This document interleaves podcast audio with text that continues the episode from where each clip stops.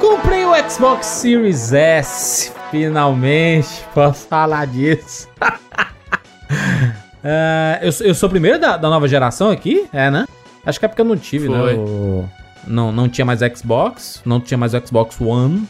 Eu era o único que tinha só o PS4, no caso, né? E o Switch, né? Que o Felipe não acha que faz parte do melhor do, do, do ano aí. Não é essa geração.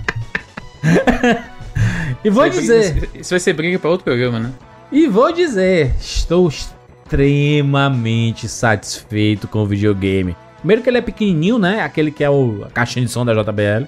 Ele é tranquilinho de colocar na, na estante. Mó tranquilo mesmo. Que fica bem bonitinho, inclusive. Agora eu vou dizer, muito tempo que eu não usava a live.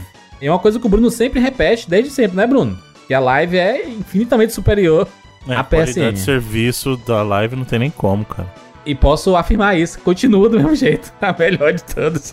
Depois de tanto tempo, eu acho que a última vez que eu joguei no Xbox One foi na época do Call of Duty Black Ops 2. Será que faz tempo? É Black não, o 2 você jogou foi no 360. 360 ainda, até. Não, foi não. Teve, teve não pro bicho aí, pro... Não, teve o 3 e aí 3. só se você jogou ah, não, no não, retro. O 3, o... É. Não, foi o 3? Deixa eu ver aqui. Qual é o ano do 3? Black Ops 3... 2015 foi isso, foi do Black Ops 3. É, é então, foi o 3. Foi a época que eu não, não. Eu passei pra frente do Xbox One. E aí a última vez, tinha 5 anos que eu não, não usava a plataforma, eu tô achando excelente. E pude experimentar e confirmar todos os elogios e tudo mais do Game Pass, né? Sou mais um adepto, Bruno. Cheguei lá, Bruno. Encontrou Jesus, entrou pra igreja. Entrei pra igreja do Game Pass. Caraca, que coisa maravilhosa, cara. Fiquei, fiquei surpreso aqui. Primeiro dia de instalação, eu botei pra baixar 15 jogos. e obviamente Tem muito tive. jogo bom, cara. Tive que ter um pouco de cuidado, porque senão eu, tava, eu estaria lotando meu HD, que é pequeno, né? É muito pequeno o HD do Xbox Series S. O pessoal já, já falou as mandingas aí, né? Não dá pra colocar um HD externo e instalar e tudo. Mas, pô, vou ficar com o HD plugado no, no Xbox é meio estranho, né? Pra você jogar jogo de Xbox One retrocompatível é de boa, ele roda direto do HD até. É, né? Externo. Mas eu também eu sou de esse trem. O Game Pass me fez aprender a deletar jogos sem muito remorso, sabe? É, né? E depois só baixa de novo. Só né? baixa de novo. É, tipo né? assim, a gente não tem muito problema da, da banda, né? Isso pode ser problema para outras pessoas sim. Em outros países tem até limite de banda, e acho que aí é um baita problema. Uhum. Mas pra gente aqui não, não costuma ser uma inconveniência. Ainda mais depois daquela parceria, né, da, da Microsoft com a EA, né, que tem todos os jogos lá. Tem, agora você tem o EA Play também incluso já. É, se tiver o Ultimate, né? Uhum. Foi o que eu peguei, né? Eu peguei o, o pacote Ultimate. Promoçãozinha marota, você pegou, né? Peguei promoção bonita. Um real. Honestíssimo. Um real pelo mês, né? E direto em promoção. Direto dá pra pegar umas promoção boa. Mas, cara, brother, é maravilhoso. Maravilhoso. Eu, eu, eu tô, tô me divertindo muito. Consegui jogar realmente muitos jogos. Tava com saudade de jogar, de jogar com o controle do Xbox, que continua sendo uma das melhores coisas, inclusive. Eu, eu não sei se tem no Xbox One ou no. Não lembro no, no, no Xbox One. Qual é o outro lá do. É One X? É? One X, isso. Uhum. Que, é, que é o que tu tem, né, Bruno? Tu tem também, né? Isso. Ele? O, o, o Evandro tem o S, né? Xbox One S? Não, mas vendi também. É, passou pra frente, bonito. Inclusive, a outra história era: comprei os dois consoles no mesmo dia. Caraca, bonito demais? Evandro aí, ó, tá Calma, vendo? É vocês. Calma, vamos olhar o bico. É. Era assim, ó. Na, na, época do dia do Play 3 e do 360, eu comprei o Play 3 e o 360 no mesmo dia. Uhum. Agora eu vendi o Play 4 e o One S no mesmo dia. Mas eu já comprei o Play 5, não chegou ainda, e o, o Series S eu vou pegar amanhã na loja. E tu, tu vendeu o PS4 com 50 jogos, né? Caraca. 50 jogos, dois controles, dois anos de garantia, Caraca. o pacote completo. Vai vender uma locadora, pô. Bonito demais. Não, ali, mano, ali inclusive é um amigo ouvinte que comprou. Tá, tá rico de jogo até a próxima geração. E, mas, mas tu já recebeu eles? Não, tá pra chegar ainda. Tá pra chegar, né? Ainda. Entendi. O PS5 eu comprei. Isso aqui é foda, postei lá foto. Vendi, estou me desfazendo dos meus jogos, 50 jogos, e nova era. Já comprei o PS5 digital. Aí a galera, porra, mas vendeu o jogo porque é retrocompatível. Mano, tipo assim, eu estou informando que eu já vendi. E eu estou informando também que eu já comprei o PS5 digital a sua informação que é retrocompatível não tá me ajudando muito. Tá, tá, nada, tá explicado aí, né? Eu sei que é retrocompatível, eu já vendi. Você falar, ô, oh, como cuidar dele é retrocompatível? Eu não vou voltar atrás, tá ligado? E eu comprei um digital. Pra que, que eu vou querer disco se eu comprei o digital, pô? Nem tem entrada. é! Eu tipo assim, mano, eu, eu- quando eu vendi, eu pensei, o que pesou foi justamente isso. Eu quero digital pra eu comprar só o que eu vá jogar. Porque desses 50 aí, se eu terminei 20, foi muito, tá ligado? É, porque você vai pegando, né? Você compra, ah, tem da promoção, É, dois aí, aí, tipo, aí compra aí. aí Serviu pra isso, valorizou pra caralho na hora de vender, porque eu tinha todos os jogos bons do Play 4, tá ligado? Ah, Da, da geração inteira, né? Tu teve os principais, mano, né? Então- todos, todos. Você falar, fala um jogo bom de PS4 aí. Foi nesse bolo, tá ligado? É, o, Ev- Ev- Evandro foi, foi, foi inteligente nisso, porque ele valoriza na hora de, de vender. porque, por exemplo, dois controle, pá. eu decidi sortear, né, meus, meus jogos no Instagram. Inclusive, os sorteios estão rolando aí, inclusive. Mas eu preferi pegar alguns jogos, só que outros eu falei assim, cara, aqui em Fortaleza tá demorando muito pra chegar os jogos. Aí todo mundo jogando lá no dia 1 e eu lá, duas semanas esperando o meu jogo chegar. É, Eu então, é foda. Já era, já era, né? E outra, digital também aparece promoção uma vez ou outra, mano. Sim. Eu preferi pegar os. A boa, boa parte dos jogos de 2020 eu peguei digital. Tinha jogo lacrado. Eu tinha. Pra você ter uma ideia como é uma loucura, que o cara compra no impulso por causa da promoção. É. O Xbox One S eu vendi e tinha 16 jogos. Disco. No Xbox. E tipo, mais da metade era jogo que tem no Game Pass. Que eu comprei na época que nem tinha Game Pass ainda, ou aquele jogo específico não tava no Game Pass. E eu vendi. E tinha jogo lacrado, mano. Eu vendi pro cara o Xbox e tinha quatro jogos lacrados. Joguei vários jogos lisos, assim, cara. Cara, que, que, que videogame excelente. Tô tendo novas experiências com vários jogos que eu sempre ouvi falar e não, e não tinha jogado. Tipo, eu sempre esperava o Ori sair no Switch. e aí, meu Switch, né? Um ano pra esperar o Ori sair, caraca, não. Ele. Agora eu tenho uns acesso direto ali, posso jogar. O, o Ori 2 eu joguei, cara, que jogo lindo. E ele roda brabo, né? No, Roda lindo. Joguei aquele jogo lá do, do da bolinha de lã, como é o nome? Esqueci, caraca, agora o nome. Unravel. É, Unravel, joguei Unravel 1 e 2, que jogo bonito também, hein? Mensagens assim bonitinhas, tudo de família. Doom, ah, o, o, Dum voando, né? o Fallen Order, sabe? Vários jogos assim que eu não. Eu, eu não peguei e tava lá disponível. Inclusive botei pra baixar os Battlefield. E foi aí que pesou o tamanho do, do negócio, O né? HD, do né? HD. Porque eu falei assim, caraca, vou baixar o Battlefield 1, vou baixar o Battlefield, é, acho que é o 5, se eu não me engano, e vou baixar outros aqui, aí o HD, buf, eu ia, caraca, Ah, mas também baixar, você não. tá querendo, porra, é a mesma coisa falar, sai, tem aqui Yakuza, vou baixar todos Yakuza pra deixar aí Não, pra você nem vai jogar, caralho, tudo de uma vez, né? Você Então, que baixar mas é isso que eu falei. jogar. O, o Game Pass me trouxe isso, porque, mano, tem um monte de jogo lá, você sabe que muito jogo é bom, tem jogo que você vai baixar e vai jogar. Mas no próprio Game Pass, estando disponível e sendo digital, rolava também. De eu Sim. baixar um monte e jogar dois, três. Imagina se em disco não vai rolar, mano. É, eu, eu fiquei bastante feliz com, com o videogame. Eu só vou pegar o PS5 em 2021 mesmo, então. ah, e sabe, sabe, sabe-se lá. Sabe-se lá, assim. Não, não tá nos meus planos no momento. Nem tô pensando nele ainda. Obviamente que quando saírem os exclusivos e tudo, eu vou querer, obviamente, jogar no PS5. Mas por enquanto não tá nos meus planos. Eu tô bem satisfeito com o meu Xbox Series S digital. Chegamos na nova era, hein? O digital dominando tudo. Será, Bruno? É o fim da mídia física? Bruno, Bruno é old de school. novo. Bruno é old school e vai comprar os dois com disco. Eu vou comprar os dois com disco, mas é porque no meu caso tem muito jogo que eu tenha retro e não tem digital. Esses aí só tem físico. Então, é, no meu caso, eu vou manter por causa disso também. Muito bem, muito bem. Vambora! Eu sou Júnior de Filho. Eu sou o Felipe Mesquita. Eu sou Evandro de Freitas. E eu sou Bruno Carvalho. E esse é o 99 Vidas, rapaz, último do ano.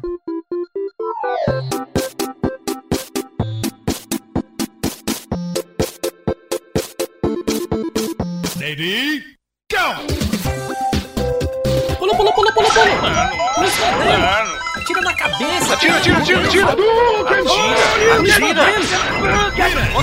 Põe na. Tô com fome. Ah, já zerei esse trem. Tá mentindo um pouco, safado. Gol, animal. Vai morrer! Ah, morreu. Relaxa, a gente tem 99 vidas. Estamos aqui no período de festas e nada melhor do que mandar um mimo pra um amigo. Estamos no dia, gente. No dia, no dia que o Papai Noel desceu a. Como é o nome daquilo? Chaminé. Chaminé para entregar os presentes. Se você não é o Papai Noel, mas você tem amiguinhos e você tem o PicPay instalado dentro, você pode fazer esse papel à distância, o que é mais importante nessa época de pandemia. Mandaram aquele presentinho pro amigo. Nem sempre um presente físico é, né? Porque cara, ganha uma meia que ele nem quer, né? Uma camiseta, uma roupa, uma coisa que ele não, não tá afim. Manda um presentinho financeiro. Tudo é possível no PicPay. Inclusive, se você não tem o PicPay, baixa aí no iOS e no Android, faz o seu cadastro, tudo que você vai utilizar no seu dia a dia para fazer um monte de coisas. E dessa vez aqui, nesse momento de fim de ano, a gente quer que você mande presentes pros seus amigos, né? É, e é legal que dá pra fazer o link, Juras, com coisas que tem um valor sentimental pra você. Você tá mandando dinheiro, obviamente, o dinheiro tem um valor diferente pra todo mundo. Mas, por exemplo, sei lá, eu fui é, almoçar com o Juras, a gente comeu um sorvete que era muito gostoso, sorvete de banana. E aí eu vou e falo, porra, toma aqui, Juras, é pra você comprar aquele sorvete de banana. Às vezes ele nem vai comprar. Mas ele vai lembrar daquele momento que a gente tomou o sorvete e vai e o valor é equivalente àquele do sorvete que a gente tomou. Então, dá pra resgatar essa ideia de presentear alguém. A, a pessoa vai gostar, porque ela vai fazer o que ela quiser com aquele dinheiro, só que você consegue ter uma lembrança de um momento legal que vocês tiveram. Bonito demais. Vamos falar também sobre a Lura.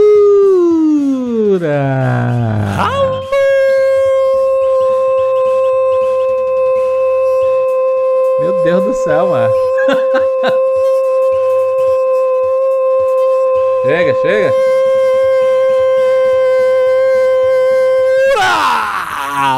Muito bem. Momento Alura no 99 Vidas. Nós temos aqui um recado para você. Você aqui que tá, né, tentando decidir o que vai fazer no ano que vem, quais, quais serão os seus planos acadêmicos, profissionais. Bruno, pode partir a- através da Lura aqui, né? Pra mudar a sua vida. Exatamente. O futuro você pode fazer do seu ano, ainda que esteja no finalzinho, um ano muito melhor, buscando conhecimento. E conhecimento é na Alura. Você pode mudar nesses últimos dias, esses últimos, essas últimas horas de 2020. Ainda há tempo de causar uma grande mudança na sua vida. Basta você acessar alura.com.br barra promoção barra 99 vidas e assinar um dos planos da Alura que você vai ter acesso a mais de 1.200 cursos por um precinho, ó, Camarada. super show. E com esse link direto aí, você já ganha 100 reais de desconto na sua assinatura, né? O que é bom demais. Olha aí. É conhecimento com é muito conhecimento com muito desconto. Olha aí que beleza. Eu vejo, Bruno, de vez em quando algumas pessoas mandando mensagem: Caraca, qual é aquele link lá da, da Lura do, do 99 Vidas com desconto? Se você não lembra, acessa o site do 99 Vidas. Toda postagem tem lá o bannerzinho da Lura, ou tem um link da Lura. Você pode acessar e vai direto. Que tá suave, tá tranquilo. Cara, a Lura vai mudar a sua vida e não é hipérbole aqui, tá? Vai mudar mesmo.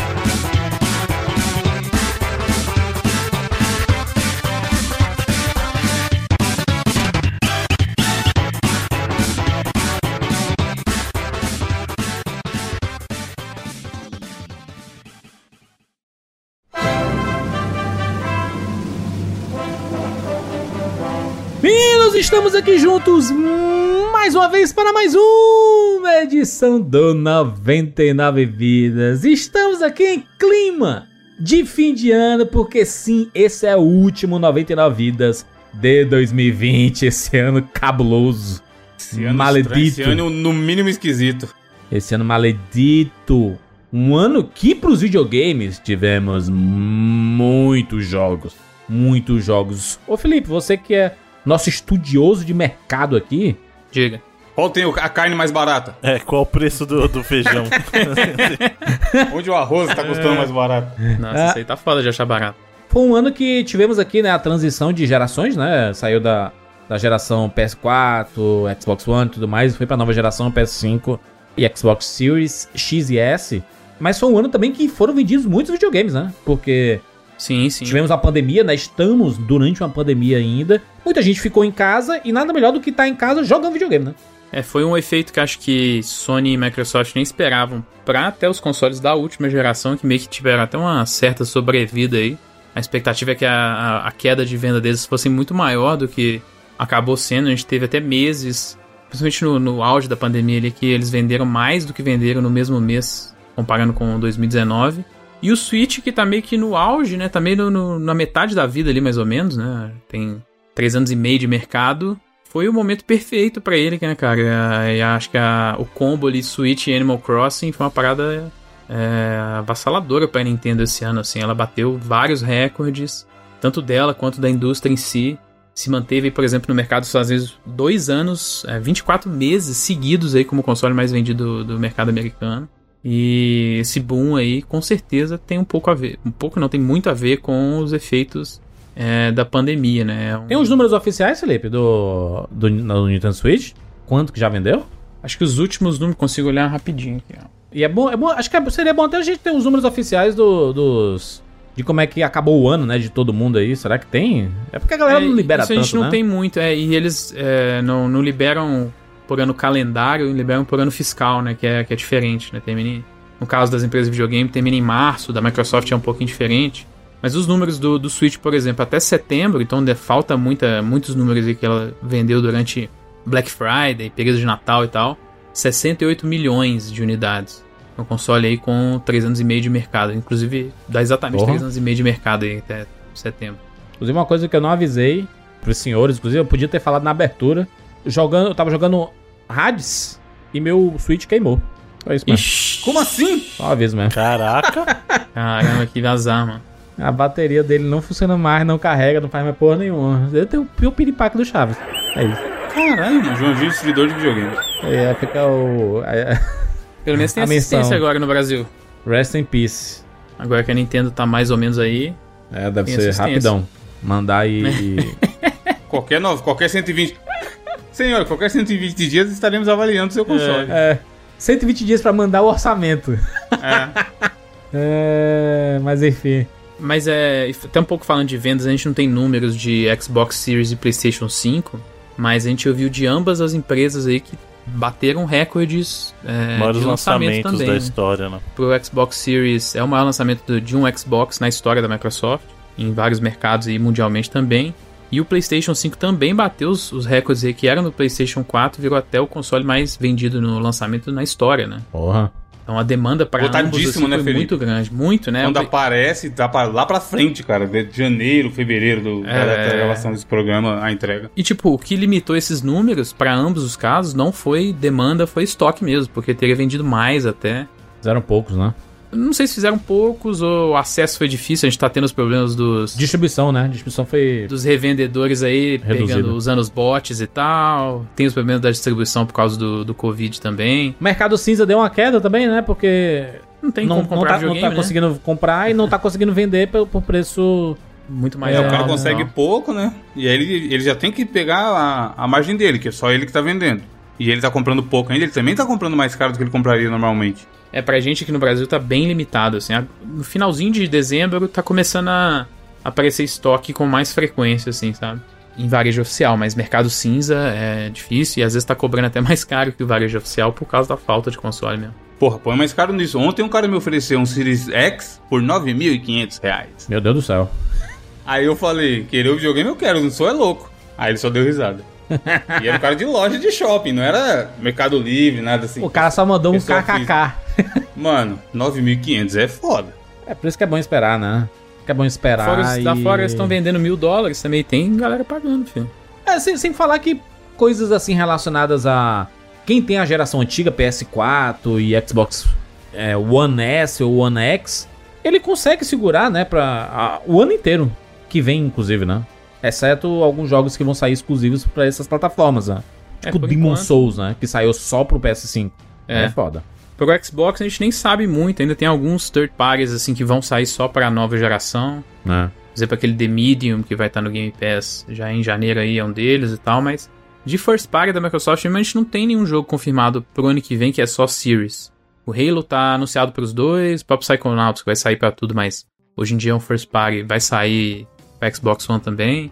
E até a Sony, Horizon vai sair ainda pra PlayStation 4. Mas, mas, mas, Felipe, tem uma coisa que fortaleceu muito, né? A gente sabe que a parada da, da pandemia acelerou muitos costumes, né? Coisas culturais das pessoas de acesso a streaming, né? Quem não conhecia streaming basicamente conheceu durante a pandemia, ou quem era tinha um pouco de aversão ao streaming acabou conhecendo Netflix, Globoplay, Disney Plus, né? Que bombou de marketing e tudo mais, todo mundo fazendo assinatura e assistindo as coisas. E uma coisa que cresceu bastante foram as vendas digitais, né? Os, os jogos, acho que foi nos. Quem foi que anunciou? Não sei se foi na época que foi lançado o Cyberpunk.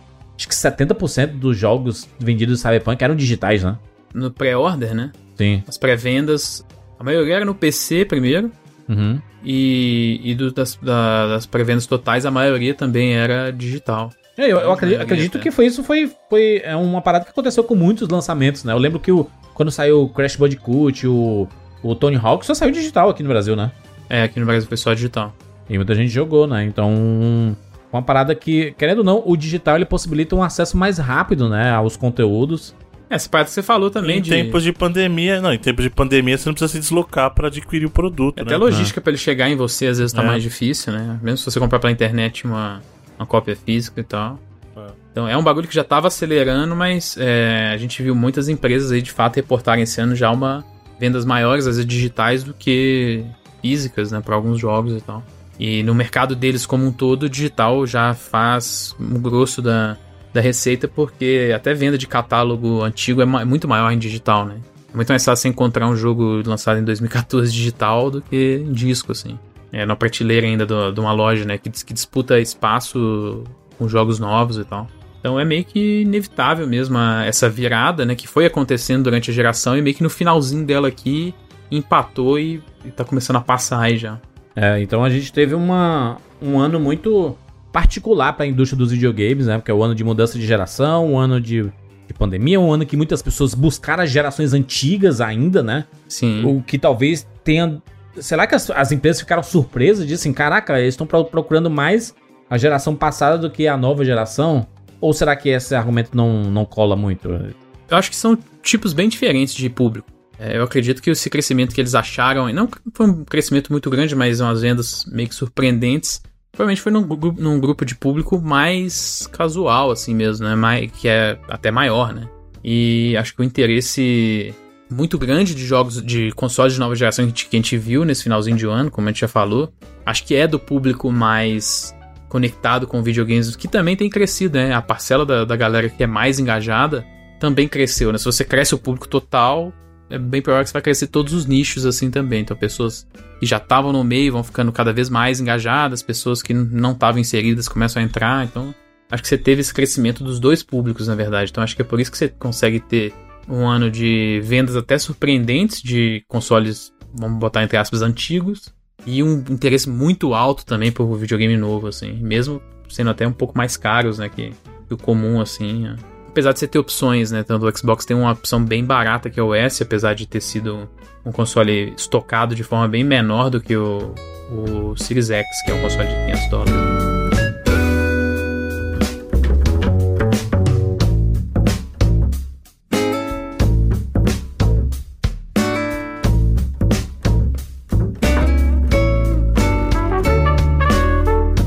Falar um pouquinho sobre 2020. Esse ano que pegou todo mundo de surpresa ali, né? Eu lembro das nossas reações inicialmente com a pandemia, com quarentena, uma coisa que a gente não estava acostumado, né? É, aliás, até hoje é difícil se acostumar com isso tudo, né? E os números altíssimos de infecções, a mudança cultural nossa, né? De ficar mais em casa e evitar sair. Outras pessoas não conseguindo evitar, é, evitar de sair. Não é nem mudança cultural, Júlio. Rolou, rolou no início do ano ali, março e abril principalmente, acho que o desgraçamento total de cabeça. Lockdown, né? Porque até a galera que não bota fé, que não sei o que, que gripezinha, tava com medinho naquela época, mano. Porque É, ninguém né? sabia real qual, qual é que era. Se ia ser a nova gripe espanhola, tá ligado? Fudeu de vez, já era. Empresas liberando home office geral, uma galera sendo despedida, ficando sem emprego e tudo mais, tá ligado? Aquele final, entre, sei lá, dia 15 de março e dia 15 de abril, foi muito pesado, mano. Sim. Tipo, de ninguém sem saber o que ia acontecer, tá ligado? E o medo, né? É, aquela, a data da fatídica live do Arsenal de um milhão, previsão de um milhão de mortos, caso nada fosse feito, acho que foi a pior semana. Porque era isso, ninguém sabia o que ia acontecer, o medo da porra. O Atila que foi uma celebridade, né? Nesse, nesse Porra, período aí, Atila- né? Atila Rei, trazendo informação, ajudando a galera justamente é isso, é entender um momento que ninguém, nem, nem especialistas, pô, o que teve de ministro da saúde perdidaço. E Sim. líderes mundiais, governadores. O pessoal não tá preparado, né? Essa, essa galera estuda pra caralho e tudo mais. E quando chega no momento lá, a turma não, não tava preparada. Aliás, ninguém tava preparado pra isso tudo, né? Exatamente. E assim, pior ou melhor são conceitos, né? Vai ter gente que vai falar, não, 2020, meu 2020 foi bom, não sei porque vocês estão reclamando. Mas eu acho que da nossa geração foi o ano mais pesado, mano. Da nossa vida. Eu acho que do século, os, nesse, esse século É, porque a aqui- última pandemia foi quando? No começo de tem 100 1900 anos. ali. é. 1920. Então. é, espanhola foi. é, Bruno aí que é 16, mais velho. Você concorda, Bruno, que é o, Que viveu a é gripe o ano mais pesado? É. É o Bruno, caralho, Bruno que viveu a gripe espanhola. É. Você acha, É, você da acha nossa que 2020 história recente, a gente não tem, assim, a gente passou Nada por vários, perto, né? Há vários momentos de crise econômica e saúde, mas igual esse momento que a gente tá vivendo, não, cara. Assim, é realmente algo que a nossa geração não viu. É foda que eu, eu lembro da gente gravar o programa de melhores de 2019 e a gente falou um pouco sobre o ano e tinha sido um ano tão bom. Sabe, 2019 pelo menos Como pra um mim, ano, né? assim, Como um É, ano. o, e- grande, o grande negócio de 2020, Felipe, era a Olimpíada, cara. É, tipo, e- é o ano da Olimpíada. N- Não tinha nem. Tipo, ninguém previa nada parecido com o que aconteceu. Eu lembro de estar naquele programa tão. é, com tanta esperança que 2020 seria tão bom quanto, assim e tal. E, cara, infelizmente, e eu tenho certeza que isso não é exclusividade minha, mas 2020 foi um ano muito, muito pesado, assim, sabe? É, foi É um um ano ano que- péssimo. Foi um ano péssimo que muita gente perdeu família, né? Sim. Muita gente Acho que, acho que inclusive, Júlio, perda é, um, é, um, é meio que o tema do ano, assim, não Sim. só nesse caso, mas é perda de confortos, né? Perda de contatos, né? De relações. É, essa galera que fala aí, pelo a gente aproveit- aproveitou 2020 pra atrelar nossos pessoa. laços de fã. Mas puta que pariu você, viu? Que fica falando essas merda aí, cara. Foi um ano bosta. Aceita. É aceita assim, foi um ano bosta mesmo. Vamos torcer pra que 2021 seja melhor. Essa parada de, de querer passar a mão na cabeça do ano ruim pra tentar tirar aprendizado. Meu irmão, as- olha a quantidade de desgraça que t- aconteceu e que tá acontecendo, meu irmão. Foda, mano. A gente tem que realmente aceitar que foi um ano ruim. E se, e se no- no- na desgraça do ano a gente conseguir tirar lições, massa.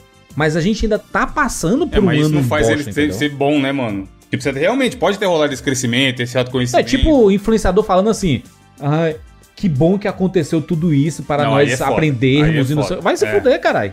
A puta que o pariu. As pessoas vão ser mais solidárias. Porra nenhuma, o que teve foi o contrário. É. Filha da puta sendo ainda mais filha da puta. Eu É. prefiro ficar na boa e não aprender porra nenhuma, tá ligado? Não, É. ge- gente que passou o ano inteiro criticando é, a a aglomeração e o pessoal saindo de casa e tudo mais, fazendo festinha no fim de ano, rapaz. Então, assim, se você dá um discurso online e você continua, você faz a mesma coisa, tá errado isso aí, brother. Tá errado esse posicionamento. O pior é parte do público ainda ficar passando mão na cabeça dessa turma, sabe? Pistolei. Pistolei. É, vamos ver. A vacina já tá rolando, a tendência, felizmente, a tendência é melhorar. Não, a gente teve um ano político muito ruim, mano. Muito ruim um ano político. Caraca, cada decisão desastrosa, e não só aqui do Brasil, mas de vários lugares do mundo. E aqui, aqui no nosso quintal, meu Deus do céu, mano. Meu Deus do céu, que. E é ano. foda que no começo do ano, antes do Covid estourar lá em janeiro, você lembra do papo da Terceira Guerra Mundial? Sim. Que quando, quando rolou aquele ataque dos Estados Unidos ao Irã e tudo É. mais. Tipo, antes mesmo do Covid já tava conturbadíssimo a geopolítica global. Foi um ano muito, muito, muito ruim em muitos sentidos, cara. Foi um ano que muita gente teve que lidar com solidão, sabe? Com afastamento. E a, a, a nossa saúde mental foi pro caralho, mano. Incerteza Então- pra caramba em tudo, né, cara? Trabalho, vida pessoal. Sim, muita gente demitida. Nossa, foi. né? muito- Mu- foi mu- muitas ruim, né? empresas fecharam, né? Fecharam lojas. É, é triste você andar em determinados lugares e você entra numa rua e tinham assim 30 lojas e tem 5 abertas. Irmão, foi terrível pra muita gente. Terrível. Foi um ano realmente um ano que vai ser lembrado, um ano extremamente marcante. Não acabou ainda, vai reverberar em, em 2021. É muito triste. Eu, eu vejo as pessoas criticando o Ashley dizendo assim: Nossa, o Ashley é o mensageiro do apocalipse, né? Mano. Não acha é uma notícia boa, não sei o que. O cara é um cientista, porra. Ele tem que mostrar os fatos. Os fatos é o que ele tá mostrando ali. Quando, quando ele falou da, da parada do milhão, o milhão de mortes e tudo mais, é se não tomassem as decisões de fazer lockdown, de ter quarentena, que o Brasil não tava tendo. Era isso. Exato, é. O que ele deixa claro lá, né? Se não fizerem nada, a pro... e ele ainda. Tipo assim, não é uma ciência exata, sabe? É tudo baseado em Mas, estatística e Evandro, previsão. se com lockdown e com quarentena todos os nossos hospitais ficaram abarrotados, imagina não fazendo. Exato, não, mano, o cara, eu acho que ela foi, isso é louco, o cara tem, teve muita coragem de dar a cara pra bater e, e ser meio que o representante dessa tentativa de se levar a ciência a sério. Eu sei que ele foi um ano que ele foi muito perseguido, deve ter sido muito difícil pra ele também. É, ele foi at- atacado demais, ele é atacado diariamente. E ele, ele tá hoje aí continuando a fazer esse, esse trabalho. É de se aplaudir, cara, porque é, é muito difícil. Não, não é todo mundo que aguenta, não. Porque quando você. É assim, quando você dá opinião, quando você traz fatos, números E a, e a gente vive num país extremamente negacionista, né? Extremamente negacionista. A gente se acha, a gente acha o Brasil livre, né? O- aberto. A gente descobre que tem muita gente negacionista, tem muito racista, homofóbico pra caralho, e a gente tá descobrindo cada vez mais isso, né? Infelizmente, né? Infelizmente, a gente tá descobrindo que ao, ao nosso redor existem essas pessoas, né? A gente tem um ano que teve é, mu- muitas causas sociais, né? Durante a pandemia. O, o Black Lives Matter, né? A parada lá do, do George Floyd, né? Que pegou o mundo inteiro. Os casos que aconteceram aqui no Brasil, com a morte lá do, do rapaz que tava lá no Carrefour. A gente teve várias situações dessas, cara. Foi um ano realmente complicadíssimo. Eu sei que é bom você tentar tirar coisas positivas de um de um período ruim. Isso é bom, mas é íntimo isso, tá? É, é pro seu íntimo. Agora dizer que não, o bom, bom que aconteceu tudo isso. Não, gente, pelo amor de Deus, né? Não, é, não por. Teve coisas que pode ser chamado de boas nesse meio, nesse ano, né? Afinal, são 12 meses, é um período muito bom, Sim. muito longo.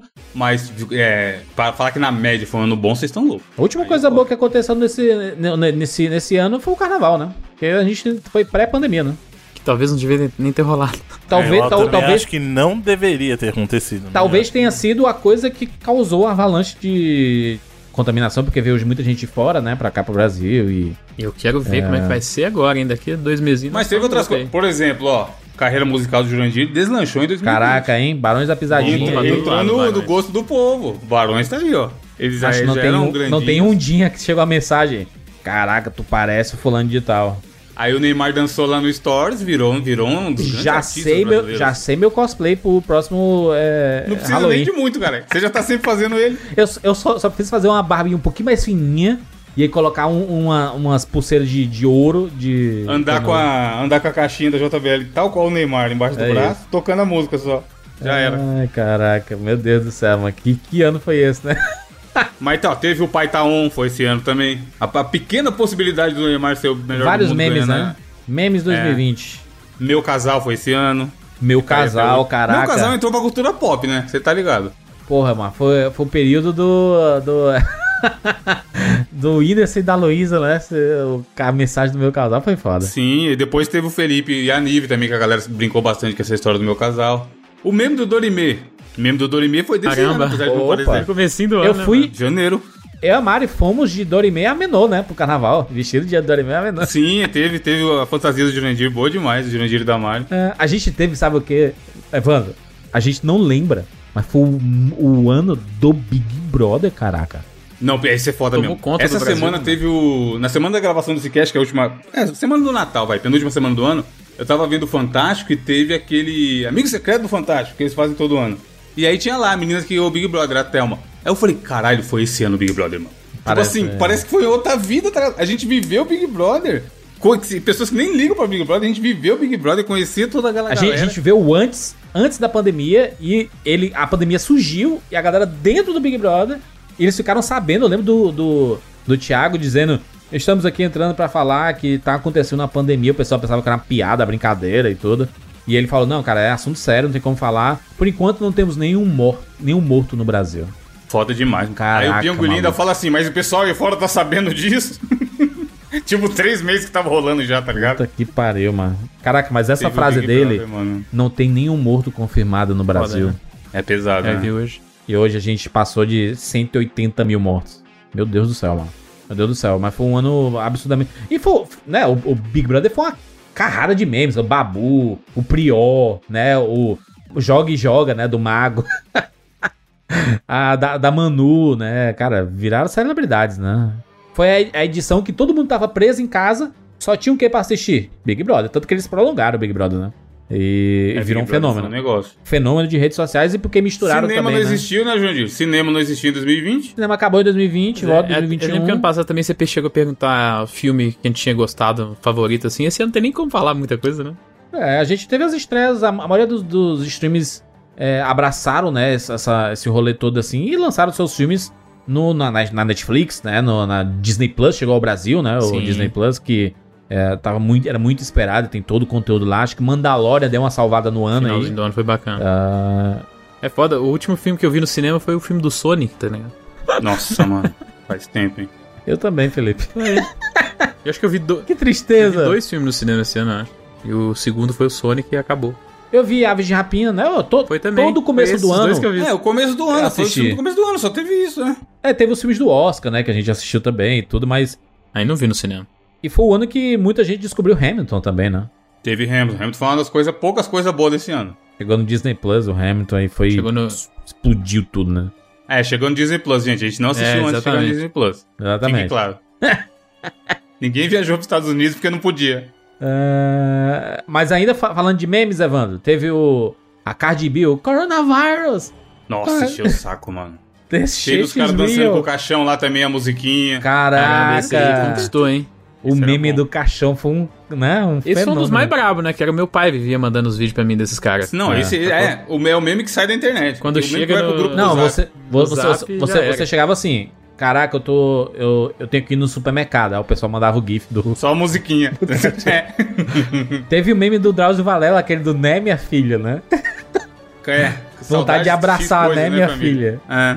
Ah, Caraca, muito Teve, bom. foi- teve o momento da febre das lives do, do Instagram também. Pô, Você abriu o Instagram, a lives, parte de cima inteira era live. Não tinha nem stories, não, live, live. live no YouTube também, né? Meu Deus do céu, todo mundo fazendo show. E aí a galera um pouco mais modesta, né? Fazendo um showzinho e tudo mais. Outros sertanejos, super produções, 500 mil pessoas. E trabalhando, não sei o que, todo mundo se contaminando. Caraca, foi um ano, meu irmão. Um ano pra, pra ser estudado. Eu acho que vão ter livros estudando o que foi esse fenômeno cultural em cima de, um- de uma pandemia. ou Como que o brasileiro se virou nesse processo. Porque a gente viu pessoas que ligaram foda-se, né? Tipo assim, fiz- fizeram a quarentena três meses e disseram, cara, não, não aguento mais.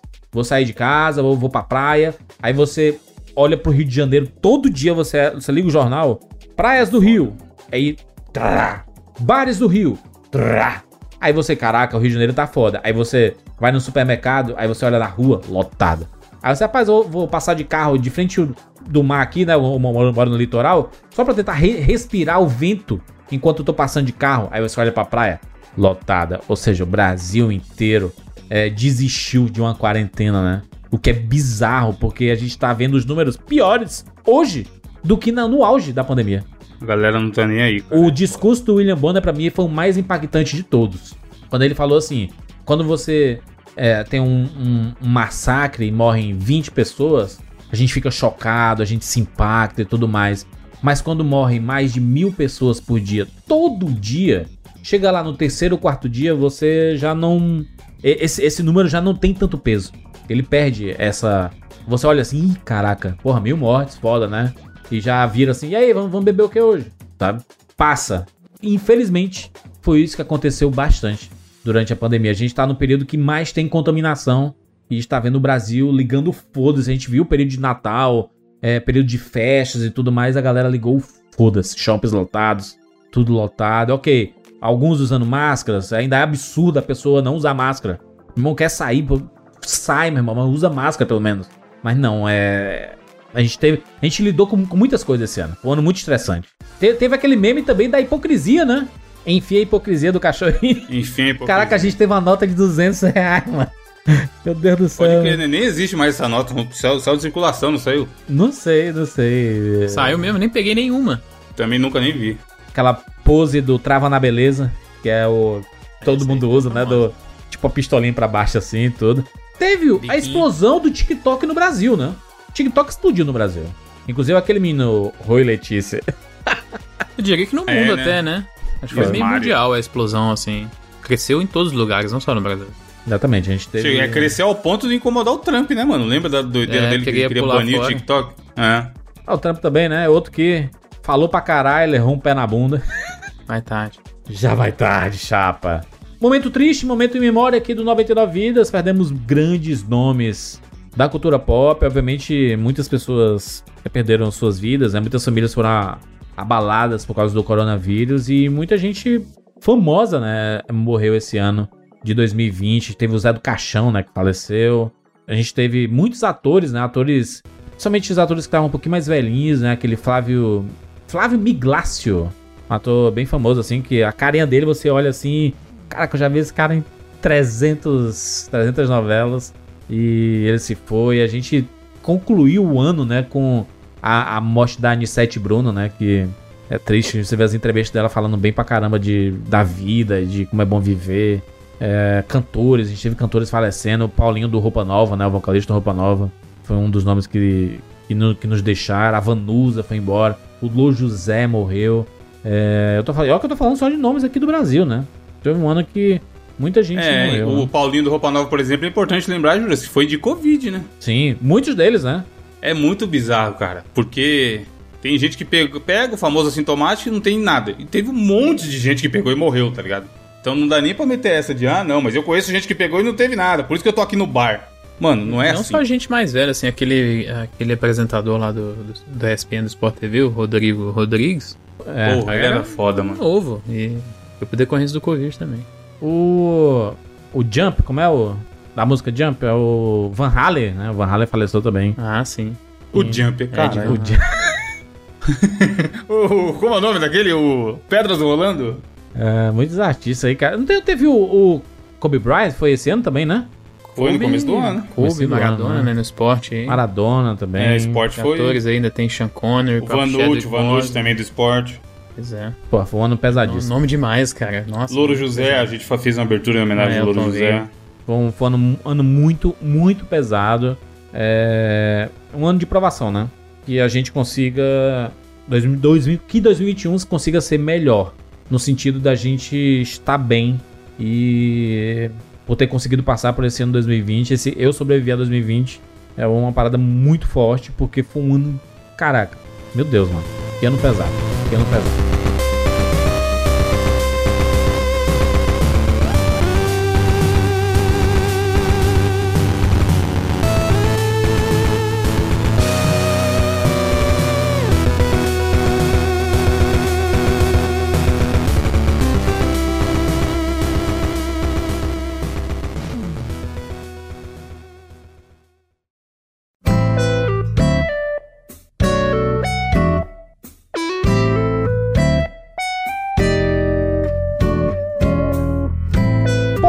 Todavia, entretanto, os jogos de videogame nos seguraram, hein? Nos seguraram esse ano. Graças. Como é bom gostar de videogame. Nesse Foi sentido, um né? ano bom, foi um ano bom pra, pra se gostar de videogame.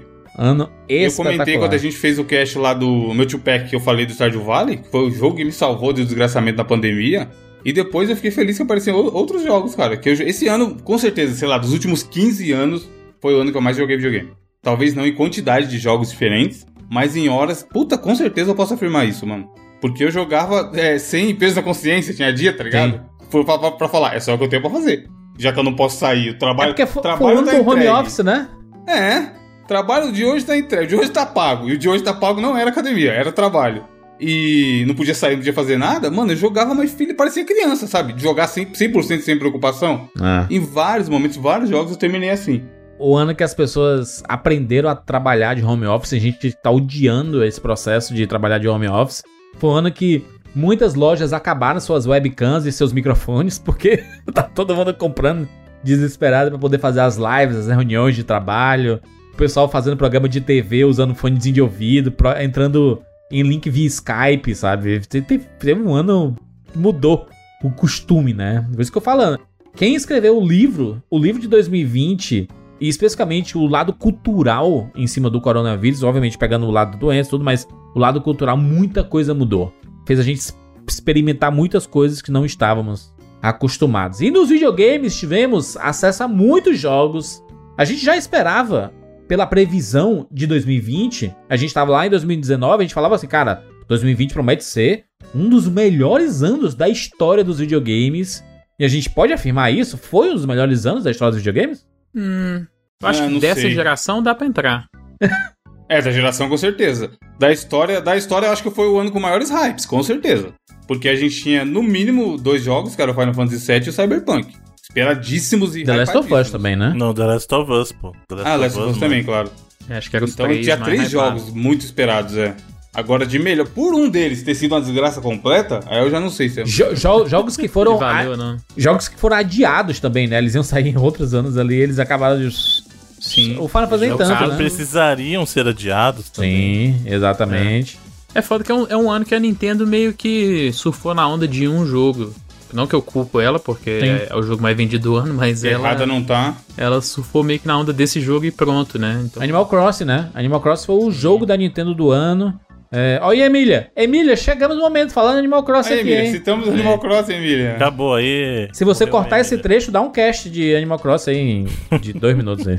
Não, é que bota a gente... é- bota em 0. Por azar, por azar da galera que gosta de Animal Crossing, a gente tem quatro pessoas no programa que não jogou e possivelmente nunca irão jogar. Agora que meu Switch Mas é um queimou, baita jogo, cara. Então, Switch de um dia já queimou. Isso, talvez isso seja o universo dizendo pra não, não se existir o programa de Animal Crossing. É foda. Mas a galera que gosta, gosta muito, mano.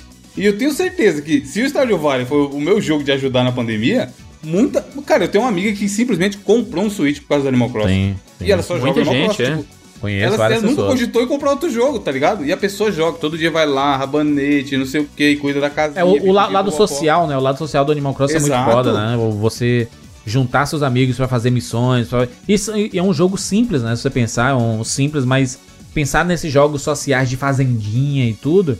É, Acho que é por isso que ele atinge muita gente, né? Porque ele é, de certa forma, simples, assim, né? É. Bem convidativo pra, pra um grupo bem grande de pessoas. É, a Nintendo surfou bastante, né? Nesse hype do Animal Crossing. 26 né? milhões de cópias vendidas até, até o momento, aí, até a última atualização que a gente teve. Um dos maiores sucessos, né? Do, aí. da geração de vendas, né?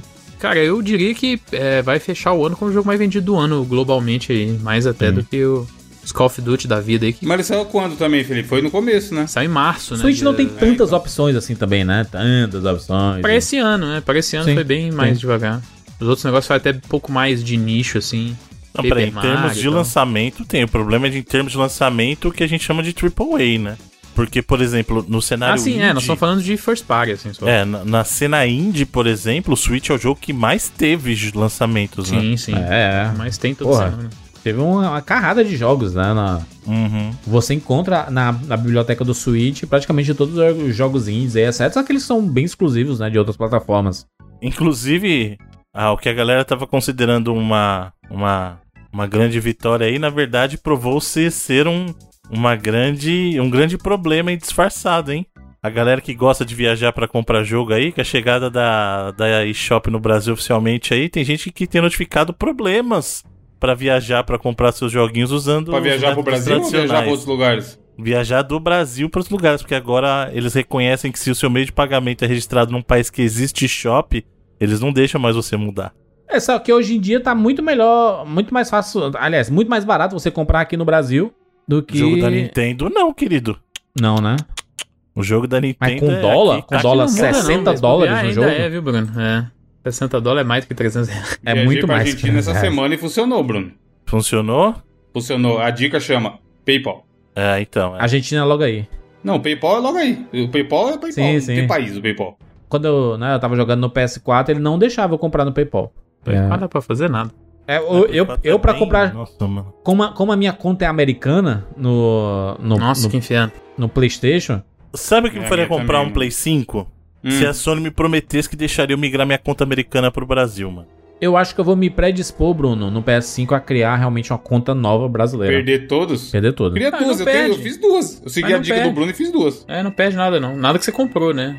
Você perde conteúdo de assinatura, por Ah, exemplo. ah, você, você compartilha, né? Tipo, a, a conta americana. Cria uma segunda brasileira. conta brasileira e você compra por ela e joga na sua Joga na principal. outra. É, eu faço isso tem anos já. Eu também. fiz isso. Então, eu faço, mas não é o melhor jeito, né? Agora, por Sim, exemplo, sim. a Microsoft, eu fiz essa transição melhor coisa, cara, que é você gerenciar uma conta só principal. Esse negócio aí da, da Sony é.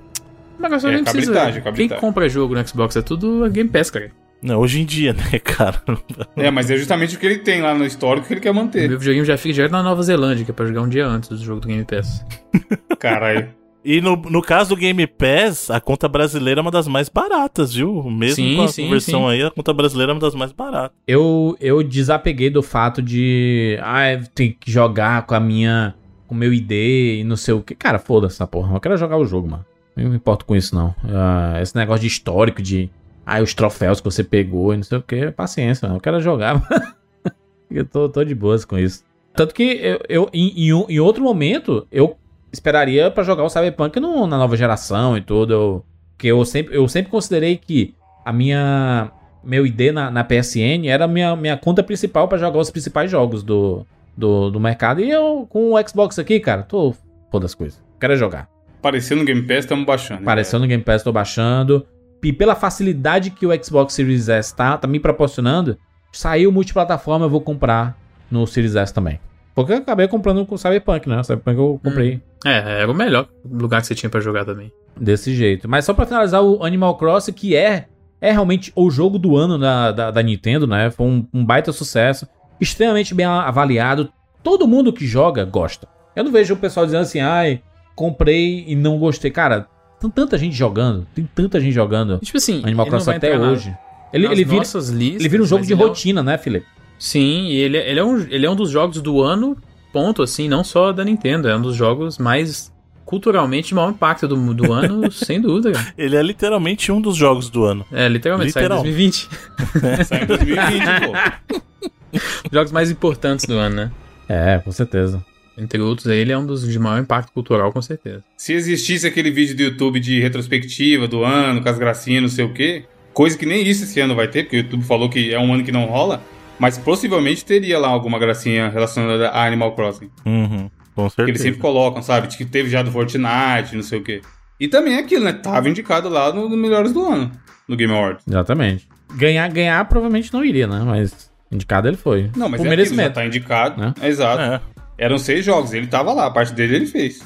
Mas foi um ano que a gente teve muitos jogos grandes, né? E jogos que trouxeram a atenção das pessoas. Mas a gente não precisa falar deles agora, a gente pode falar de outros. Tipo o Ori, essa coisa do Ori. Ori 2, né? Só pude jogar agora no Game Pass, no finalzinho, nas vésperas desse Tava cast. esperando, tava esperando no Switch aí, ó. Não, não apareceu, né? Deu, não deu as caras. Que Ah, saiu. O Game Pass já tinha. Saiu até no mesmo mês que o Animal Crossing, lá em março. Caraca, que, do ano. que jogo maravilhoso, mano. É bonito demais, né? É, cara? É, Bom é, também. assim, é, é- é poesia pura, né? Artisticamente, as músicas. E é um Metroidvania que a gente ama, né? Jogar. E o primeiro já era maravilhoso, o 2. Eu, eu acho que o 2 ele tá no mesmo nível do primeiro, um pouquinho abaixo, talvez. Mas ele ainda é, tem falar muito. que eu acho melhor. Tu acha melhor?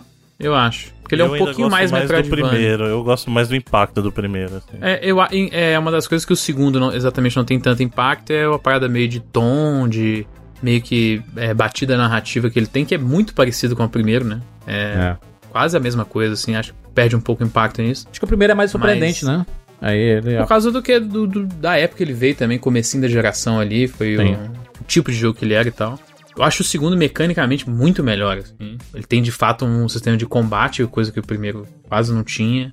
Ele é um pouquinho mais Metroidvania. Ele preocupa um pouco mais em dar um pouco mais de desenvolvimento e até background para os poucos personagens que você tem ali. É, então eu até gosto mais do segundo. Eu acho o segundo uma versão meio que melhorada do primeiro mesmo. Talvez ele perca nesse, na parada do impacto que a gente falou, mas é, eu acho um jogo até melhor. Sabe o que teve esse ano também? O... E o Felipe, eu sei que ele jogou muito. O Dreams. O projeto Oh, ambicioso da Miriam né? Molecule finalmente saiu, né? Oficialmente, né? Depois de quase um ano em Early Access, ele saiu no fevereiro. E, cara, é uma pena que a Sony não deu muita atenção, assim, e não tem até posto ele em mais plataformas. Eu acho que ela, ela chegou a botar alguns dos seus jogos no PC. Eu acho que o Dream seria um baita candidato, tudo bem que ia ter que mudar muita coisa, mas o que ele é é uma parada muito impressionante, assim. Tanto como ferramenta de criação de jogos, assim, uma parada muito é, visual, sabe? Linguagem visual de criação de, de jogos, que é uma parada muito bacana, porque torna muito mais acessível, né, você criar esses jogos. E meio que como uma rede social também de, de, de, de criações, assim. A minha experiência era muito parecida aí no YouTube mesmo e sair jogando um jogo atrás do outro, igual você vai vendo um vídeo atrás do outro no YouTube, assim, às vezes meio que sem saber de onde que tá saindo, a- os vídeos estão sendo recomendados, ou por que, que você tá indo pra uma direção ou outra. A experiência era muito parecida, do nada você começava a jogar um jogo e tinha passado uma hora, eu tinha jogado uns 10 jogos diferentes, assim. 10 criações diferentes da comunidade. É um jogo que eu acho que até entregou muito bem na ambição, mas faltou público Mas você comprou mesmo. ele em disco, Felipe? Não, digital eu tinha ele no, no Early Access até, desde o ano passado. Então eu meio que vinha jogando. Porque eu lembro de ter olhado e eu desisti porque eu achava caro. Eu falava, pô, esse jogo beleza, mas ele tinha que ser mais barato. Eu ele li, saiu cheguei a olhar por- algumas vezes. Acho que foi 40 dólares, né, no final das contas. É, ele não era preço cheio, mas 150, toda vez aqui no Brasil que eu ia olhar, eu achava ele caro. É, por hoje em dia é mais- bem mais barato. Mas eu, eu paguei Mas até realmente, a mais. ideia é ainda. foda.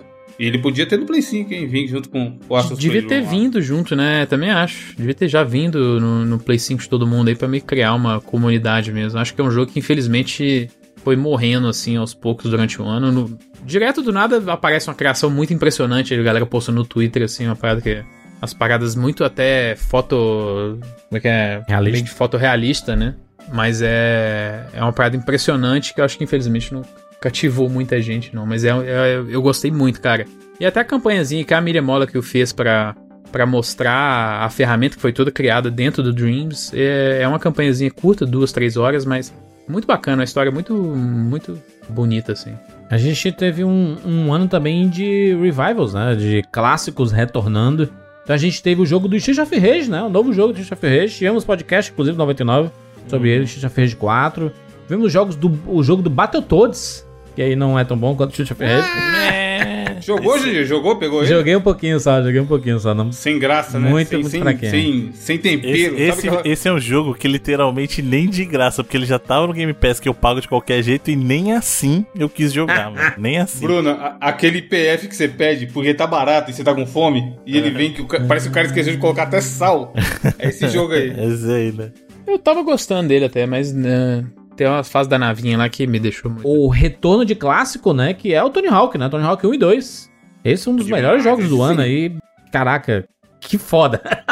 que foda ter um ano esse de ano. bastante remakes, né? Teve Sim. não só esse, a gente teve lá no começo do ano também o, o remake do Panzer Dragoon, cara, pro Ó. Switch, que foi bem inesperado, né? Porque assim, não é um jogo que muitas pessoas lembram, mas dentro da biblioteca do Sega Saturn, cara, Panzer Dragoon era um dos grandes favoritos, assim, né? Aí agora tá disponível pra tudo até. Pois é. Tivemos o, o Overwatch Killer, segundo o senhor Evandro de Fritas, que é o Bleeding Edge. Nossa, Evandro é eu, achei, eu achei que você ainda ia ser coerente e falar o Valor. O Valorant, Valorant, é, que era a aposta da Riot aí do LoL, né? Não, ele tá aí bombando. Esse, esse jogo aí Tá, é, meio, meio, meio CS. CS, meio Overwatch, né?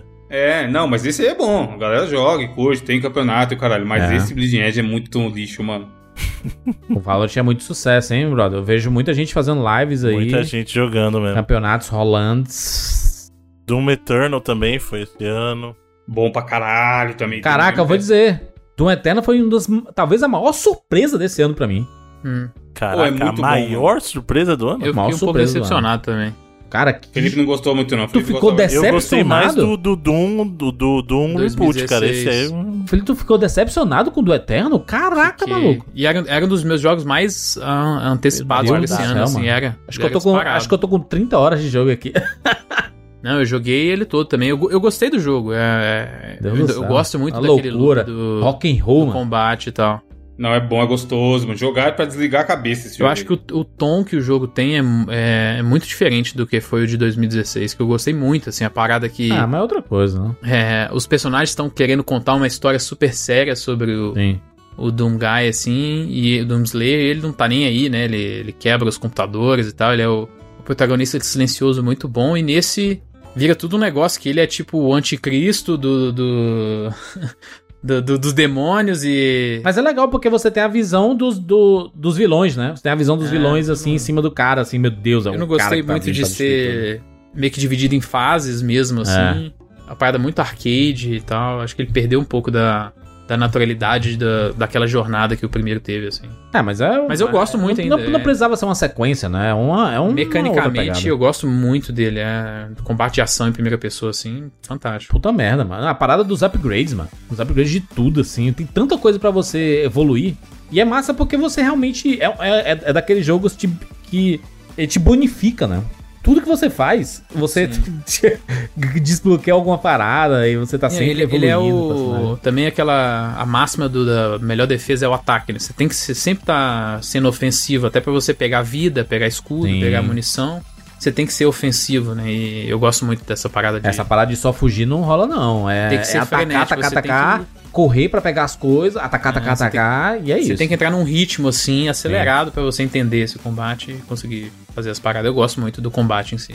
Falando em fugir, tivemos o remake também do Resident Evil 3, né? Ó. Que não Resident foi Evil. muito Decepção, bem cate- recebido, né?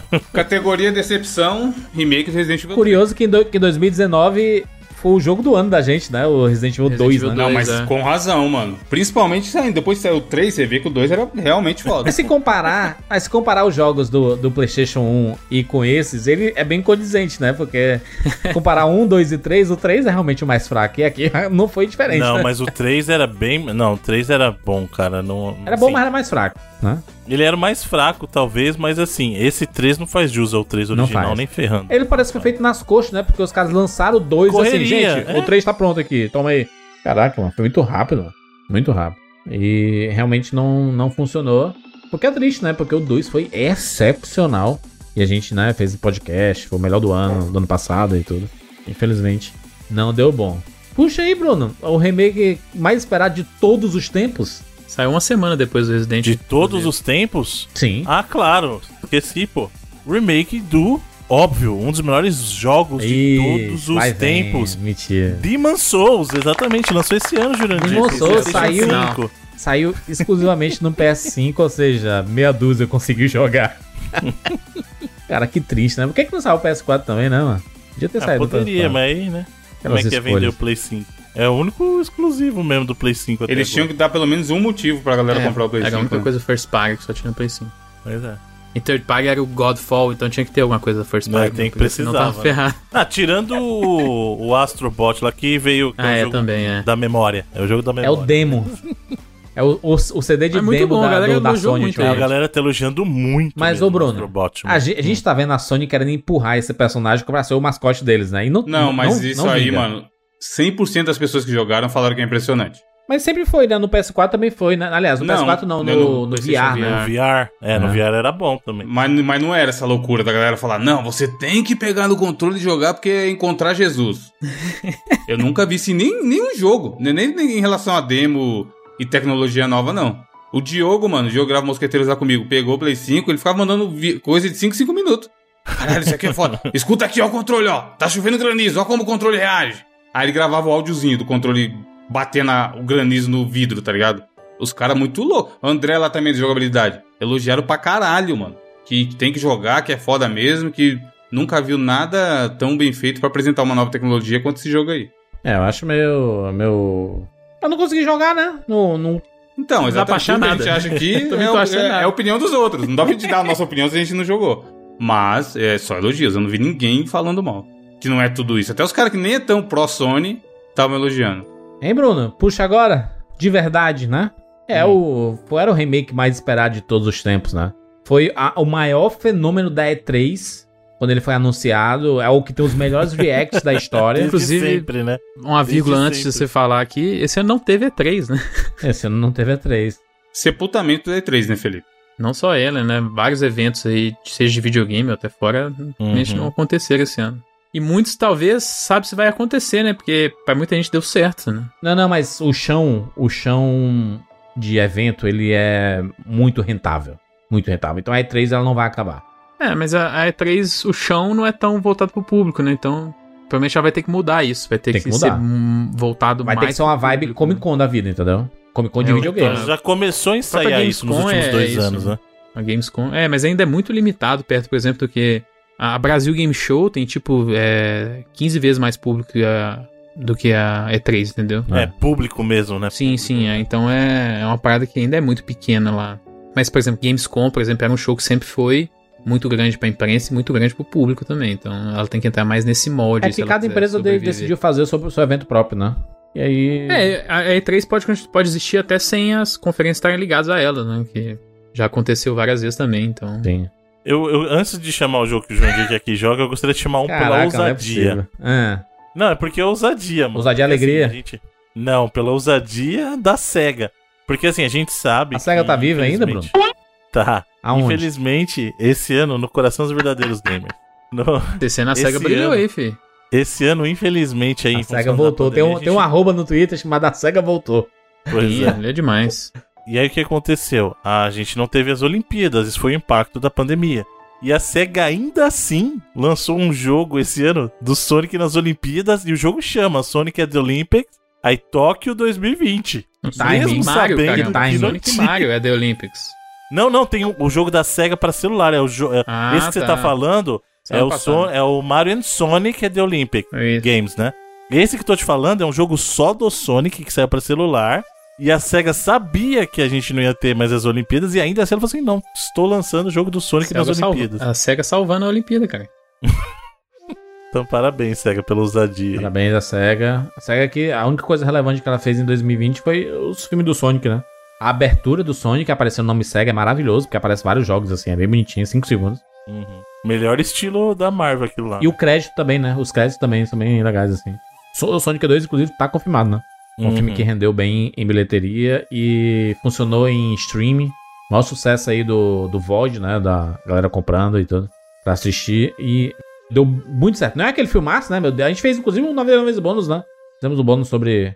Ah, cara, mas pra- eu vou dizer que eu fui, fiquei muito impressionado. Eu esperava bem menos. É, né? Bem menos.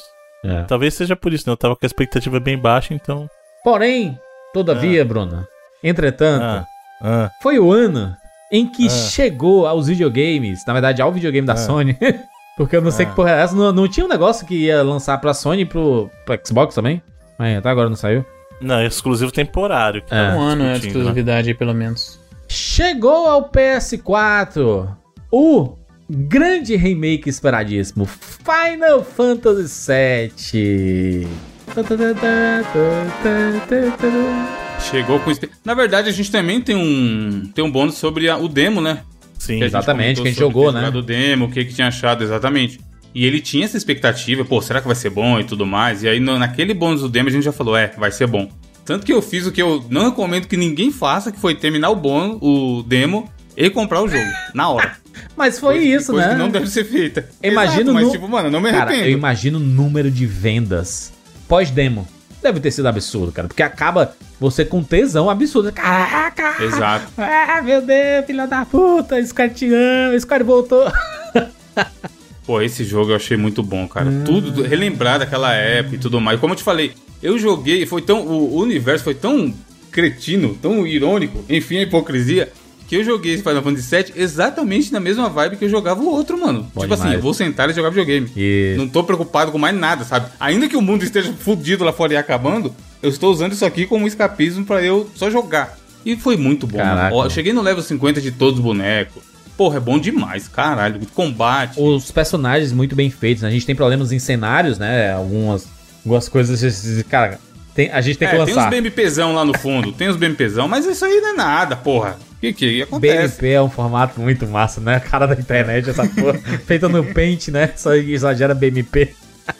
Tem umas favela.bmp lá no fundo no cenário? Tem, mas aí né, não pode ser perfeito. Mas só, só, só em alguns momentos, né? Porque o jogo é muito bonito. E eu acho que o que mais me pegou, mesmo assim, de coração, foi o, o carinho que eles tiveram com a história do jogo. Porque é, a gente viu mais complexidade da história. A expansão, né, Júlio? Os próprios personagens, né? Os personagens coadjuvantes, eles mal tinham. Eles tinham fala, mas eles eram coadjuvantes, porque a protagonista ali era, no começo principalmente, né? Era o Cláudio, o Barret, a Tifa, é, o Red. Mas a, a galera coadjuvante, o Ed, aquela galera assim, eles- que é essa galera aí? E depois, meu Deus do céu, mas que personagens são esses? que tá- A Jessie, mano, o arco da Porra, a Jessie. É lá, maravilhosa, porra. caraca. Evolução absurda, mano. Um dos melhores personagens do jogo, assim. E você, re- real aqui, você consegue compreender a gravidade, tanto de tudo que tá acontecendo, quanto das ações da própria Avalanche, né? E as consequências que tem, porque a Avalanche, ela explode coisas e mata muito inocente no meio do caminho. E você sente o peso de tudo isso. E a responsabilidade de tudo isso. E do porquê que eles estão sendo tão, tão fazendo isso. Então, é a parada da consequência, né? É, cara, Sim. foi muito foda. Sim. Isso Ideais, né? Por que, que seu ideal é esse ideal e o que, que esse seu ideal tá causando e tal.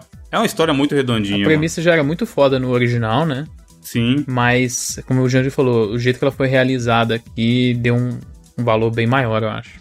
Eu tenho alguns vários, alguns vários É. né, problemas com esse jogo, mas é, A jogabilidade pra mim não, não é um- nenhum problema, inclusive. não, é do combate. Qual o problema você tem. Felipe? Divida conosco. Ah, eu acho que ele é inchado de forma totalmente desnecessária, vários capítulos aí. Não, meio- esse aí é outro, você tá confundindo. Meio inúteis. É. Não acho desse outro aí, não. Tá maluco. Nesse caso aqui, eu acho que tem vários capítulos inúteis, assim, várias sessões que. Inúteis pra um RPG, assim, cara, é, é meio difícil de falar isso, né? Porque RPG normalmente É, tem acho. ele é um jogo inchado. Todo RPG é um jogo inchado com propósito, Não né? precisa ser, pô. Com propósito. Precisa ser. Acho que esse, esse é o problema. É não que tu desacostumou, inchar. Tu repassar os Ah, jogos clássicos de RPG que tu jogou, sempre tem missões que tu fala Vou assim, falar que eles são inchados também. Também tem, eles tinham problema de, de inchaço também. Ah, Mas aí, é, eu acho que tem umas paradas de, de tom, assim, muito bizarras. Tipo, a gente entra no, no, no- metrozinho, no trem, assim, com os personagens do- da sua party, e eles estão todos nas armaduras malucas, assim, os bagulhos super estilosos, né? Design de personagem do, do- da party é Eles estão indo pra fantástico, Comic né? Con, eles estão indo pra Comic Con. É, e aí você entra no metrô, tá todo mundo de calça jeans e sapatênis, tá ligado? e como é que ninguém percebe que é. Ah, as pessoas estão falando no metrô. Ah, nossa, Não, viu? Tem aí- os, terro- é, tem os terroristas. é. Tem os terroristas. Quem será que são os terroristas? Tem um cara com a metralhadora no braço, assim, do seu lado. Cyberpunk, e você não consegue- mano. É, é só essas seis pessoas, essas cinco pessoas que são O cyberpunk, inteiro, tá ligado? Não, é tipo assim, tá passando na TV pra caralho, né? Porra, tem os caras explodindo as aí, ó. fotinhas deles, né? Aparece as fotinhas deles. queria- assim. Eu queria muito que, tipo assim, que a população de Midgar, beleza, se essas pessoas se vestem de forma super excêntrica, eu acho que Midgar todo devia ter sido assim, sabe? E é, é tentar representar uma parada super mundana com o resto do mundo, as pessoas, eu falei, de, de sapatênis e calça jeans, o cara de terno no, no metrô. Não, mas, mas, é, mas é porque no metrô, galera, normalmente, maluquice do quem tá no caramba, metrô, assim. Felipe, são pessoas que não moram ali no... é, são moradores de mídia. Porque Eu normalmente tô os- usando os o- moradores, o metrô eles, como exemplo, mas é. Na, eles não todos pegam o lugares metrô, que né? você vai, é todo mundo no- normalzão, assim. E essa galera, como o Evandro falou, parece que tá saindo da Comic Con toda vez, assim. É. Eu queria que fosse uma parada com um pouquinho mais de senso de identidade nesse sentido, que é, mostrasse Mas o que seria esse melhor? mundo é diferente e tal. Um monte de gente com roupa Todo diferente. mundo com as roupas bizarras, o design de, de, personagem muito mais criativo pra fora do.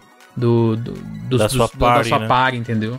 Eles são os gangsters, mano. Lembra lá dos filmes dos anos 80, mano? Que o Warriors, que eles entravam lá no- nos metrôs e, e era a galera vestida toda de vermelho e todo mundo, meu Deus. Mas é isso que ele tá falando, que aí todo mundo sabia quem era. Ah. Fica óbvio também. É justamente isso que ele tá criticando. Aí o que ele tá falando é justamente, o cara entra no trem, ó. Mas de vez em quando tem um comentário desse, pessoas? né? De assim, caraca, vocês são estranhos e tudo mais. É só isso. Não tem, não. Esse é o nada além problema, não tem nada disso. Eu acho que eu, eu, eu tenho problema com o tom do, do, do, do resto do mundo, assim, em relação a aquilo, assim, mas é. São problem, probleminhas, assim, que eu tenho, né? É uma parada que. É, não é, não é um jogo Longe de- perfeito de- assim, né? É. Não, nenhum jogo é, né? Mas é um jogo que, que, é, que é.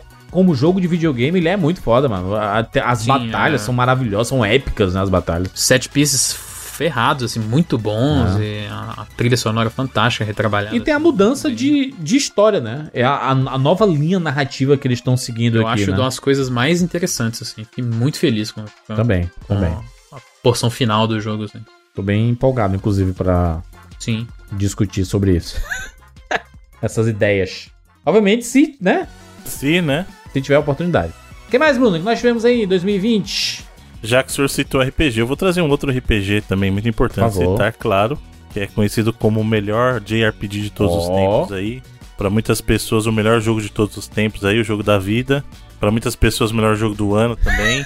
Inclusive, um, um, DLC um do beijo ano. no coração. Um beijo no coração do nosso querido André e um beijo no coração da nossa querida Kátia aí, que os senhores Foram proibidos. sabotaram, né? Já errou. O jogo, Sabotaram. o jogo do último André é Half-Life. Bruno? Da Katia é Final Fantasy, já errou. Não é não, o jogo do ano dela não é não. É porque é jogo, Bruno. André Mas tudo bem, não tem solução. problema.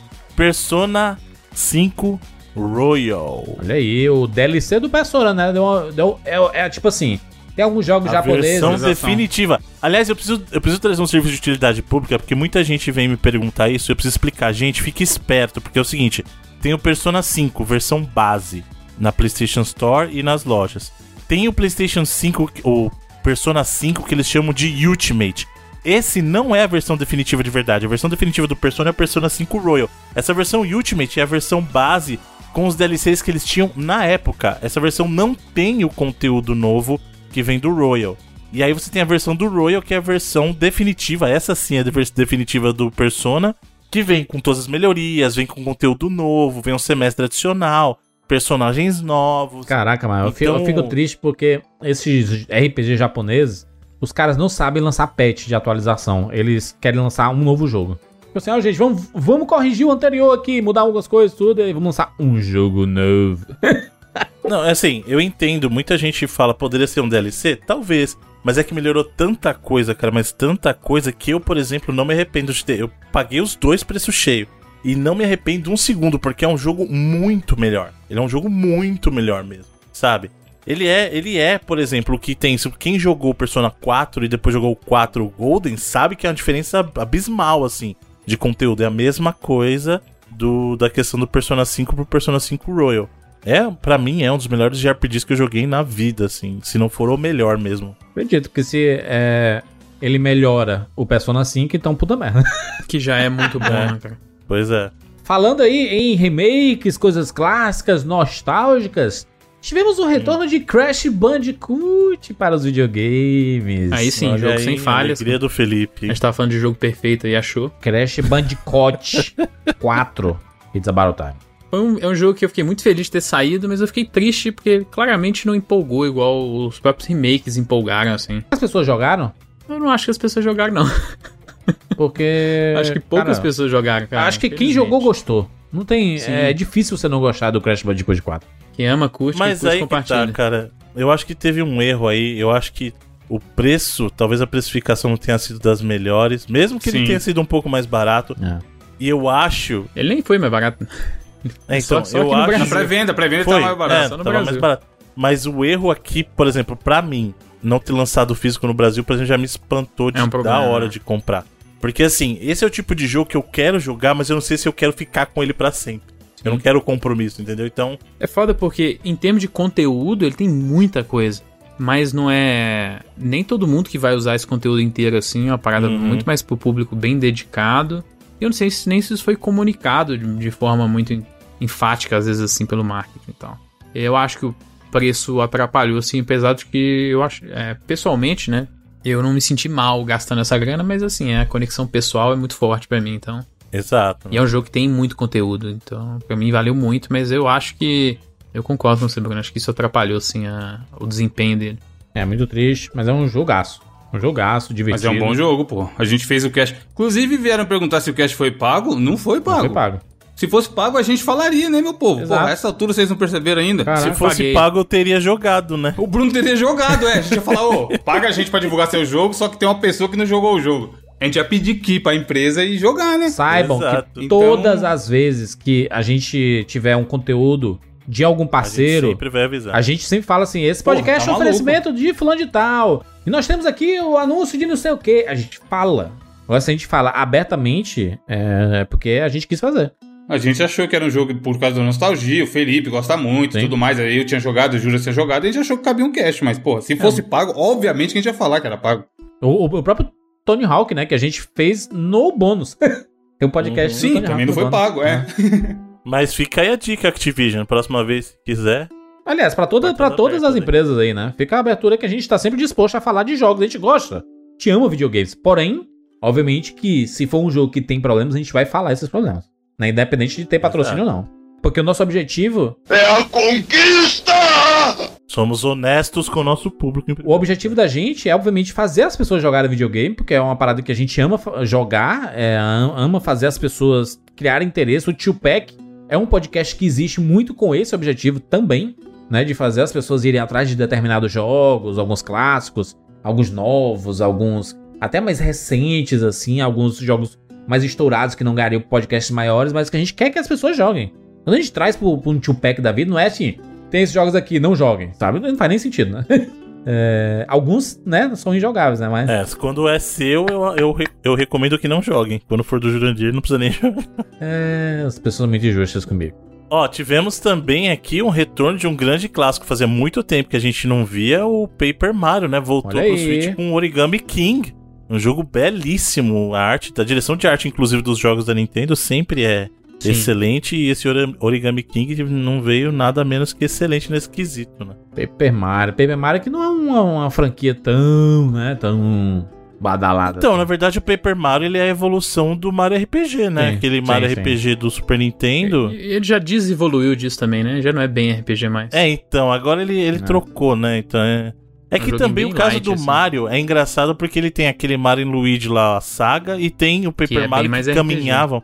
Então, exatamente, aí os dois caminhavam como RPG. E aí o Paper Mario começou a sair um pouquinho dessa vertente, porque realmente o Mario e Luigi tava mais puxado pra RPG do que o próprio Paper Mario, né?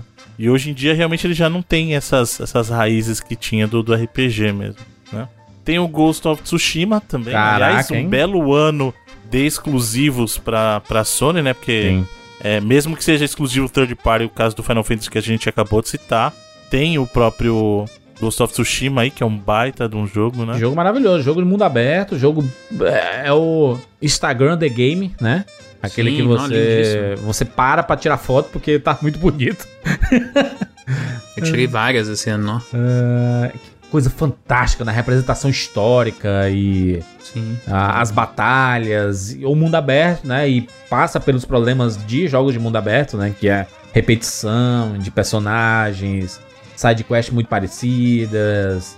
Mas é, funciona, o principal é inchados. isso, funciona. Funciona, funciona pra E caramba. não trava teu videogame. Ó, o Bruno, o Bruno tá só na alfinetada esse Eu cast. gostei dele, eu- acho que ele é um dos primeiros jogos que a gente viu que Não dropa nenhum cavalo, Bruno, na sua frente do nada. De vez em quando aparece alguns O bugs. cavalo não sai voando. Sim. É, o cavalo não sai voando do nada, assim, O girando. cavalo não voa. Ué, que loucura. É possível fazer jogos assim? Quem diria? Não sei, o pessoal fala que não. Jogo. Não, não dá pra fazer jogo de mundo aberto sem, sem esse tipo, tipo de problema. Mas bugs tem, né? Tem bastante bug. Tem, bug Todo- todo tem. jogo tem. Bugsnacks. Bug é. é, bug é normal. Ter bug num jogo é normal. Agora, quando o jogo tem mais bug do que jogo, aí vira um problema, né? Bugs Life. E, e, cara, que trilha sonora maravilhosa, a parada do. De você poder escolher o modo Kurosawa, né? O jogo fica preto e branco e o sangue vermelho. É, em e- questão de direção de arte, os caras Direção de arte, demais, né? acho que é Não, um. e é curioso melhores. que é um estúdio. É um estúdio ocidental e teve um respeito muito grande à cultura oriental no Sim. jogo, né? Eles têm um benefício muito grande de terem trabalhado bastante com as divisões japonesas da Sony, da, da, da PlayStation também nele, né? Pra Uhum. não ter. Pra evitar, às vezes, esses, esses modismos do, do Ocidente em cima do Oriente, né? Ele foi até, às vezes, mais elogiado no próprio Japão do que aqui, sabe? Pelo, né? exatamente por esse respeito que o Bruno falou aí. Uhum. Mas eu gostei bastante. É um dos primeiros jogos de mundo aberto que a gente viu usar bastante da, da cartilha de Breath of the Wild, assim, Sim. em relação à exploração, sabe? Exatamente. E, e isso é uma parada que eu acho que a gente vai ver muito daqui pra frente. A gente teve um jogo da Ubisoft aí que praticamente Breath of the Wild né? Já e tal, mas é, o Ghost of Tsushima usou muito bem, assim, dessa- da, filosofia do Tá falando de qual? Wild. Do Ghost of Tsushima. Não, não, do- da Ubisoft. Ah, o Immortal Phoenix Rising. Ah. Nome horrível. Esse aí eu vi vídeo achei genericaço, hein, Felipe? É, muito parecido com o Breath of the Wild. Eu até tenho vontade de jogar, assim, pelo jeito. Eu gosto muito desses jogos Zelda de genérico, aberto, mais assim. genérico que o Genshin Impact. Eu não joguei, mas a galera diz que o combate. É um jogo bem Impact honesto, o um Genshin baita Impact, do viu? sucesso. Baita do sucesso. De graça até, lógico que vai ser honesto, pô. não, é um mas mesmo assim, ele é, um, ele é um free to play honesto. Mas o, a questão aí do Phoenix, cara, tem muita gente falando que o combate dele é bom. Eu não joguei, mas tem uma galera falando que o combate dele é melhor Sim, que o do Breath of the Ele Wild. tá até bem elogiadinho. Sabe o que, que a gente teve esse ano também, ainda tocando nos exclusivos, pelo menos no, no mundo dos consoles? O primeiro grande fenômeno aí que depois foi apagado logo em seguida, mas o Fall Guys, cara. O Fall Guys chegou em Fall agosto Guys lá. foi um negócio. Fizemos um podcast, né, sobre Fall Guys e Among Us, que é um jogo de 2019, mas explodiu em 2020. Não, né? Among Us é Estourou em 2020. 2020. 2018 Bombou esse ano, e né? explodiu 2020, é. O Fall Guys foi um fenômeno, né? Mas passou também já, né? Sim. É, outro. começo. Mais ou menos, acabou de sair a temporada nova. É, e o pessoal tá falando que tá boa a temporada, hein? Falaram que é melhor até agora. É outro que se tivesse o vídeo do YouTube das brincadeirinhas lá, estaria com, com a- com a, com a galera brincando de Fall Guys. É, né? com certeza. Olimpíadas é. do Faustão da vida do joguinho. é. E o Among Us também, porque esse ainda foi um Então, esses ainda dois, maior. foi o que eu falei. Lembra, lembra que eu falei que tem dois jogos que estão aqui que eu não sei se eu coloco na lista ou não? Eram justamente eles dois. Eu, vou, eu já vou dizer pra vocês que tem um deles que está na minha Então, lista. o Bruno, eu ia falar isso. O Bruno eu tenho certeza que ele fácil colocou saber qual, né? É. Porque é um dos jogos que ele mais jogou esse ano, esse safado. Ele ficava jogando todo dia de noite com o pessoal do grupo. Mas tu voltou a fazer tarefa, Bruno? Ou tu desistiu? Resta saber se ele aprendeu a Voltou não, começou, Só exatamente. assistir os vídeos lá, mano. É. Vocês vocês estão me julgando aí, vocês nem sabem. Mas, cara, do, do mesmo jeito que a gente comentou na abertura, Juras, que é o ano do Covid, é um ano marcado na história e tudo mais, cara, a Among Us fez parte disso, mano. Não tem como ignorar, É. tá ligado? Como os caras conseguiram sucesso. dar a volta por cima, mano. Tipo, o jogo ganhou prêmio lá no Game Awards, maluco. Pois ganhou é. do COD. Tipo assim, o jogo ganhou do COD. Mas e o, que tem um e o orçamento COD, que COD e o tem. COD no celular é um fenômeno, né, brother? Todo, cara, muita gente jogando, muita gente jogando. Muito grande. Não, não só, não só no celular. Esse ano foi o ano do Warzone Do também. o Warzone, passado, pô, né? esse ano a Activision acertou em Call of Duty demais, porque foi o segundo Battle Royale de Call of Duty, né? O primeiro foi o Blackout, que teve no, junto com o Black Ops 4. E o Warzone meio que veio com o Modern Warfare de 2019, mas virou um produto gratuito, né? Então meio que separado do Modern Warfare. E, cara, deu muito certo e eu vou te falar, é um jogo divertidíssimo, cara. Eu joguei muito esse ano. Acho que de multiplayer, É, com certeza foi o jogo que eu mais joguei. Tem um amigo meu, Carlos, que pira também, mano. Joga que nem louco. Você joga essa porra. E as mudanças que eles fizeram esse ano, toda adicionando as paradas bem no pique Fortnite mesmo, eventos e aí armas é, específicas em épocas específicas, né? Modos específicos assim. Teve o do Halloween agora que fez muito sucesso lá, que tinha os zumbis no meio e tal. Cara, foi um baita esforço, um jogo com valor de produção altíssimo e de graça, né? Então é, Né? é, deu muito certo. O jogo do Vingadores, hein? Avengers. Eita, esse foi um belo de um flop. é, falando de jogo que não deu muito certo. Flopzaço. É, os trailers já não ajudavam até muito. pela né? performance comercial, achei que ele seria maior até. Mas, é, pela força que tem a marca, né, Sim. Felipe? Nessa, nessa carência de filme e tal. Oi, pior que eu joguei o beta, eu achei legal. Os caras depois do Ultimato, aí lança o trailer Exato, do Vingadores. tinha tudo, né? Aí os caras nada a ver com os personagens do filme. E não precisava É, ter a ver, né? Mas ficou meio estranho, né? Meio tosco. Não, né? tinha que ser um jogo bom. Tipo assim, a, gente tava, a galera tava na carência do, de Vingadores, né? Da marca e tal, do hype. Às vezes só E o atrapalhou, jogo né? é. Tinha tudo pra ser. pra Marvel, assim, né? Não foi? Tinha tudo pra ser o que aconteceu com o lançamento do filme do Mad Max. E saiu o jogo do Mad Max, que é, cara, o universo ali. re- Você respira o universo do Mad Max ali É naquele muito jogo. bom aquele jogo. E aqui ele não poderia ser isso. jogo, não. É. Mad Max é um jogo que, que. Até porque ele saiu no mesmo dia do Metal Gear 5, né? Então não foi uma, um jogo que vendeu tanto assim, mas é. Mas é bom. Um bom Cara, jogo. Diferente do Eu Avengers. gosto, eu Ele é um gosto. bom jogo. Eu gosto, é. Mas teve muita gente que comprou por causa do filme mesmo, porque o filme é sensacional. Eu comprei, né? mano. Eu comprei e joguei. Tentei, tentei, mano. Eu tentei jogar. Sabe quando você fala assim, cara, não é possível que seja, seja só isso.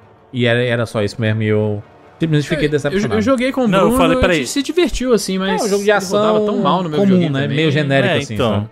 É, é o tipo de jogo que a gente jogou, se divertiu, mas aí na hora de pagar Tá bom, mesmo, eu né? falei, não, o Lego é. Vingadores é melhor do que esse jogo dos Vingadores. muito melhor. Nossa, muito melhor. Lego Vingadores é um bilhão de vezes melhor. É, não deu, não deu muito bom não, né? Outro jogo que saiu aqui e foi muito bom é o jogo do Homem-Aranha, né? Do Miles Morales, né? Que ganhou Nossa, realmente um jogo Sim, solo, né? Antes era, Sony. era a ideia era a gente não sabia se ia ser um DLC ou se seria um jogo solo, então aí depois virou um jogo solo mesmo. É, ele é mais curtinho, eu até queria que ele fosse um pouquinho maior, Sim. assim, na, na história principal, mas eu acho que eu gosto dele até mais do que do primeiro, viu? Em, em termos de, de estilo, principalmente, ele tem uma parada tão distinta. É assim, que ele de- bebe um pouco do estilo do que foi da animação, né? Do, Muito, do? Aranha Verso, né?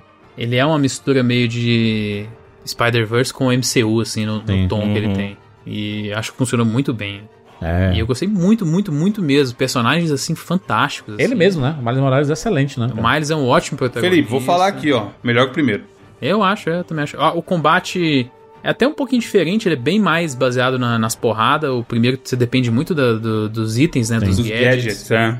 Esse aqui é mais porrada na mão e os poderes que, poderes que ele tem diferente.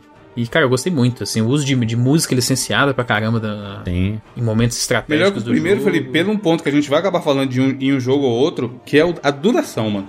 Eu achei a duração desse jogo perfeito. É, ele não precisa ser esticado, né? Por mais que seja. Nem, nem o jogo. O jogo não tem problema ser gigantesco, Ah. desde que você não termine pensando, caralho, não vai acabar nunca isso aqui não.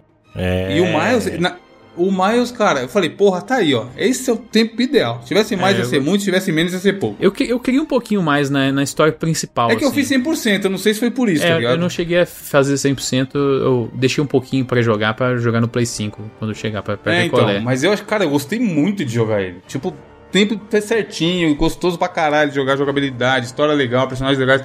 Itens que ele aborda de é, social, cultural Sim. de hoje em dia legal pra caramba também. Tá, tá alto no meu top aí, hein? O meu também. Deixa eu olhar o meu aqui. Não tá alto, não, mas tá, mas tá no top. Tá top. Top 10, né? É. Pode estar no 10. É. Tá lá, tá lá no top. Tivemos, ó. Esse ano a gente teve um lançamento que é de algo que muita gente queria aí, mas o resultado talvez não foi tão legal. Que foi o Super Mario 3D All Stars, que é a coletânea da Nintendo pro Switch, Olha que aí. tinha Mario 64. Tinha não, tem ainda. Mario 64, o Mario Galaxy, que é um dos melhores Marios que tem 3D, né? E o Mario Sunshine, cara, lá do GameCube. Podia ter o Galaxy 2, Palhaçada, né? né? Meu Deus do céu, mano. Poderia. Bem né? palhaçado isso aí, ó, é a Nintendo inventando escassez virtual, não só com esse jogo. Isso Nintendo fazendo é Nintendice, né, Felipe? é Já anunciou vários dessa forma assim. E vamos ver, se chegar 31 de março, ela vai tirar ele mesmo das lojas sempre. Você vai confirmar. Eu acho essa que ela vai loucura. tirar e vai vender separado, né? Vai vender, ó, agora você vai ter que comprar um a um. 20 dólares jogo, cada É um. babaquice. Ela quer forçar a pessoa a comprar 30 o jogo dólares cada um. antes. Pô, é mais caro. Acho que todo videogame da Nintendo é obrigação ter esses All-Star. E, mas não tem, né, cara? Não tem com tanta frequência assim. E é, é triste porque poderia ter mais jogos, inclusive, no pacote, né? Poderia ter outros Marios, né? Olha o tanto de remake foda que a gente falou aqui esse ano, assim. Trabalhos e. E o Zelda, Zelda All-Star? assim. Eu quero jogar, né? Ano que vem é 35 Bem que eu nem anos tenho mais Zelda, Switch, né? Então- E aí é foda. É, esse aí, do- esse aí o Game Pass vai ficar te devendo. É. Que tristeza. que Felizmente. tristeza. No começo do ano a gente teve o Kakarot, né? O Dragon Ball, né? Dragon Ball que voltou pros mundos dos videogames o aí, faz janeiro, né? bastante sucesso. E não deu muito certo também, né? Ah, mas o Fighter Z que é, o bom ainda, não é? O Fighters que é o bom mesmo, é isso. É, o jogo de luta, né? Esse aí eu não vi ninguém elogiando, não. É. Vamos falar aqui sobre Assassin's Creed Valhalla, que saiu e é um dos melhores Assassin's Creed dos últimos anos, hein? Será que a Ubisoft acertou de vez? Esse, eu vi um tweet do cara falando assim: 2020 tá tão maluco que é o ano que a CD Projekt Red fez um RPG de mundo aberto cagado e a Ubisoft fez um RPG de mundo Acertou. aberto muito bom. Pois é. E, tipo, é real. eu- a galera que tá jogando, a gente ainda não jogou, infelizmente. Mas, cara, não tem ninguém que falou mal desse jogo. Pelo contrário, é só isso. Porra, não esperava que ia ser bom pra caralho e é bom pra caralho. É, a, a- é bom falar que a Ubisoft, depois dessa ressurgência do Assassin's Creed a partir do Origins, lá ela vem acertando, né? É, eu gostei do Odyssey, eu só achei ele muito grande e muito inchado também. Eu não terminei porque eu joguei 40 horas e eu acho que não tava nem na metade. Eu falei, ah, acho que tá de boa, vi bastante coisa legal aqui, não precisa jogar E, mais. em não. vários lugares ele tá dominando, né? Tá, eu vi aqui, tem notícias Vendendo muito que, que bem. no, no Reino Unido ele conquistou o primeiro, primeiro lugar de vendas. Sim, verdade. O Valhalla vendeu quase 2 milhões de cópias no lançamento. Principalmente se você pensar em Xbox, ele foi meio que associado como o jogo de lançamento, que ele saiu no mesmo dia, né, do, do Series, né? E Aham. também tava lá no dia do lançamento do PlayStation 5, então muita gente comprou ele. É aquele bundle extra oficial, né? É, muita mas gente comprou mas ele falando da, da, da própria Ubisoft, o Watch Dogs Legion. Cara, a, a Microsoft, a Microsoft, a Ubisoft pisou muito na bola com essa estratégia de lançar os dois jogos tão próximos É, um do né? outro e ainda na iminência da chegada do Cyberpunk, porque até então ninguém sabia que o jogo ia ser ruim, o Cyberpunk. Ele tá cheio de problema. E isso prejudicou muito a venda do, do Hot Dog, cara. Muito, muito. É, são dois jogos que eu, eu tenho muito interesse, eu gosto da- das franquias aí, mas vou deixar pra jogar no- nos videogames mais novos também, até pra dar uma performancezinha melhor que tiver, né? A gente pode falar já do Cyberpunk, então, né? Cyberpunk é um dos, jo- um dos jogos mais esperados dos últimos anos. Desde depois de Witcher 3, né? Criou-se um hype muito grande pela própria CD Projekt, né? A Red, que é a empresa responsável pelo Cyberpunk, pelo The Witcher. E a galera deu que meio que carta verde, né? Cara, só vem. Carta branca, Jurandir. Carta verde. É, por que carta verde? não Você é do pessoal, Carta cara? branca, pô. carta branca, perdão. carta verde, nada a ver. Eu ent- entendi sinal verde, assim, né? Meio que abriu o sinal verde pra eles, assim, cara, vai, só vai. E, e eles passaram muitos anos produzindo esse jogo, né? E criando um hype muito grande a cada trailer, mostrando as modificações e re- recebendo já polêmicas antes, né? Ah, caraca, vai ser primeira pessoa, como assim? Mundo aberto em primeira pessoa. Então, eles, que, eles tinham a proposta de trazer algo diferente, né? E no próprio ano de 2020, ele passou por adiamentos. E quando tá Não, perto de mesmo lançamento. antes de 2020, né? Ele já vinha sofrendo diversos atrasos, né? Ele já vinha sofrendo atrasos mesmo antes de 2020, aí dentro de 2020 novos atrasos. Sim. E eu acho que o erro maior foi esse. Quando chegou esse último atraso, falou assim: não, agora não atrasa mais. Essa foi a besteira deles. É. Falou assim: não vai atrasar, tem que atrasar. Vai ser lançado quando? Quando quando for a hora certa, sabe? Porque aí eles correram e saiu o no que que deu, e saiu, veja cara. no que deu, é. Sabe o que é triste, Bruno? A gente fez o cast, a gente já atrasou a gravação Pois desse é. cast. e a- o papo entre a gente, amigo ouvinte, era assim: não, mas tem que esperar o Witcher pra saber em qual posição ele vai ficar no top 3. O Witcher não, Cyberpunk. A gente ficou meio. É. É porque eu tô pesquisando sobre É. o Witcher aqui. O Witcher teve 250 prêmios. Então, assim, se esperava-se muito da CD Projekt Red. E a gente falava entre a gente, não, mas o Cyberpunk vai ficar em qual posição do top 3? Essa era a discussão at- até antes do lançamento, sabe? E a gente não gravou, porque a gente tava com um monte de cash adiantado. A gente não gravou os melhores do ano, esperando o lançamento dessa bosta. E aí, cara, que tristeza. Não, atrapalhou a gravação desse tão- cast, os primeiros do ano, inclusive, né? Porque. É. Exato, é. é. A gente travou, a gente tava com um monte de cinco casts na frente, a gente falou, não, tem sentido ficar gravando um monte de podcast, tanto sendo que a gente não vai, não vai gravar os três primeiros do É. ano e os melhores do ano. E aí, cara, nossa senhora, que, que É, o cagada, curi- puta que é pariu. curioso porque o, o Cyberpunk ele vai muito da de como cada um teve a sua experiência, né? Muita gente que Ah. tava jogando e fez é, lives e vídeos anteriormente, né? Jogou a versão de PC, né? Que era a versão mais polida, né? De É, todas, a, né? A CD Projekt só liberou é, review, cópias Da pra versão PC, PC. pra reviews antecipados. Ela só mandou as versões de console no dia é 19, né, que foi lançado. A gente aprendeu, a gente aprendeu com o Bruno, foi 19. A gente aprendeu com o Bruno que todos os jogos são feitos no PC, né? e depois eles são portados Exato, a pra, versão base é PC. Exato. pra, pras, pras outras versões e Tem tudo. uns- e tem uns jogos que são muito feitos pro PC, tá ligado? Não, o pró- o próprio Exato. Witcher, né? Esse é o caso. Cara, Esse é o caso pra não, caralho. vocês veem o, o- a parada do quando, quando sai trailer na E3 e etc tudo mais e sim, é sempre rodando no, no, no talo ab- absurdo e 120 FPS, 8K. aí quando sai no videogame é meio torto assim a gente caraca meu Deus que downgrade é porque a versão de PC é Meio isso né? torto. meio torto, né? É, mas aqui, muita gente que fez review jogou a versão de PC e conseguiu extrair muita coisa boa do Cyberpunk. Porém, as pessoas que jogaram em consoles passaram por muitos problemas. Vou dar a minha experiência pessoal aqui de jogar no Xbox Series Primeiro S. dia. E eu queria Pagou preço, cheio, pré-venda, né? vou 250 lembrar. reais. No dia 1 já, tá, já tava baixado. Quando virou, Preload. virou o dia, eu já podia jogar. E aí eu fui ver, comecei a jogar, coloquei lá a dublagem em português e legendas em português, que eu gosto de ver, acompanhar as duas, né? Caso eu não, não tenha escutado direito, tudo, saber o que tá rolando. E eu, eu começo a jogar e os, e os personagens não falam. Aí eu, que porra foi essa, gente? Só de mudo. Se liga, liga de sinais. então. Não, E eu, eu pensei assim, será que é estilo? Será que é estilo assim, caraca, vamos... vamos Todos são personagens silenciosos. aqui. Eu, e a, a, a legenda truando, a galera falando palavrão e não sei o que. Eu, não, tem algo errado aqui. Será que eu não ativei? Será que tem que ativar no Aí menu? eu comecei a, a pesquisar e as pessoas disseram assim: Caraca, saiu do Xbox sem a dublagem em português. Aliás, tinha opção, Mano. mas não funcionava. Não, não ativava. Aí ele fala assim: o que, o que pode resolver é você colocar a, a voz em inglês e aí o, a, a legenda em português.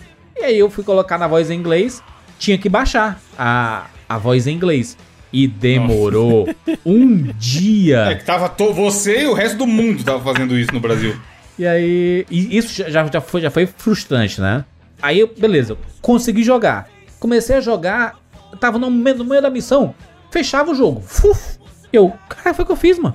Eu apertei algum botão Você tava aqui. jogando 360 ou, ou no, no Xbox One S? Exato. É, e aí, no, no, no Series S aqui, né, cara? E aí eu dá play e voltava a missão inteira. Isso aconteceu algumas vezes. ah, sem falar em- dentro do jogo, né? Que aconteciam uns bugs, mas bugs de mundo aberto, é coisa normal e tudo. Então, Não, mas desse é já demais. Tipo assim, é normal, mas, mas Cyberpunk demais. o normal demais, é ter um bug. demais. Fechar o, jogo toda Tipo hora. assim, quando você joga 5 minutos sem ter e não acontece nada é porque tá É, estranho. O que resolveu pra mim foi o quando? Quando saiu o patch 1004. De 17 GB. Baixei e ele resolveu realmente todos os problemas que eu tava tendo. Porém, ele ainda fechou umas duas ou três vezes até eu zerar. Eu zerei o jogo com 42 horas, mais ou menos. Mas aí eu tive a experiência completa do jogo. E ainda assim foi ruim, mas eu acho que nós quatro foi a melhor, até porque você zerou. Sim. Felipe foi a pior experiência, né, Felipe? Tanto que dropou do jogo. É tipo assim, eu acredito que eu vou gostar bastante desse jogo. Eu acho que vai. fato, Acho um que vai sim. jogar. É muito do meu estilo assim e tal. Mas você jogou aonde? Eu tava, Relaxa. jogando, eu tava jogando no meu Xbox One S, ou seja, a pior versão que existe hoje em dia, inclusive. E eu nem, é engraçado, eu nem tive muito bug é, ou crash, eu simplesmente não consegui enxergar nada no jogo, o jogo é completamente embaçado.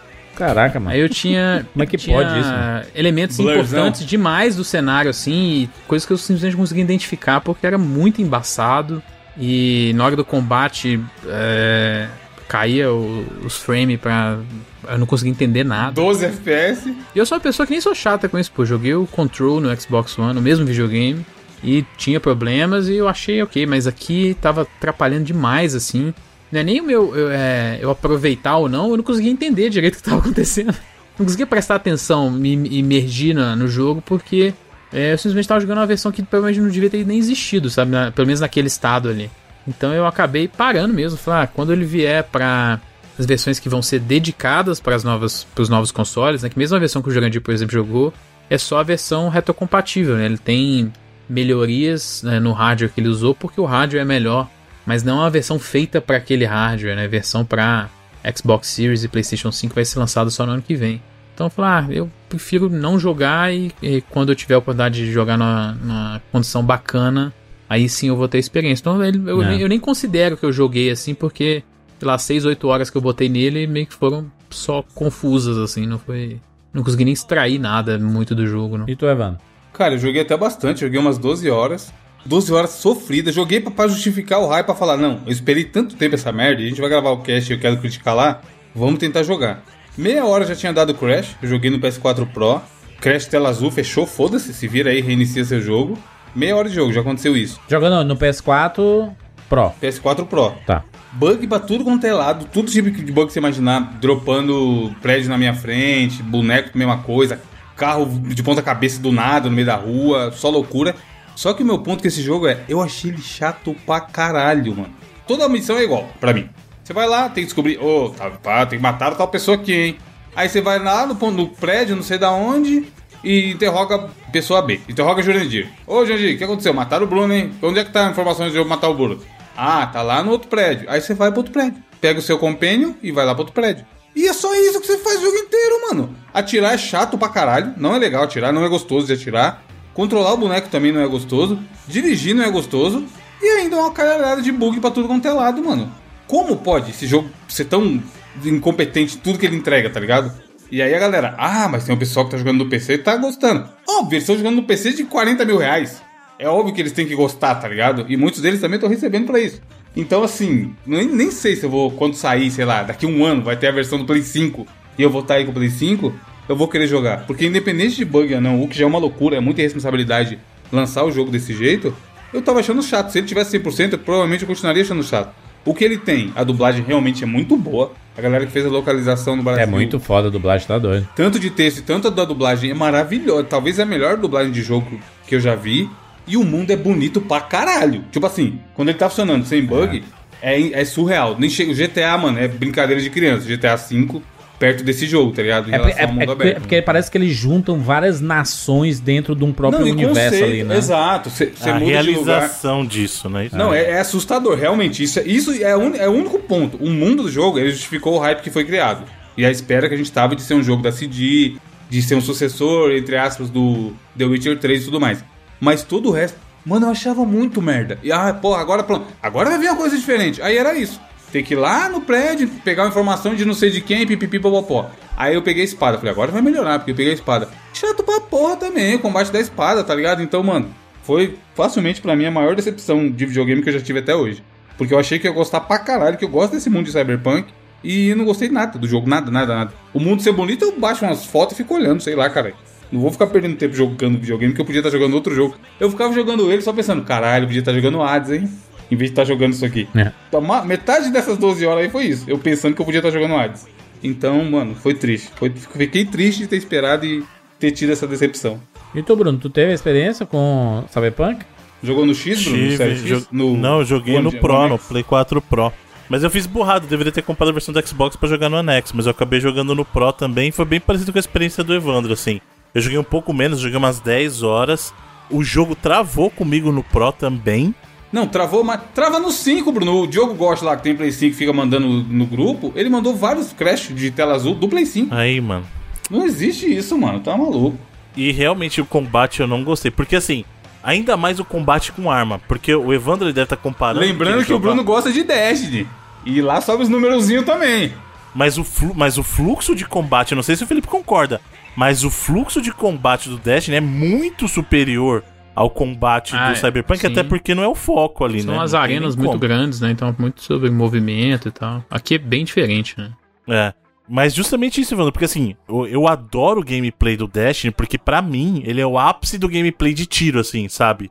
Pra mim ele é gostosíssimo de jogar. Ah, eu também você acho. deve estar comparando, por exemplo, com o Overwatch que você joga tanto. E aí você pega essas experiências que são como. tão boas. O GTA, tão não, mas ó, o. GTA. GTA é top de atirar? Não é. Mas não é ruim. Não é, mano.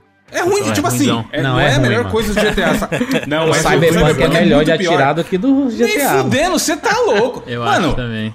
Vocês estão É porque o doidos. GTA você pode travar a mira em qualquer pessoa. tá? Exato, tem a trava de mira. Aí, É o jogo do Só Easy, isso aí mano. já faz ele ser melhor. Mas é a primeira pessoa. Mano, mano. Cyberpunk você tá atirando, você tá no corredor atirando, não tem, nem- tem uma parede atrás de você. Você tá atirando na frente, aí brota um policial atrás de você do nada. Ah, pelo amor de Deus, isso aí não é bug, Mas, mas não, não, mas não é o problema do tiro, entendeu? É problema do jogo ter programado eh, pra aparecer um, Ruim, uma ruim, polícia. Não, mas isso não ajuda, né, Jurandir? Esse Peça problema que seu ele citou, por exemplo, não, a- não ajuda isso aí. Isso é a programação de IA muito mal Não, feita. não, não, né, não, não. Eu tô- é que a gente- ele, tá, ele tá criticando o tiro do jogo, entendeu? E eu, e eu tá, tá dizendo que aparece uma polícia do lado. Não é problema do tiro, entendeu? É problema da programação do jogo. de- Programação é pior ainda. Sim, mas ele tá. Mas não é o que ele tá criticando, entendeu? Mas é ruim, é ruim, é ruim, tudo é ruim. Nada, só o mundo é bonito. Baixa uns, uns wallpaper em 4K. e Não, tá- isso é exagero. Esse, esse- esse tipo de crítica é exagero. A gente sabe que é exagero. Porque tem jogos muito, muito piores que nem, que nem se enquadram nesse perfil. O Contra, próprio GTA contra, V. é, contra é nojeraço. E é melhor O tirar GTA no contra do V é que pior que o, que o Cyberpunk. O, em tiro, e na- no combate, sim. No combate, sim. Não, tudo bem, eu concordo que o- a, a sessão de combate do GTA não é das melhores também, mas como jogo, gente, o GTA V, lembra, foi lançado em 2013 pra geração, É, não é nem a passada 360. agora, é a, É a- é a re- a retrasada Bruno, já. 300 A 60, narrativa, é. macho, o, a, a Rockstar, ela sabe contar uma história. Ela sabe contar uma história. E a gente acreditava que a, que CD Projekt também sabia contar a história. A história do Cyberpunk, ela demora pra engrenar. Muito. a expectativa muito, era muito parecido com a expectativa do Ciclo pra GTA mesmo, né, em cima desse jogo, eu acho. E acho que mostrou que não é fácil fazer esse bagulho. Eu, eu sei que a temática cyberpunk é muito difícil de fazer uma história empolgante e que você entre ali, porque é, é- é uma temática muito complexa. Você. Será, cara? você não, Bruno, não. quando você vê Blade Runner, Ghost in the Shell, são temáticas que Exato. demoram pra você entrar no universo. Demora Mas quando muito. você embarca, Porque não é, não é pô, você comum, mas assiste Blade Runner, é o, o GTA é muito mais mundano. A gente consegue se identificar mais rápido com a história dos, Não, dos sim, personagens, bem, isso entendeu? sem dúvida. O Cyberpunk ele demora, ele precisa de muito background. E aí o, o- a, a Cyberpunk ela Mas o problema dele ela não podia- é só a história, ela, Jurandir. ela podia primeiro, Bruno, ter feito sabe o seguinte, ter lançado o jogo que funcione, né? Isso é o, é o principal. Em primeiro lugar é importante. Eu, eu acho que ela poderia ter preparado o universo de Cyberpunk lançando, sei lá, um curtinhas mostrando o que, o que aconteceu no universo de Cyberpunk ali, mais ou menos como acontece com a turma da Blizzard que faz com Overwatch, que lança uns cultas falando umas side stories, entendeu? Ah, aconteceu umas guerras que aconteceram aqui, tarará, e por isso que transformou nisso. Ah, a população é desse jeito, preparando as pessoas pro universo de Cyberpunk, coisa que a gente viu, sei lá, Final Fantasy XV fazendo, sabe? Lançando filminhos, historinhas, coisas relacionadas pra você entender melhor aquele universo, porque a gente cai de paraquedas e tudo que a gente conhece de histórias são de side quests que são muito parecidas e de arquivinhos que você pega no meio do mundo, assim. Ah, lê isso aqui, aí conta a história da Segunda Guerra de não sei o Caco, quê, né, tá que chama, Jandir. É, Aquelas, aqueles né, chipzinhos. né? exato. Mas isso me... Você sentiu isso também, Bruno? Das, das missões ser muito parecidas? Sim, são muito Ou eu tô parecidas. É sendo que, só na chato? verdade, jogo de mundo aberto, em geral, é aquela questão que a gente chama de fat quest, né? Você vai ali, pega o negócio, Porra, volta mas a aqui. CD é Projekt, estrutura cara, no normal. Witcher, Bruno, Mas ela o fez Witcher não tinha sidequests isso. maravilhosas. Ela dava cara. significado pras coisas no Witcher, que é o que Exato. falta aqui. Entendeu? No Witcher, a gente, eu, eu terminei o Witcher, Bruno. Foi hora pra caralho ali também. Exato, mas todo mundo lembra, por exemplo, a história do Barão de Sangue lá. Exato. Todo mundo lembra, entendeu? Eu não Por quê? lembro dessa, Porque- mas não fala de nenhuma outra também. Eu só lembro dessa. essa é a melhor. Mas, mas. Felipe, a- o, o cara te liga. Felipe te ligou. Aí fala, ô, ô, mano, vem aqui comigo. Ah, aquela, Aí, ah, mano, o Cyberpunk... Essas... aquela side quest lá da a da mulher bruxa do, também, do do poço, que ela caiu a no poço. bruxa. Tem várias dessas assim, mano. Tem muitas. A do lobisomem, tem, tem muita lá. E é tudo side quest, você pode não fazer. Exato, mas é que tá. Ali eles deram significado pras Fat Quests.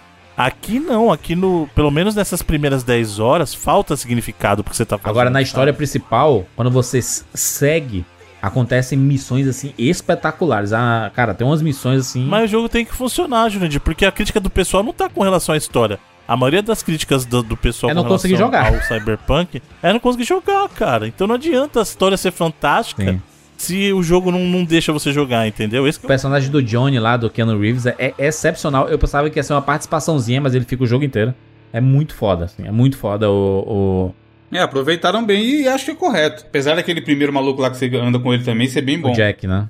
Mas eu não acho que segura, mano. Tipo, Porra, até as partes que você joga com ele, conta a história dele, tudo também é a mesma Eu, eu, eu acho que, Vamos pôr uma bomba ali. que corre o risco de acontecer um No Man's Sky no. No The Tomara, no tomara, porque é Corre o maravilhoso. risco, Porque não é o que conteúdo vai tem, ser. qualidade tem. E eles deram muita sorte. É o que eu falei, a sorte da CD Projekt Red é que eles vão participar, por exemplo, do Game Awards do ano que vem com, É com o Cyberpunk. É, com o jogo completo. Porque se fosse esse ano. Não, então, se fosse esse ano, não ia ganhar nada. Ano que vem, aí eles têm um ano pra trabalhar um monte de patch, aí vai ganhar alguma coisa. Eles lançaram basicamente um beta, né? O beta teste aí aberto pra todo mundo, com o pessoal Não. pagando 250 reais. É isso que eles fizeram. Pois é. O que é ruim, né? Foi triste demais. Porque né? quem. Tem muita gente que se decepciona e não volta, né? Tipo a galera do, do No Man's Sky que fala assim: caraca, hoje em dia o No Man's Sky tá foda. Eu não volto, cara. Não volto. Eu, eu dediquei muitas horas pro No Man's Sky e me frustrei muito. E Então, não- o próprio Felipe falou que vendeu o jogo já. Passou pra frente já. Pois é. É, no Cyberpunk já vendi. Vendi mais caro que eu paguei, inclusive. Muito Tá obrigado. certo.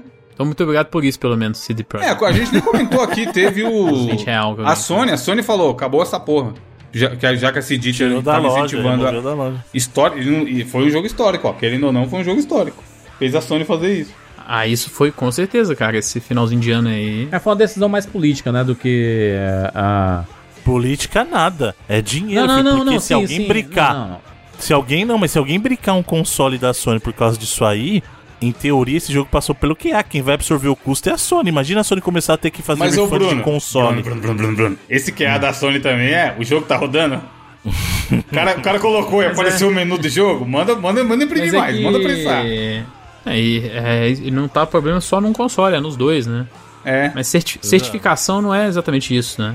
É, é sobre meio que o que o Bruno falou, é evitar brincar console, evitar ter é, problema de, é, de guideline do Epilepsia. sistema. Tem, e tem também- um esse- esse não segredo devia ter aí. passado Tem, tem um outro Teve da epilepsia, tem um- mano. Até isso, cara. Exato, exato. Tem uma palavrinha chamada em inglês waiver, que é o Isso. seguinte. Você lança, você lança, você manda o teu jogo pra QA, aí o QA aponta assim, ó, isso aqui é um problema. Aí você fala assim, olha, posso pedir pra você uma licencinha pra corrigir isso aí só depois do lançamento? E aí a, a, a empresa pode decidir, tudo bem, esse passa, mas lança o Day One Patch. E aí que tá, mano, o que, o que estragou todo o processo... Porque é normal, né, Bruno? Pra empresa grande, É, muito normal, Hoje em dia é é muito normal, normal. não tem o que fazer. Elas, geral, Então, a FIFA tem geralmente não liberam waivers pra desenvolvedores pequenos, não. É, então. Geralmente é pra mesmo. desenvolvedor grande. Exato. Mas é que tá, o que estragou o processo todo é uma coisinha chamada Day One Patch. Porque o que acontece? Antigamente, se o cara lançasse o jogo ruim, o jogo ficava ruim e ele ia ter que devolver o dinheiro de todo Sim. mundo. E agora os caras lançam assim: ah, tem esse problema? Tem muito problema que a gente acha que é bug, ah, mas é desconhecido. E não é, o cara já sabia durante a produção, falou assim: ó, lança assim, e aí a gente lança um Day One Patch, entendeu? Isso aí virou um vício. E os caras não tem que cumprir a agenda, tem que lançar, tem que lançar, lançar, lança do jeito que tá, e aí Day One Assassin's Patch. Creed, né? Aí, né? Conhecido de fazer isso, né? Sim, mano. Aí isso é o errado, porque agora os caras, tipo, ah, lança do jeito que tá quebrado mesmo, Day One Patch, entendeu? É. Eu acho, eu acho que o, o, o Cyberpunk ele poderia ter sido adiado mais uns seis meses aí. De ter um polimento foda e ter um grande lançamento e funcionando, né? E. Cara, porque eu acho que eles conseguiriam estragar um mundo absurdo que eles criaram. Eles criaram, o mundo de Cyberpunk é complexo, é foda. Você olha a dublagem de cada personagem. Cara, tem uma personagem, a Panam, a Panam Palmer, ela é espetacular. A dublagem dela, puta que pariu, é uma mistura de cearense, baiano, pernambucano, é, mineiro, assim, sabe? Ela faz parte de um bando, assim, que. O bando de nômades, né? Porque você escolhe os tipos que você é, joga, né? Nômade, é, marginal ou executivo, né? E eu escolhi Nômade, né? Porque é o estilo de jogo que eu gosto, tipo do Mad Max. E aí, cara, a Panam é, é uma dublagem fantástica. A galera toda ali é. Porra. É um jogo que eu fico triste dele ter recebido tanto rage, mas rage que foi causado justamente pela própria empresa. Pelo que ela não fez, né? É, a diretoria é, mandou muito mal. Essa bosta de, do- dos inteiro, acionistas, né? Os acionistas desesperados, né? Não, quer dinheiro. Mas é burrice, Quer- cara. quer dinheiro, não adianta quer nada dinheiro, ganhar na hora e. é. Vai lá ver o gráfico das ações agora, como que tá bonitão. Pois é. E, a- mas agora, agora é foda, sabe o quê? A galera jogou, zerou e pedindo refund, né? Aí eu vou dizer, meu irmão. Não, filho, mas assim, a CD Projekt Red caiu o valor dela de mercado de um jeito que vocês não estão ligados, cara. Despencou. Ela teve uma queda, despencou mesmo, despencou grande o negócio. Ele, isso é, é bom pra lição dos caras. Não, lança, lança que a gente tem que recuperar. Ah, foi o maior pre-order da história. Agora, o quanto dessa galera vai pedir refund, querido, que esse dinheiro vai sair dos bol- do bolso deles aí de volta, é que eu quero ver. Né? Aí eles vão começar a entender que é, realmente essa tática aí não tá funcionando tão bem, né? Pois é, com certeza esse foi o jogo mais emblemático nesse sentido, né? Negativo do ano, né? É um grande marco e que talvez. Não, do ano não, da história. Qual jogo? Qual outro jogo aconteceu isso? É, não sei. É, Que tava nesse hype alto desse Uma situação jeito. e- desse jeito eu não, Não me tem, lembro. não tem. O No Não Man's Sky foi, não foi, tem. foi... Mas não era o Assim, hype, Felipe, não era. mas o Mas é um jogo não indie, é. de certa forma, né? É, Superstar? ele não É, vendeu tipo 8 assim, milhões de cópias no pré- no pré-order, igual foi Quem Cyberpunk, tá acompanha ligado? tava esperando. Pra cá, beleza, É. esse cara, porra, vai ser da hora, tá? Ó, o que estão prometendo. Mas nem se compara, cara. Não, não compara, não. Cyberpunk tinha prédio no centro de São Paulo, grafitado, Sim, comparado ao Cyberpunk, mano. É. Tá ligado? Mil ação com influência. O Zob, no Brasil, a gente falou disso. Eu acho que o custo de marketing dele foi tipo 400 milhões de dólares, um negócio absurdo assim. Carol lá, Carol que era da higiene, tá no Omelete, tá no jogo. Tá? Eles fizeram certinho. A criação de hype é, é a ser estudada, tá ligado? Eles fizeram. Só que foi proporcionalmente. O hype tava no alto pra caralho e a decepção foi É, o baixa tombo foi- igual. Foi muito foda. É. Mas, cara, puta, acho que nem o GTA 6 não, não consegue sair tão cagado. Eles podem cagar. Não, a, for, a, não a Rockstar, a gente pode falar o que for, né? Porque essas empresas todas têm esses crunch, né? Tem o mau, mau uso do. Cara, quando é que vai surgir, hein, hein Felipe? A gente, é um, podia fazer um podcast sobre isso, né? Sobre essas empresas e esse excesso de trabalho Podia.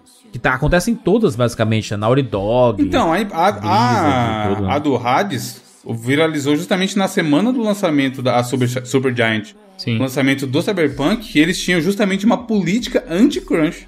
Que eles comiam o rabo se eles percebessem que o funcionário estava trabalhando no final de semana, por exemplo. É, no mundo indie é mais tá, comum você ter É, menor, que... óbvio, é. É, empresas que cuidam Pressão mais menor, né? A galera mostra que dá pra mesmo, fazer, né? Tipo assim, os caras fizeram um puta é porque não jogo, tem acionista lá em cara. cima, né? Também. Mas mesmo nesse no, no es- escopo indie tem problema de crunch também, não é exclusivo só da Sim, sim. de estúdios É um, é um problema não, da que- indústria, né, cara? É um problema da indústria. Exato, é um problema de indústria mesmo, né? A indústria de videogame E, tá... e, e- e precisa Desde o ter... começo é assim, Cara, né? o que tem que acontecer com o mercado de videogames é, é o que aconteceu com o cinema.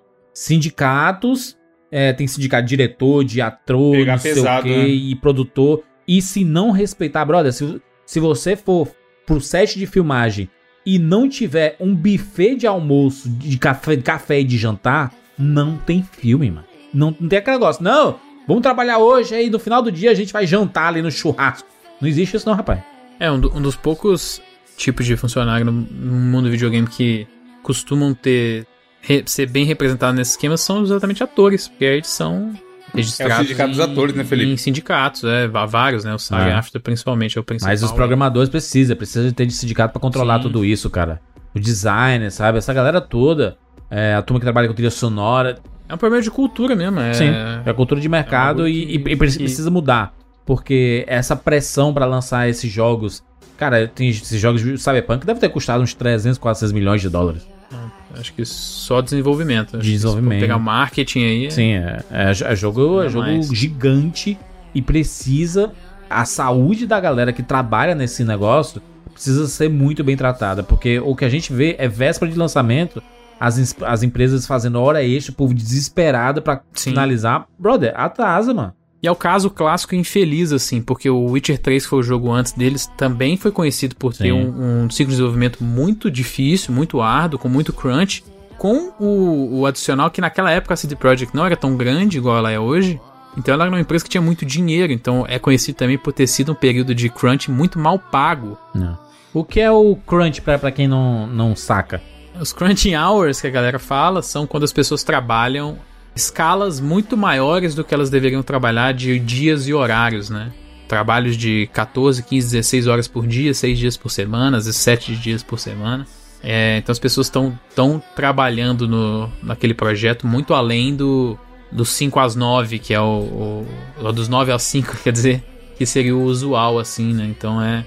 E muitas vezes, na maioria das vezes, na verdade, as pessoas recebem benefícios financeiros, mas detrimento para a saúde. é O crunch ele não é que- a hora extra, né? Vou fazer aqui duas horinhas extra e tudo. Fazer né? duas horinhas extra e ficar de bobeira. Não, né? não é isso. É, É, e acontece muito no final do projeto, né? Ele era pra ser, mas não é isso, né? Ele é muito mais intenso. do E ele que é, isso, e ele, é, ele é imposto também, né? Não, tem, tem que trabalhar. Hoje em dia menos, mas ainda tem casos de, de, de crunch obrigatório, assim.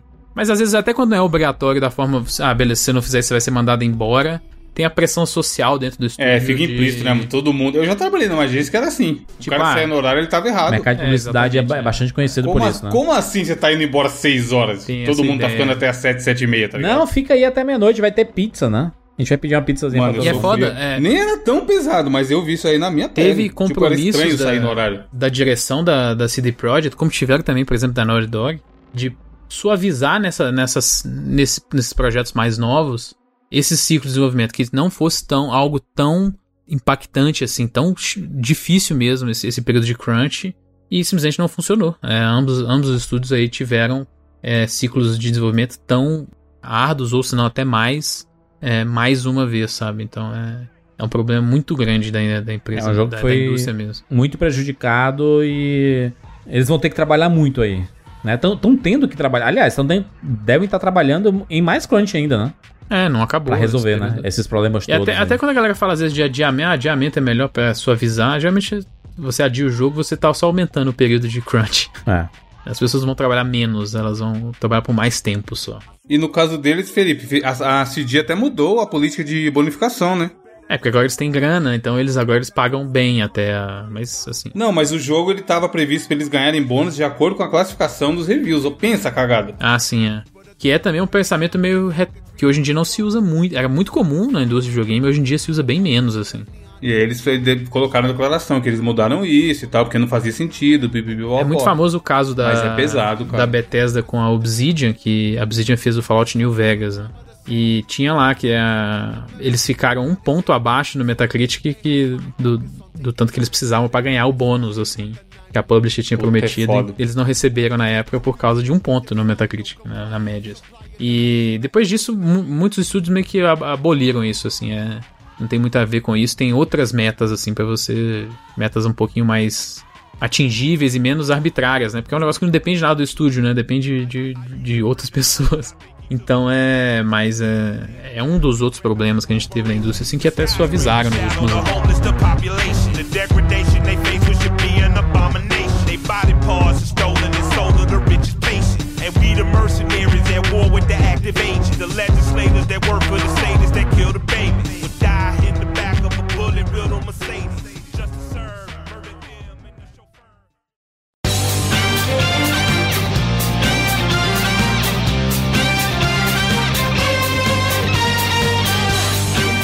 Mas vamos falar de jogos aqui, né? Ainda temos aí o Hades. Foi uma surpresa, né, pra todo mundo, né? Esse foi. O cara enchendo o saco, joga que é foda, joga que é foda, põe no Tupac, não sei o quê. Mano, É foda. põe no Tupac é foda. Esse jogo é muito bom, caralho, pra Tupac. tipo, eu não esperava que eu fosse gostar tanto. Porque os outros jogos da Super Giant eu achei bonzão. Mas não teve nenhum de eu falar, caralho, meu Deus, que jogo maravilhoso. E esse eu falei, mano. Primeiro dia eu já peguei e não queria largar mais. Como é gostoso de jogar e como é bonito. Vocês chegaram a escapar do, do inferno lá então? Uma vez até agora. É, eu não, eu não consegui chegar nisso ainda. Eu joguei umas seis horas, eu acho. Eu não cheguei a escapar e tal, mas é, eu tenho dificuldade de vencer a barreira do roguelike, assim, é um gênero que pra mim é muito difícil de ficar jogando direto, assim. Sim. Um poucos jogos. Nenhum nunca te pegou, Felipe? Nem o. Aquele lá dos caras do Meat Boy, como é o nome? Ah, o Bind of Isaac também não. É um, também Bind um jogo que eu é larguei. bom também. Teve dois. Um foi o Dead Cells, que é acho que o segundo que eu mais joguei, que eu, que eu peguei muito, assim, gostei bastante. E o outro foi o Rogue Legacy, que é acho que é o que eu mais joguei. Eu joguei o jogo duas vezes até, assim, até o final e continuar jogando. Foram os únicos dois, assim, de roguelike que eu consegui quebrar essa barreira, assim, de não ficar muito chateado com a parada de eu ter que voltar desde o começo toda hora, sacou? É um jogo muito bonito, né? Acho que a- a- artisticamente A trilha ele sonora é é fantástica, puta um dos mais bonitos, assim. Acho que, obviamente, o gráfico do jogo ele ajuda bastante. Então a trilha sonora também é excelente. Nossa, muito boa. É, ele tem o estilão da Supergiant. Se você perceber Sim. os jogos da Supergiant, eles seguem essa linha, né? Tanto Sim. o Bastion, Transistor, O próprio você vê Pyre, lá, o próprio né? Pyre. Pai, né? Lembra muito. Eles seguem essa linha, né? É um estilo deles mesmo. Mas eu acho que o Hades é o que é justamente por ter esses outros três jogos, cara. Você vê que eles foram aprendendo e, e melhorando cada parte, cada é, técnica, assim, gameplay. Foi, foi refinando até chegar no Hades. Mundo, história, música, todos esses outros fizeram parte. E, cara, é a história é muito boa. Tudo nesse jogo tipo assim, não consigo falar nada que eu achei ruim, tá ligado? como eu falei, nenhum nunca tinha me pegado. E esse, você sente, por mais que você morreu, volta zerado, mas não é tão zerado assim. Você colher algumas coisinhas ali que você consegue melhorar É. um pouquinho do, da sua nova run. Então ele tem essa progressão ainda que bem pouca, aonde você quer jogar mais. E aí, por exemplo, a primeira vez que eu joguei, eu falei, pô, tem que pelo menos ver todas as armas, pra ver qual que eu vou gostar mais. Só isso já fez eu eu jogar, sei lá, quatro vezes. E aí deu duas horas e pouco. Aí eu, porra, bom jogo. Aí eu parei de jogar, depois fui jogar de novo. Então, é muito gostosinho. Você faz, joga, vai até onde você consegue. Se você também tá ficando melhor, que você vai conhecendo Exato. melhores inimigos e tal. São quantos níveis até, até escapar lá? Cinco ou seis, eu nem lembro agora. Ah, acho que eu cheguei até no quarto só. Não. É, eu depois eu cheguei. fiquei bastante tempo chegando até no quarto. Hum. E depois eu fui, fui conseguindo avançar. Mas, mano, é, é, é gostoso demais. Quando você termina, é uns 40 minutos, 35, 40 minutos pra terminar. Uma run, Quando né? você chega no final. Não é tão longo. E é isso que eu falei, tipo assim, você vai ficando melhor, tá ligado? E, e gostando mais. Eu curti muito esse jogo, tá, tá no meu top 3. Já dou spoiler aí. Inclusive a arte, né? Inclusive a arte dos, dos personagens quando aparece conversas e aí ah, o desenho deles, né? Eu acho um jogo muito bonito. Muito bons Acho que diálogos. ninguém, ninguém tava esperando muito. é, ok, né? É, é uma, é uma empresa conhecida, né? Não, o pessoal esperava assim, as Super Até porque- o pessoal espera um certo nível de bom, né? qualidade. Ele ficou quase um ano, em, mais de um ano em Early Access, né? Então é um jogo que a galera vem jogando, assim. É, ele foi lançado primeiro lá na Epic Game Store, depois na Steam Early Access, e aí esse ano ele veio 1.0 na Steam e no Switch. É, ele não saiu pra Nem outras plataformas, né? Não, por enquanto não, só PC e Switch. Mas eu, eu tava jogando e me divertindo tanto, mas a- acho que a temática fez queimar meu Switch. Acho que tá explicado que o Switch no- não pode ter esse tipo de né? jogo, não. Demônio. Esquentou muito. É, eu, vou, eu vou jogar mais, é. Porque tem coisas lá que eu gosto, mas é. O combate tu disse que não gostava tanto? Eu não gostei muito, assim. Não sei se às vezes eu tô usando sempre a mesma arma e tô meio Pode ser. travado nela, assim. Pode ser. É, o, é o que eu falei, Felipe. Quanto mais você joga, mais o combate você vai entendendo e ele fica melhor. Porque, por exemplo, tinha, uma, tinha arma que eu falava, nossa, quem vai usar essa merda? E aí, só que dependendo da build que você faz pra aquela arma, é aquela arma ficar muito foda. É, eu fui testando e aí, tipo, a, a lança foi. Da, daquelas quatro primeiras que tem lá, foi a, a que me deu mais certo, que eu fui mais longe e tal. É, eu, no começo eu gostava do escudo. Hoje em dia eu entendi Mas eu fui que dá pra jogar com todas. e tal, Depende mas- bem mais da build do que da arma mesmo. Eu, eu vou Aí eu continuar acabo jogando. pegando a que dá mais é, negocinho escuro lá, matéria escura. Esqueci Uhum. o nome, uma parada roxinha lá. Sei. Mas esse jogo é bom, mano. Esse jogo é bom. trilha Não é toa que sonora, tava mano. indicado. Ah, não, tem música cantada que é maravilhosa, Jandir. Que talvez seja como você jogou pouco, você nem chegou a pegar. Isso é legal também. Às vezes você passa Música por uma cantada em jogo de ba- em batalha? Funciona Não, isso você aí? chega lá, o boneco tá cantando. Não, não durante a batalha. Ah, caraca, foda. Tipo, um personagem tá cantando, tá ligado? E a música é foda demais, mano. Tem duas. Enfim, vai- é foda. Esse jogo é bom, esse jogo é bom. Não é à toa que tava lá, categoria Hades no, no melhor indie, né? No, no Game Awards. E o The Last of Us 2, hein? Olha aí. jogo esse esperadíssimo, É inclusive. outro jogo polêmico aí no ano aí, né? Ganhou todos os Bem prêmios, né? polêmico. Tudo aí. É, ganhou o que tinha pra ganhar, né? Ganhou o que tinha pra ganhar. Um jogo esperadíssimo, né? Continuação. Diferente, diferente do Cyberpunk, não decepcionou. Exatamente. Foi adiado Entregou. algumas vezes, né? Aliás, muitas Pelo vezes. contrário, eu acho que surpreendeu. Eu também acho. E eu acho que, tecnicamente falando, ele é o, em termos técnicos, o melhor jogo desse ano, cara. Técnica. Em técnica falando. Não... Porque, Bruno, por mais que a gente tenha reclamações quanto à duração ou reclamação Uhum. aqui e ali, mas a gente falou isso em algum cast no passado que era tanto Final Fantasy VII quanto o Last of Us, eles estavam vindo de uma cobrança, cara. Eles tinham que superar o. O Last of Us tinha que superar o parte 1 e o Final Fantasy tinha que superar o original, tá ligado? Sim. Então, assim, era um desafio muito grande para os dois jogos. E os dois eu acho que superaram muito bem. Não, e, e é engraçado, né? Porque é uma cobrança que ele tem que superar o original. Eles têm que. Pra algum, algumas pessoas, por exemplo, no Final Fantasy, eles têm que apresentar pra nova geração. Pra quem não jogou, é né? um original. do caralho. E eu acho que funcionou bem pra. E então tudo isso ele é importante demais, sabe? Pra- Cara, The Last of Us foi a melhor experiência que eu tive em videogames. Não, foi bizarro, cara. Eu lembro também da gente falar, porra, mas será que precisa? Quando anunciou o parte 2, será que precisa da Last of Us 2? Não era melhor Sim, ter outra coisa e tal? E, mano, não. Eles, eles- os caras são, os caras são sujos. ah, Naughty Dog, tá ligado? Tipo, eles sabem. Não, a gente vai fazer, confia. Eles mandaram, o pai tá on, toca pro pai. É, E, cara, esse pai, jogo, tá. puta merda. Eu tive Esse jogo ficou. eu tive a experiência Toy Story 3 com o É, também. o The, The Last of Us. Cara, não precisa de Toy Toy Story 3 pra quê, mano? Meu Deus, já tem dois filmes maravilhosos. Vai estragar, não precisa, tarará. Aí você assiste lá e você sai desidratado do cinema. Eu acho que existe mérito na discussão se, se precisava ou não, mas eu gostei muito. Eu vou dizer o seguinte: o The Last of Us 2 me fez querer um The Last of Us 3 com você sabe quem. Sim, isso é verdade. Total, total. Entendeu? Me dá mais essa galera aí, né, Bruno? Todos, Sim, todos eles, esses novos aí, pode mandar. Nossa, um, um certo evento ali de um, de um certo pessoal que vai pra um certo lugar. Depois, pô, eu quero, esse, aí, esse é o caminho pra ir num, num The Last of Us 3.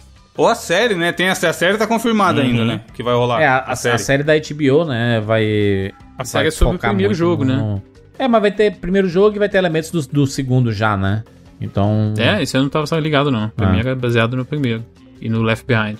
Eu foi foda que teve o Game Awards, o Last of Us foi ganhando as coisas e foi bem na semana do lançamento do Cyberpunk, mano. E aí eu falei pra minha namorada, falei, porra, aí ó, o Cyberpunk só me serviu pra mostrar como Last of Us é foda. pois é, né? Porque o jogo é gigante e é lindo, filho da porra, é foda, É game, bizarro, tudo é né? foda. E eu não lembro de ter um bug. Eu não lembro de ver ninguém no Twitter falando, ó, esse bug aqui no Last of Us, hein, gente? Ó, o meu deve ter tido alguém, mas- aqui, toda hora. É diferente de todo mundo na timeline do Twitter postando o seu bug diferente do Cyberpunk. É, É, tá ligado? Isso que Diferente. o Last of- a, a Naughty Dog é doido. acho que tudo pra mim na, na... A Naughty Dog, ela sabe contar uma história, assim, com poucas empresas, né? Você pega todos os jogos da Naughty Dog, ela tem uma narrativa absurdamente fantástica. E aqui eu acho que a conclusão de uma história das coisas se amarrando e as, as tem muita reviravolta no jogo, né? E, e, Uhum. cara, que coisa maravilhosa, mano. Eu sei que tem gente que não gosta de muito do estilo de gameplay, mas putz, eu amei. Eu joguei esse jogo três vezes, então, tipo assim, É. eu claramente não liguei um pro tamanho dele e, É. e gostei demais do gameplay, cara. Muito, muito. Tu teve experiências diferentes? Muito, muito, porque eu joguei a primeira vez no normal. e Eu achei até um pouco fácil, assim. Joguei. Não foi tão difícil, Sim. assim. E aí depois eu joguei na dificuldade mais difícil sem ser a Grounded lá no Survivor. E aí foi uma parada muito mais de stealth mesmo. Eu tendo que contar os meus recursos direitinho. Tentar explorar o máximo que dá pra pegar tudo. E joguei uma vez no, no normal, no New Game Plus. Então eu já tinha todas as habilidades, tinha tudo. E era tipo Batman, tá ligado? Eu Batia em todo mundo. Então foram experiências até diferentes em termos de gameplay, assim. Porque uma foi mais uma parada mais no meio, outra foi mais cadenciada e outra foi ação total, assim, explodindo todo mundo e não tava nem. Maneiro. É porque o, o jogo ele tem mudanças, né? Com os, as personagens, né? Você joga com a Ellie, depois com a Abby, mu- muda tudo, né?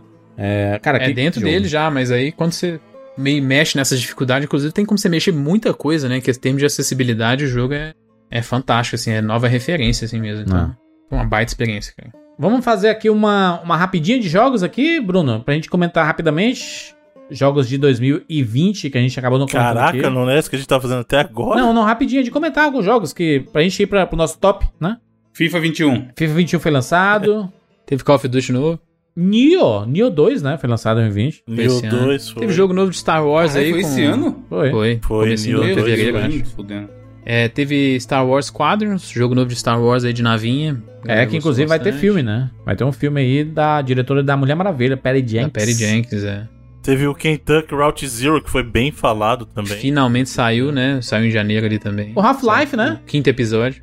Half-Life Alex, finalmente, né?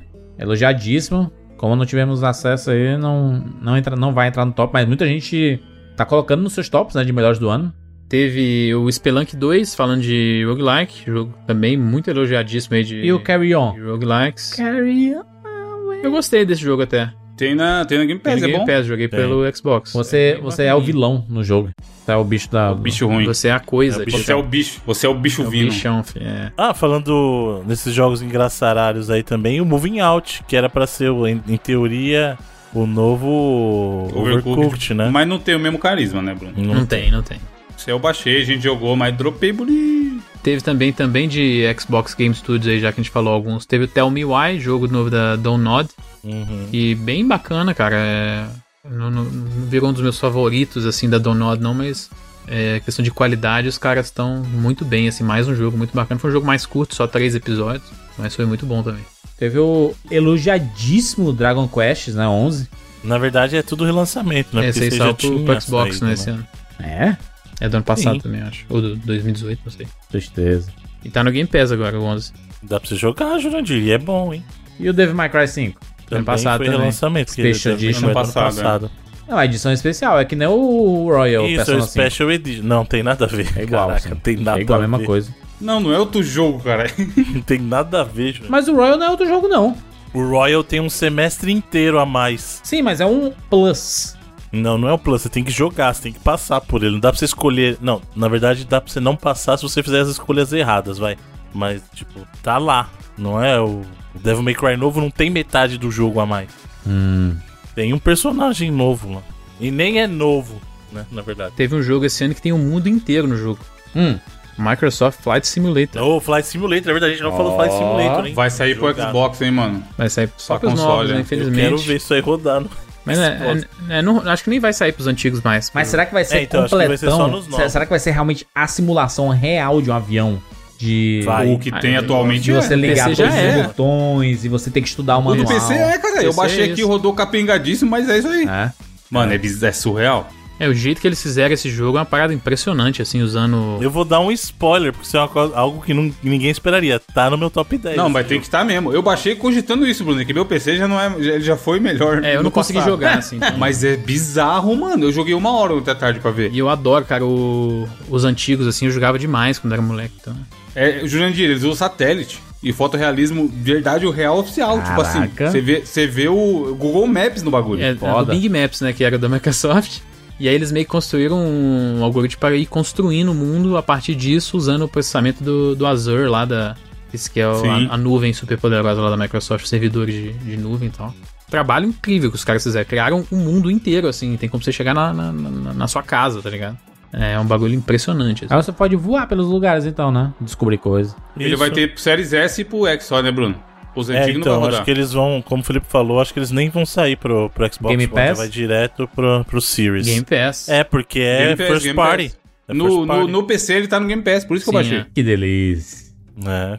Tô vendo os, os reviews aqui, é cara que fala assim, esse jogo é um milagre. Não, o visual Não, dele bizarro. é impressionante. Tô te falando, meu assim. PC que é leprosaço, mano. Eu já falei, caralho, imagina isso aqui nessas placas ou no, no Series X, tá ligado? É surreal, mano. É Será surreal. que as viagens é tipo assim, eu vou viajar de Fortaleza pra, pra São Paulo, aí demora as três horas? Que... Em tempo real. Eu acho que é tem em como você. Você escolhe o aeroporto. Tem como você É, mudar é isso. isso, mas tem como ser tempo real. É, você pode escolher o ciclo de viagem É. e você pode viajar em tempo real. Caraca, eu tô vendo aqui as fotos, é inacreditável. Inacreditável. Os vídeos aqui, Não, é um, é, é um jogo inacreditável mesmo, é bizarro. uau. Essa é a palavra, né? Não precisa ter nada escrito atrás, só é na caixinha, só isso. Mas quando sair pra console, com certeza jogarei.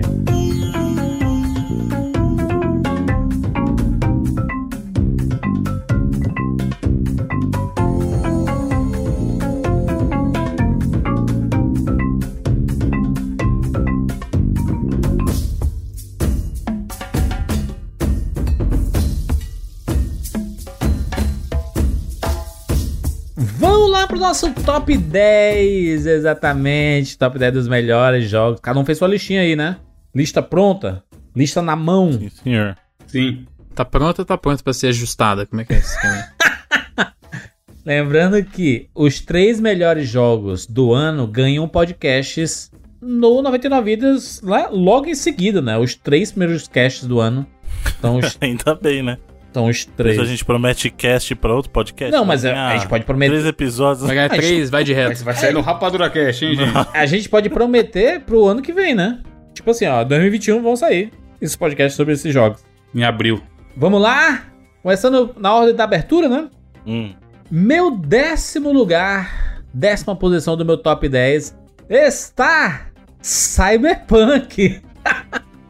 Cara, aí pra fazer caridade. Tá no meu top 10 aqui, porque foi um jogo que, é, apesar de todos os problemas, eu gostei de ter jogado, gostei muito da história. Sinto que é um jogo que vai crescer bastante com o futuro, então pode ser até que em 2021 ele volte no top 10 novamente, né? Hum, Não, não pode. Pode sim, a versão Vai valer isso aí? Não, né? a versão oficial, Bruno.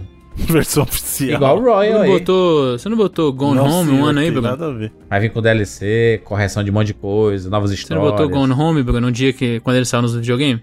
Hum, Ah, mas o que que tem? CPI. CPI. Mas, eu, mas ele já saiu pro videogame, o Cyberpunk. Não pros novos, é, vai sair versão dedicada deles depois. exatamente, não saiu o PS5. Quando saiu, eu vou dizer assim: olha, no PS5 aqui é jogo novo. Tá bom. Eu vou votar então no Horizon duas vezes. Tudo bem. Versão do Play 4. Versão do Play 5. Pode voltar, é, um em cima do outro, né? Décimo lugar da minha lista, Cyberpunk. Felipe Mesquita, por favor. Cara, eu fui convencido aqui a botar no meu décimo lugar o Hades. Oh! Que é um jogo, como eu falei, eu Décimo joguei é algumas horas. Mas é, eu vou botar em décimo porque é um jogo que eu não tenho. Do meu top 10 aqui é o único que eu não terminei. É, é o único que eu não terminei, porque tem um aqui que não tem nem como terminar. Mas é, é um jogo que eu vou considerar muito a opinião da galera aí, dos Pelos amigos aí que outros. falaram que é foda. E eu vou jogar mais, vou botar o compromisso pra, pra eu tentar aí, mais uma vez, tentar vencer a barreira do roguelike, que às vezes me atrapalha aí. Vou, vou dar mais uma chance. Justo. Evandro de Fritas. Cara, o meu décimo lugar é o Olimpíadas do Faustão. Que alegrou a gente aí em alguns momentos. Ó, Fall Guys. E continua perseverando e eu acho que ainda vai longe com essas atualizações deles aí. Foi divertido. É um jogo, é um jogo do Covid também. Não é tão importante quanto o Among Us, mas Um jogo que ajudou, né? um jogo que ajudou, exatamente. Por ter ajudado a passar pelo Covid e porque tava de graça na PSN também, então veio num momento bom. Tá, tá valendo pro décimo lugar. Ganhou em live, né? Então valeu a pena. Fizemos live, ganhei coroinha na live e tal. Isso aí. Foi bom. Aê, live com o Rodrigo. Abraço, Rodrigo. Rodrigo com a gente aí todo ano, ó. Já, já entra na categoria abraços. Bruno! Eu ia falar Bruno Mesquita, Bruno Carvalho. Meu décimo lugar é Streets of Rage 4. Olha aí, hein? É um jogo que eu tinha. No começo eu tinha muito receio, mas é um jogo divertido até. É uma homenagem também, né? Uma homenagem aos clássicos do Street Uhum. Também, né? Sim. Mas também só joguei porque tava na. é, no Game Pass. no a gente Game falou isso quando fez o cast. Porque se eu tivesse que pagar o preço que eles estavam pedindo, eu não teria jogado, não. Dificulte, dificulte. Vamos lá. Nona posição da minha lista está Hades. Os caras sabotando só pro Hades não entrar. Não tem É sabotagem. isso mesmo. Eu não, eu não consegui continuar porque meu, meu Switch queimou. Então a culpa de ter queimado é o Hades. Então. Da Nintendo. Pelo menos ele botou melhor que Cyberpunk, Bruno. Já é uma A vitória. Nintendo, a Nintendo boicotou o Hades. Não é justo, né? Que eu poderia ter investido aqui, né? Mas. Como não? É muito melhor. Tá. Mas eu zerei um e não consegui zerar o outro porque não queimou meu videogame. Travou, mas não queimou. É, Felipe Esquita, nona posição. Vamos lá, minha nona posição é o jogo que eu mais joguei em horas, com certeza, em 2020, que foi Call of Duty Warzone. Caraca! Multiplayerzão com a galera aí. Mais um dos jogos que conquistou a galera que nem jogava de videogame. Muito amigo meu que nem tinha muita relação com videogame assim, que entrou de cabeça porque, cara, de fato, um Battle Royale free to play muito bem feito, cara. Muito divertido o Warzone esse ano. Eu tenho a impressão que a lista desse ano vai ser a mais diversificada de todos os anos. A gente vai Eu começar a ter certeza. semelhança só no topo, porque eu acho. Bruno, Bruno você tá anotando aí, né, Bruno? Sim, senhor. Sempre. Tudo bem. É... Evandro de Freitas, nona posição. É, o meu, meu nono lugar também é um jogo que só veio graças ao Game Pass, que possivelmente eu não jogaria se não tivesse no Game Pass. E foi uma feliz surpresa, que eu já tava meio empapuçado do Stardew Valley, Fazendinha e etc. E esse ele é meio que a pegada, apesar de não ser fazendinha, ele é um naviozinho, é o Spirit Ferrer, que é um jogo Aí. da garotinha com o seu gato. Tem no Game Pass, o Jandir ia gostar, que é um jogo bom pra desopilar e Jogarei. não pensar em mais em nada, é só jogar ele. Mano, é muito bonitinho. A arte desenhada e tal. E você faz as Ele lembra as aquele jogo do velho, não lembra a arte? Lembra, lembra Lembra o jogo do velho, é bem, é bem pegada do jogo do velho. Old Man's Journey. É, que a gente É um fez outro o jogo que eu baixei, mas eu acabei deletando porque tinha tanta coisa no Game Pass que eu acabei deixando ele pra trás, assim, mas é... Eu baixei, ficou um tempo até eu jogar, Felipe. E teve, tipo assim, eu falei, deixa eu ver se esse jogo é legal mesmo. Porque eu tinha visto uma galera que indica muito jogo indie bom falando dele. E foi o mesmo esquema, eu abri pra ver e joguei três horas, já no primeiro dia, tá ligado? Não é nada assim, meu Deus, que jogão e tal. Mas nesse quesito de, pô, só quero jogar aqui de bobeirinhos, minigamezinho e, e distrair a cabeça, ele entrega muito, cara. E é muito bonito. E a musiquinha é legal também e tal. Então, por isso eu coloquei ele no lugar. E eu joguei bem, devo ter jogado às 20 horas. Não terminei, mas, mas eu joguei bem ele. Bruno? Meu nono lugar vai para Genshin Impact, cara. É um jogo Caraca. que impressionou porque é free to play, mas ele entrega um gameplay de qualidade e Você é jogou no PS4, super Bruno? honesto. No Play 4. Olha aí, super Bruno. honesto. Eu joguei um pouquinho também. Eu acho que ele tem até umas ideias muito interessantes, assim, que o próprio Breath of the Wild podia roubar de volta e tal. pois é. Né? E é lindo, mano. Esse jogo é lindo demais. Você é louco, cara. é, eu gostei, eu joguei pouco, mas achei interessante também. Gastou quanto de dinheiro, Bruno, comprando roupinha? Nada, nada. Porque Mentira, esses jogos, quando são Bruno. free to play, pra mim é free to play mesmo. Eu não gasto dinheiro, não. no A roupinha. parada nele não é nem roupinha que você compra, é É personagem. personagem. né? A pegada ali é personagem. E faz diferença. Isso que é fogo. Os personagens muito, realmente é. fazem diferença. Tudo bem. É... Oitava posição da minha lista: Miles Morales. Jogo do Homem-Aranha. Do Nossa, PS4. se o Miles Morales tá em oitavo... Miranha. Aí é sujeira, hein, Tá mano? Bruno Silêncio. Ah, Mal- Miles Morales é um jogo extremo. Meu top 10 esse ano tá maravilhoso, mano. Então, um Tá, jogo, foi, foi um ano que teve Cara, vocês estão jog- botando jogo aleatório aí, eu só tô botando jogo bom aqui. Jogo aleatório. Aleatório. Abriu o Game Pass, o jogo que tava lá como último jogado foi o que entrou. É, Miles Morales, excelente, muito bom jogar com o personagem, e de- e principalmente depois da experiência fantástica que a gente teve com o primeiro Homem-Aranha, né? Houve, houve uma preparação, né? Dessa história do Miles Morales, né? O final, então, é bem na Nossa, cara. agora que eu percebi o que, que o Jurandir tá fazendo. Silêncio. Ah, Vocês estão excelente. percebendo? Ele tá jogando os jogos bons pra baixo só pra garantir o lugar do jogo que ele quer no top 3, mano. Ai, ai, Bruno, você não me conhece aqui, rapaz. Meu top tá o mais Aham. honesto possível. Aham, Felipe eu Esquita. sei. O meu oitavo lugar é pro Dreams, jogo que a gente falou aí bastante. Sweet É, dreams Mario Maker. Mario Maker de, de jogo 3D. E como eu falei, cara, eu acho que é um jogo que potencial um pouco largado, muito pela Sony, assim, não deu a atenção que devia, mas que tecnicamente é uma parada impressionante o jeito que ele é, que ele é construído mesmo. E como uma, meio que uma rede social de jogos, assim, eu acho que funciona muito bem, só talvez faltou um pouco de público, assim, pra essa rede social, mas é, é uma experiência que eu achei fantástica, assim, o que, que a Miriam Moller construiu. É, foi o passo além do Little Big Planet mesmo, assim, que eles estavam planejando. Evandrinho de Fritas. Meu oitavo lugar é o Crash Bandicoot 4. E se você quiser saber o motivo, escute 99 Vidas 442. Excelente. É porque eles fizeram Calacheta Furacão e aquilo ganhou meu coração. Rimou, tá? Bruno! Meu oitavo lugar, Final Fantasy VII Remake. Caralho, o Bruno Caraca, tá jogando as mano. cartas do Jurandir. Caraca, Jurandir, tá tru... Jurandir trucando, o Bruno pediu Eu tô- 6. é, então, Acabou de pedir vem 6. de mim, Jurandir. Então, vamos ver quando é que vai com esse seu joguinho aí. Inacreditável, mano. Parabéns, Bruno. Justifique, mano. Justifique. É porque eu- Justifique que os de cima da, da sua lista são melhores do que o Final são Fantasy VII. todos melhores que o Final Fantasy VII Tá Remake. bom, quero ver. Tanto mecanicamente falando. Vou perguntar em cada também- um. É, tá bom, então tá certo. Sim, é isso? Tá, você vai perguntar e eu respondo em cada um, vai lá. A sétima posição aqui da minha lista, Crash Bandicoot 4. Maravilhoso. Uma volta, uma nostalgia. Você quer falar pra mim que você achou Miles Morales pior que É, o Crash? aí- Caraca, tu não gostou do... Prim- Primeiro que tu nem jogou o Crash 4. Eu não joguei, mas por isso que eu tô perguntando se Oxi. você achou. Acho que eu, se, eu tô, se eu coloquei na lista aí embaixo é porque eu achei melhor o outro, né? Ou é porque você sabe que o Crash vai estar em posição baixa na lista dos outros e isso não ameaça o seu jogo. Caraca, que Já ameaça. tem cash, que é, não tem mano? ameaça. Tem não, cash. não tá na narrativa própria aí, mas que não existe, mano. Ele caralho. pode ficar em primeiro que não vai ter outro programa. Eu- Já o Bruno feito, tá já falando feito. muito, eu quero ver qual, outro- qual outro sete jogos que ele vai pôr aí que é melhor que o Final Fantasy. Eu também, eu, tô- eu tô aqui ansioso. É. Vem em mim, vem em mim. É... Felipe Esquita, sétima posição. Minha sétima posição é Doom Eternal. é um Excelente. jogo que. Eu falei. Eu fiquei decepcionado, mas ainda é um jogo bom, assim. É, se ele tivesse atendido o que eu queria, as minhas expectativas, ele estaria ainda mais alto, mas ainda é um, é um jogo muito bacana. Fica em sétimo. Evandrinho? Adivinha? Hum, Também é do Eterno. do Eterno, excelente. O Eterno pra mim tá um pouquinho mais em cima, mas excelente. Game Pass Jogo. fez a nossa alegria, né, mano? Eu ando Game Pass no Brasil. Foi Na minha lista, pelo menos, o Game Pass tá reinando forte aqui até agora. real. É, o meu, o meu tem vários jogos também.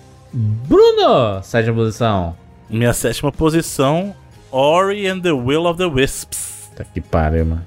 Parabéns, mano. Mano, Melhor que Final Fantasy VII? depois Lógico esse cara que é. reclama do governo, tá ligado? Parabéns. Parabéns, Bruno Carvalho. Eu não, eu não vou, nem, eu vou nem perder tempo. Sexta posição na minha lista, Tony Hawk 1 e 2. Um dos jogos que eu mais me diverti jogando videogame em 2020. Com certeza foi Tony Hawk. Cara, é Que botar a música é pra ouvir. melhor que o Miles Morales, segundo você. Muito mais divertido pra mim. Uhum. Pelo menos. Vocês estão vendo, né? A galera que tá em casa aí tá, tá, tá sabendo. Muito mais divertido pra mim. Eu me diverti, cara. é O, o Spotify The Game isso aqui. Bota o Spotify pra rolar. Então escuta o Spotify, mano. Caraca, mas agora pronto. Agora deu. Ah, você que tá cagando o top aí. Eu tô sendo bem honesto no meu top. aqui. Aham, lógico que é. Aham. Felipe Esquita, sexta posição. A minha sexta posição é Ghost of Tsushima. Excelente. Joguinho que eu acho que a história em si dele eu acho meio boba. Boba? Principal. Boba? Eu achei meio, meio, meio boba. Caraca, mano. muito, Os caras invadem a ilha do, do cidadão e ele tem. Quer, quer É, acho- ah, o conflito dele com o tio dele eu acho um negócio muito sem graça. É, o tio dele que é Acho paia. que até por isso, por isso que às vezes os japoneses gostaram mais que É a um gente aqui. pau porque no cu tio dele, na verdade, né? Eles ligam mais pra honra e coisas desse tipo. A gente talvez não liga muito. É, o, Mas o próprio é- Ghost não liga muito para ela. Não tá nem aí, né? Por isso que eu gostei dele até. Mas é, em questão de mundo, os personagens também, da... até as side quests eu achei muito mais interessantes, assim, as historinhas por trás. Principalmente as ligadas aos personagens, né? Lady Ah, Master. você, você andando no mapa e num penhasco, assim, num cantinho, você encontra uma pessoa morta, assim. Caraca, é É, o bizarro. design de mundo é muito, muito voltado pra exploração e pra curiosidade, né? E eu gostei bastante. Bem, Evandro de Fritas. Meu sexto lugar é o Ori. Ori. Ori And 2, the que não é Ori Will 2. of Por- simplesmente Wisps. porque eu já tinha jogado um, tá ligado? Tipo assim, eu acho ele tão bom quanto, mas como eu não achei que foi uma experiência tão nova e tudo mais, e que só entregou mais do que o um entregava, por isso que ele não tá mais alto. Mas é um puta jogo tão bom quanto o primeiro. Muito bom. Bruno, sexta. Minha sexta posição é o Spider-Man Miles Morales. Hum. Uhum. Uhum. Aí tava enchendo o saco do Jurandir, tá só dois pra cima. Exatamente. Eu também Não, realmente mas, fiquei- mas é aí que tá a diferença. Vocês não entenderam o joguinho dele ainda. Eu Jogo. também não. tô- agora, agora eu estou realmente curioso qual vai ser o top 3. É realmente. O Ah. jogo dele foi jogar o Miles Morales lá pra baixo, porque ele sabia que a gente ia colocar mais alto. Que a gente, ele mano. quer que o Final Fantasy entre de qualquer jeito. É esse o jogo dele. A gente. A Não, gente é é muita verdade. gente. Quinta posição na minha lista. Ori 2. Ori 2 foi uma surpresa. Eu já era um jogo que já esperava. É que um jogo que, pelos trailers e por gameplay que eu já tinha visto, eu sabia que ia gostar, porque tava na vibe do primeiro e joguei. E ele entregou realmente o que eu tava procurando um pouco a mais. Apesar de que eu acho ele um pouquinho inferior ao, ao- ao primeiro, mas é, cara, uma obra de arte. É arte pura, Ori 2. E eu fiquei muito satisfeito, inclusive estou, é, né, na, na, na batalha para completar 100% dele. Mas que jogo maravilhoso, que jogo maravilhoso. Foi um dos primeiros que eu baixei quando eu peguei o Xbox e... Inclusive, né, quando eu falei aqui, né, comprei o Xbox, mas já tô com ele há tem um, um mês e pouco, né? Um mês e meio, acho. Ori 2. Quinta posição, Felipe. A minha quinta posição, Jurandir Filho, é Final Fantasy VII Remake. É, baixíssima posição. Ah, quinto tá lugar? arrependido agora, Jurandir? bom, mano. Eu joguei 30 jogos esse ano, ele é o quinto melhor, tá bom? Tá bom, tá bom.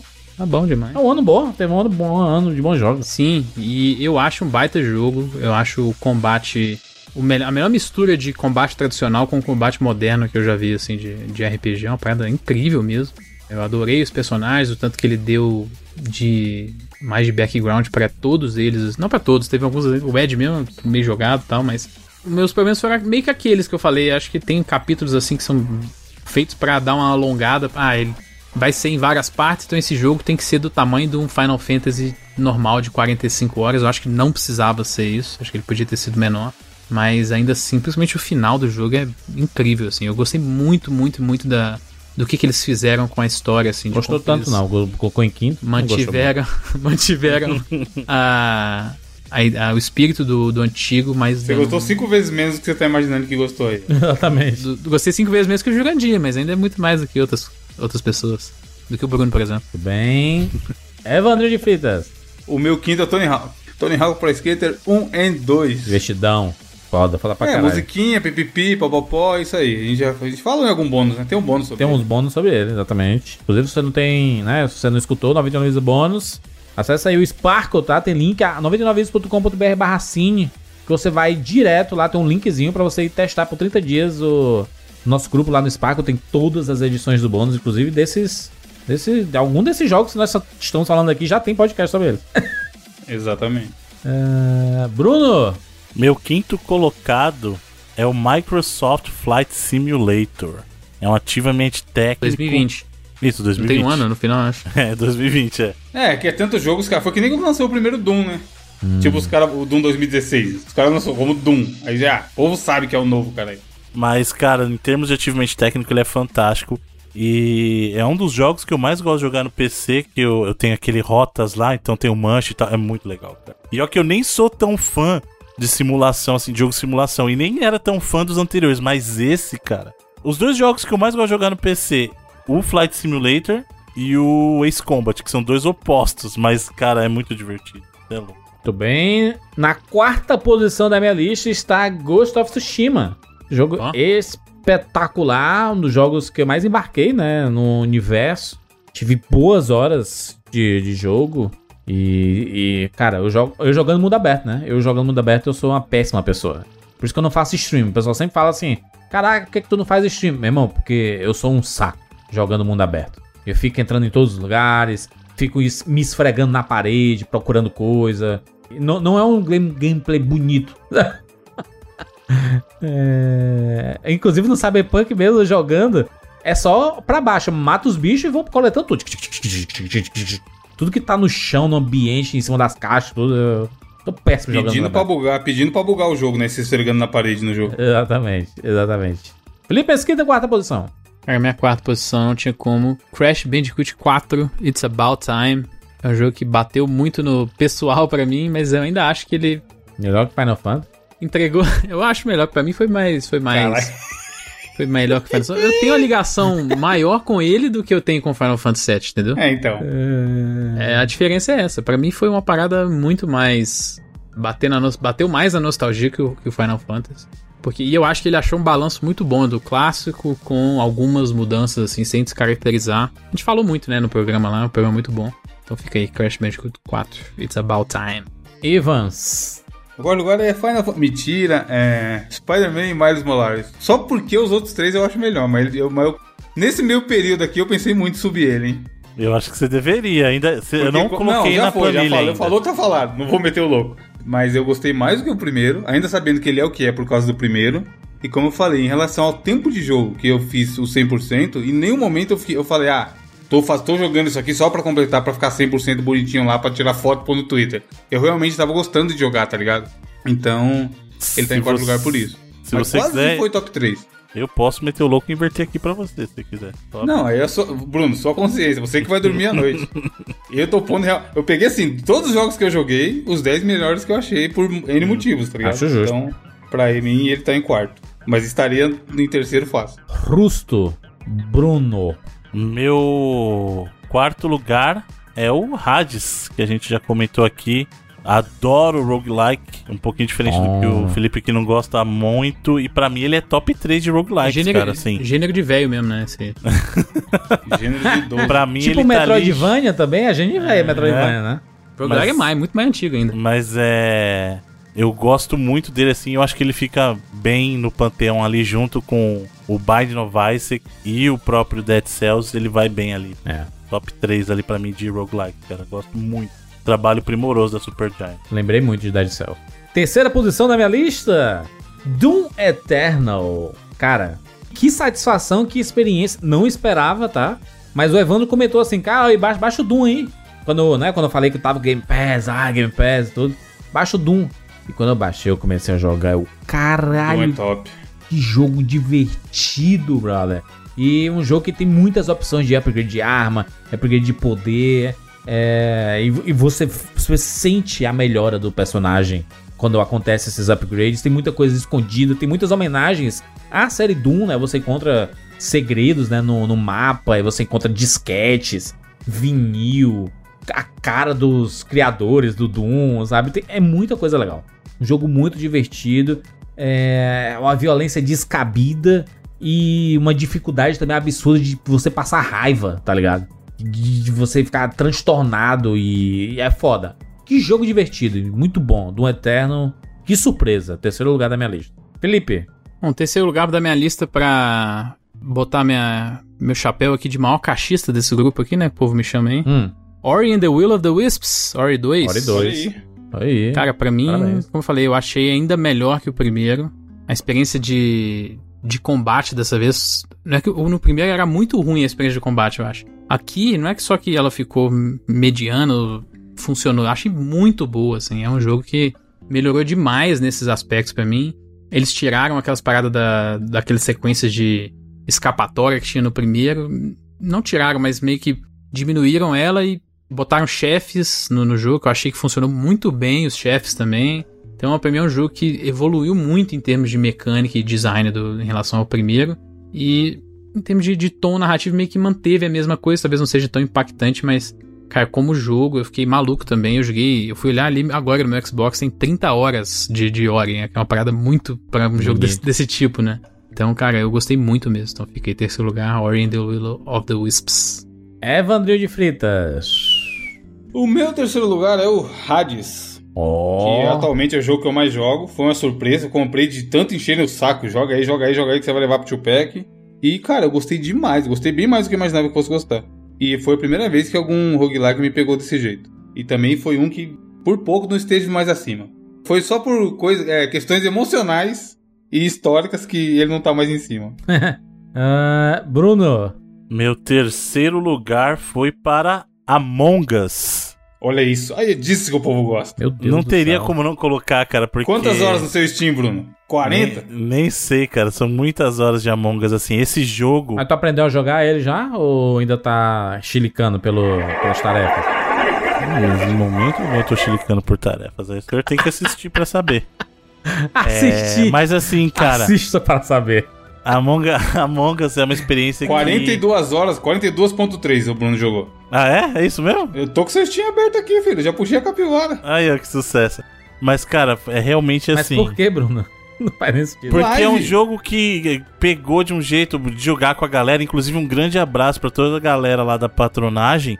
O pessoal que apoia a gente lá. Flamínio. Bruno. Fala o nome. Carol. Não, ó, Flamínio, um, um, um abraço, um beijo pra cada um dos queridos. Flamínio, o Ângelo, a Carol, é, o Newton, o Gabriel, toda a galera cara, que joga com a o gente grupo. sempre. Jurandir, o Bruno fez amizade depois de velho, cara. É por isso que ele põe esse jogo tão alto. Recuperou quê? o Bruno, Depois de recuperou velho? o Bruno. Amizades, amizades depois de velho. que é uma coisa difícil de acontecer. É muito difícil acontecer mesmo, é. Não, Mas mas não é, assim, Bruno. é um jogo que ajuda muito. Tem uma galera bacana pra jogar, por isso que eu agradeço muito o pessoal lá. O pessoal é gente boníssima. Gente boníssima mesmo. E o legal do jogo é que Já foi comendo a Outback parte eles? boa. Não, não. A parte boa do jogo acontece na tua cabeça, porque é o momento da discussão. A mecânica Sim. em si, É, ela é era mais legal, secundária. As amizades perto do do, que Bruno. acontece. Vamos jogar Among Us lá no Outback. Cada um no seu celular. Caralho, imagina. Nossa, dá- imagina, Bruno, juntar 10 pessoas na mesa e jogar mesmo. Pensou? churrasco. sucesso. Mas, cara, não teria como, eu não teria como deixar o Among Us aí de fora. Mesmo ele sendo um jogo originalmente lançado em 2018, mas esse foi o ano em que o mundo descobriu Among Us. Então, se até prêmio ele ganhou lá no Game Awards, não sou eu que vou discordar. Então, Justo. meu Verdade. terceiro lugar. Muito justo. Melhor jogo ruim do ano. Não, é bom, Felipe, é bom. Melhor jogo ruim é ótimo. Porque ele é bem ruim mesmo, a jogabilidade é terrível. Vamos lá? Segundo lugar da minha lista Ah, de melhores do ano. Segundo lugar está The Last of Us Parte 2. Nossa, o Jurandir ele é ridículo. Ele fez de tudo só pra garantir mesmo, mano. ele não acha. Ele não acha o Final Fantasy melhor que o The Last of Us. Ele não acha, ele sabe disso. Ele não- Quem mas disse que o Final Fantasy tá em primeiro lugar, Sujeira, rapaz? Bruno.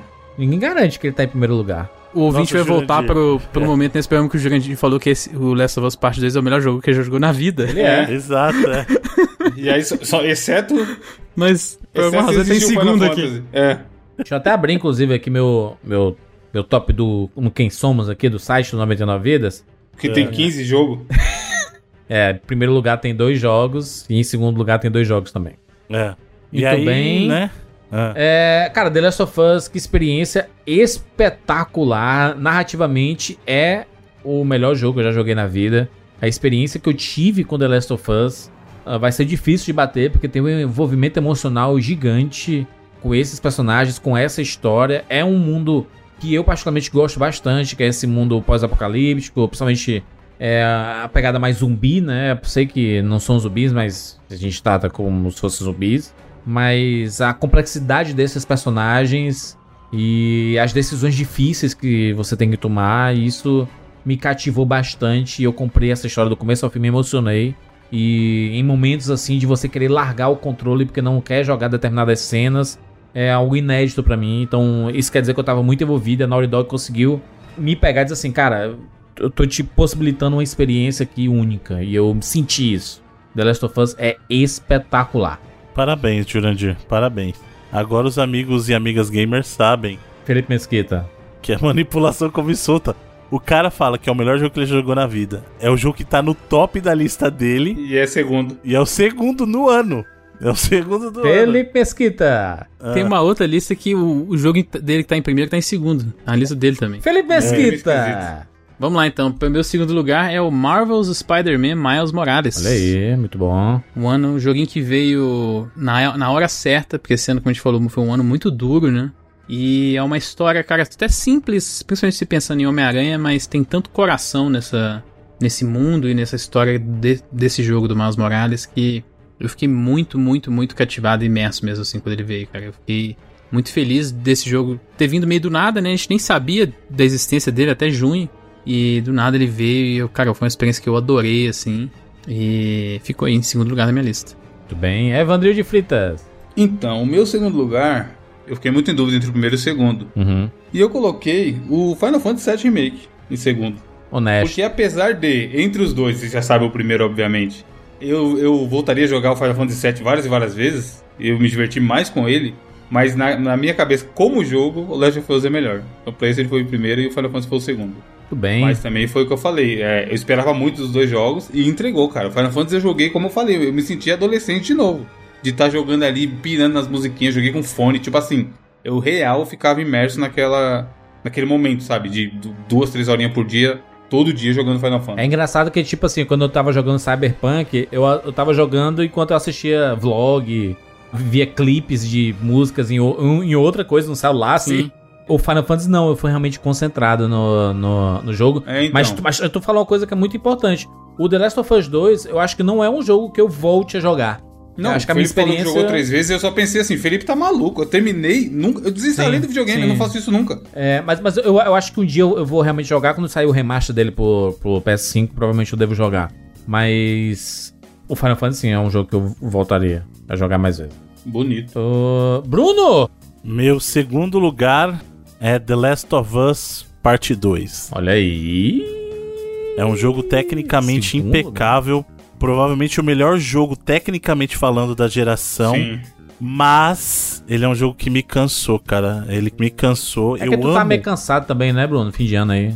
também, mas assim, eu amo, amo, amo, amo a segunda parte. Pra mim é a melhor, uma das melhores coisas que já aconteceu no mundo dos videogames. Com a Abby, né?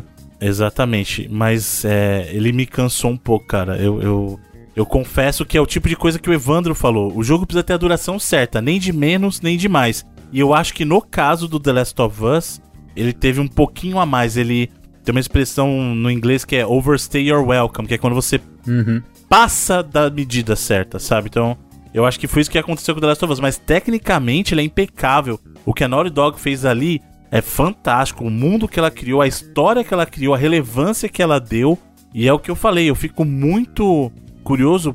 Antes eu não tinha esse tipo de curiosidade, mas eu fico muito curioso se eles teriam coragem de seguir a história para um terceiro jogo a partir da perspectiva desses outros personagens, entendeu? Eu acho que seria muito interessante. Então, um ótimo segundo lugar. Muito bem, vamos lá. Primeiro lugar na minha lista: Ah, Final. Fantasy VII Remake. que surpresa. Pra mim, Jurandir. cumpriu todas as expectativas. A parada que eu tava esperando. Final Fantasy Remake. É, 7 Remake, ele é. o- Eu, eu, posso dizer que é parte 1, né? Porque vão ter outras partes e eu com certeza estarão no top, né? De todas as listas aí, cara. Que não é possível. Não é possível. Que jogo maravilhoso. Que história fantástica. Que personagens espetaculares. É, me fez gostar muito da Tifa como personagem. Gostei muito mais da Ares aqui do que no jogo original. Aliás, eu gostei praticamente de todos os personagens mais do que eu gostei no original. Sim, sim. Então, é- esse, é, o, o 7 ele já é uma obra de arte, cara.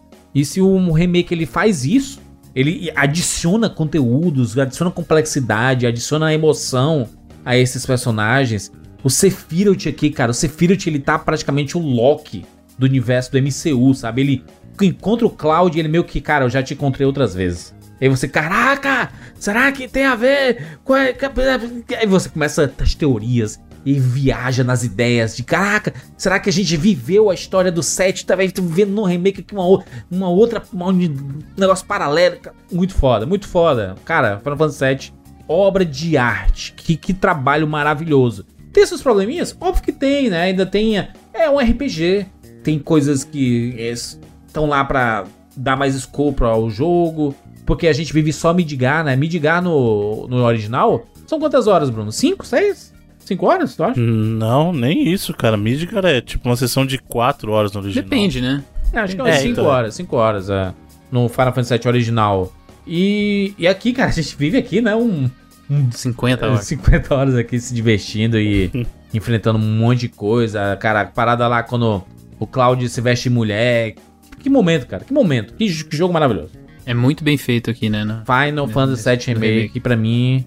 E, e- e tá coladinho ali. Se eu tivesse dois jogos, primeiro lugar de 2020, Final Fantasy VII Remake e The Last of Us, du- duas experiências diferentes, extremamente diferentes, mas únicas. E, e que bom saber que Final Fantasy VII vai ter continuidade. Provavelmente, provavelmente a gente vai jogar no fim dessa da próxima geração. Aliás, na geração atual, né? É, eu acho que sai daqui o quê? Uns três anos, talvez? Final Fantasy VII Remake 2? Não sei. É. Ou pode não, ser que né? seja. Três anos. É, até porque a engine tá pronta, né? Eu tenho que trabalhar nas outras coisas. Será que vai sair Play 4? Não, aí não. Ah, Não difícil. tem como. Vai sair PS5. Eu, eu, eu, acho, eu acho que vai sair Final Fantasy Remake e Remaster pro PS5, viu? Final Fantasy Ah, VII desculpa, vai mexer muito com RR. remaster. Caraca, que nome lindo. Final Fantasy e VII. Remake e Remaster. É, é, Felipe Mesquita, primeiro lugar da lista.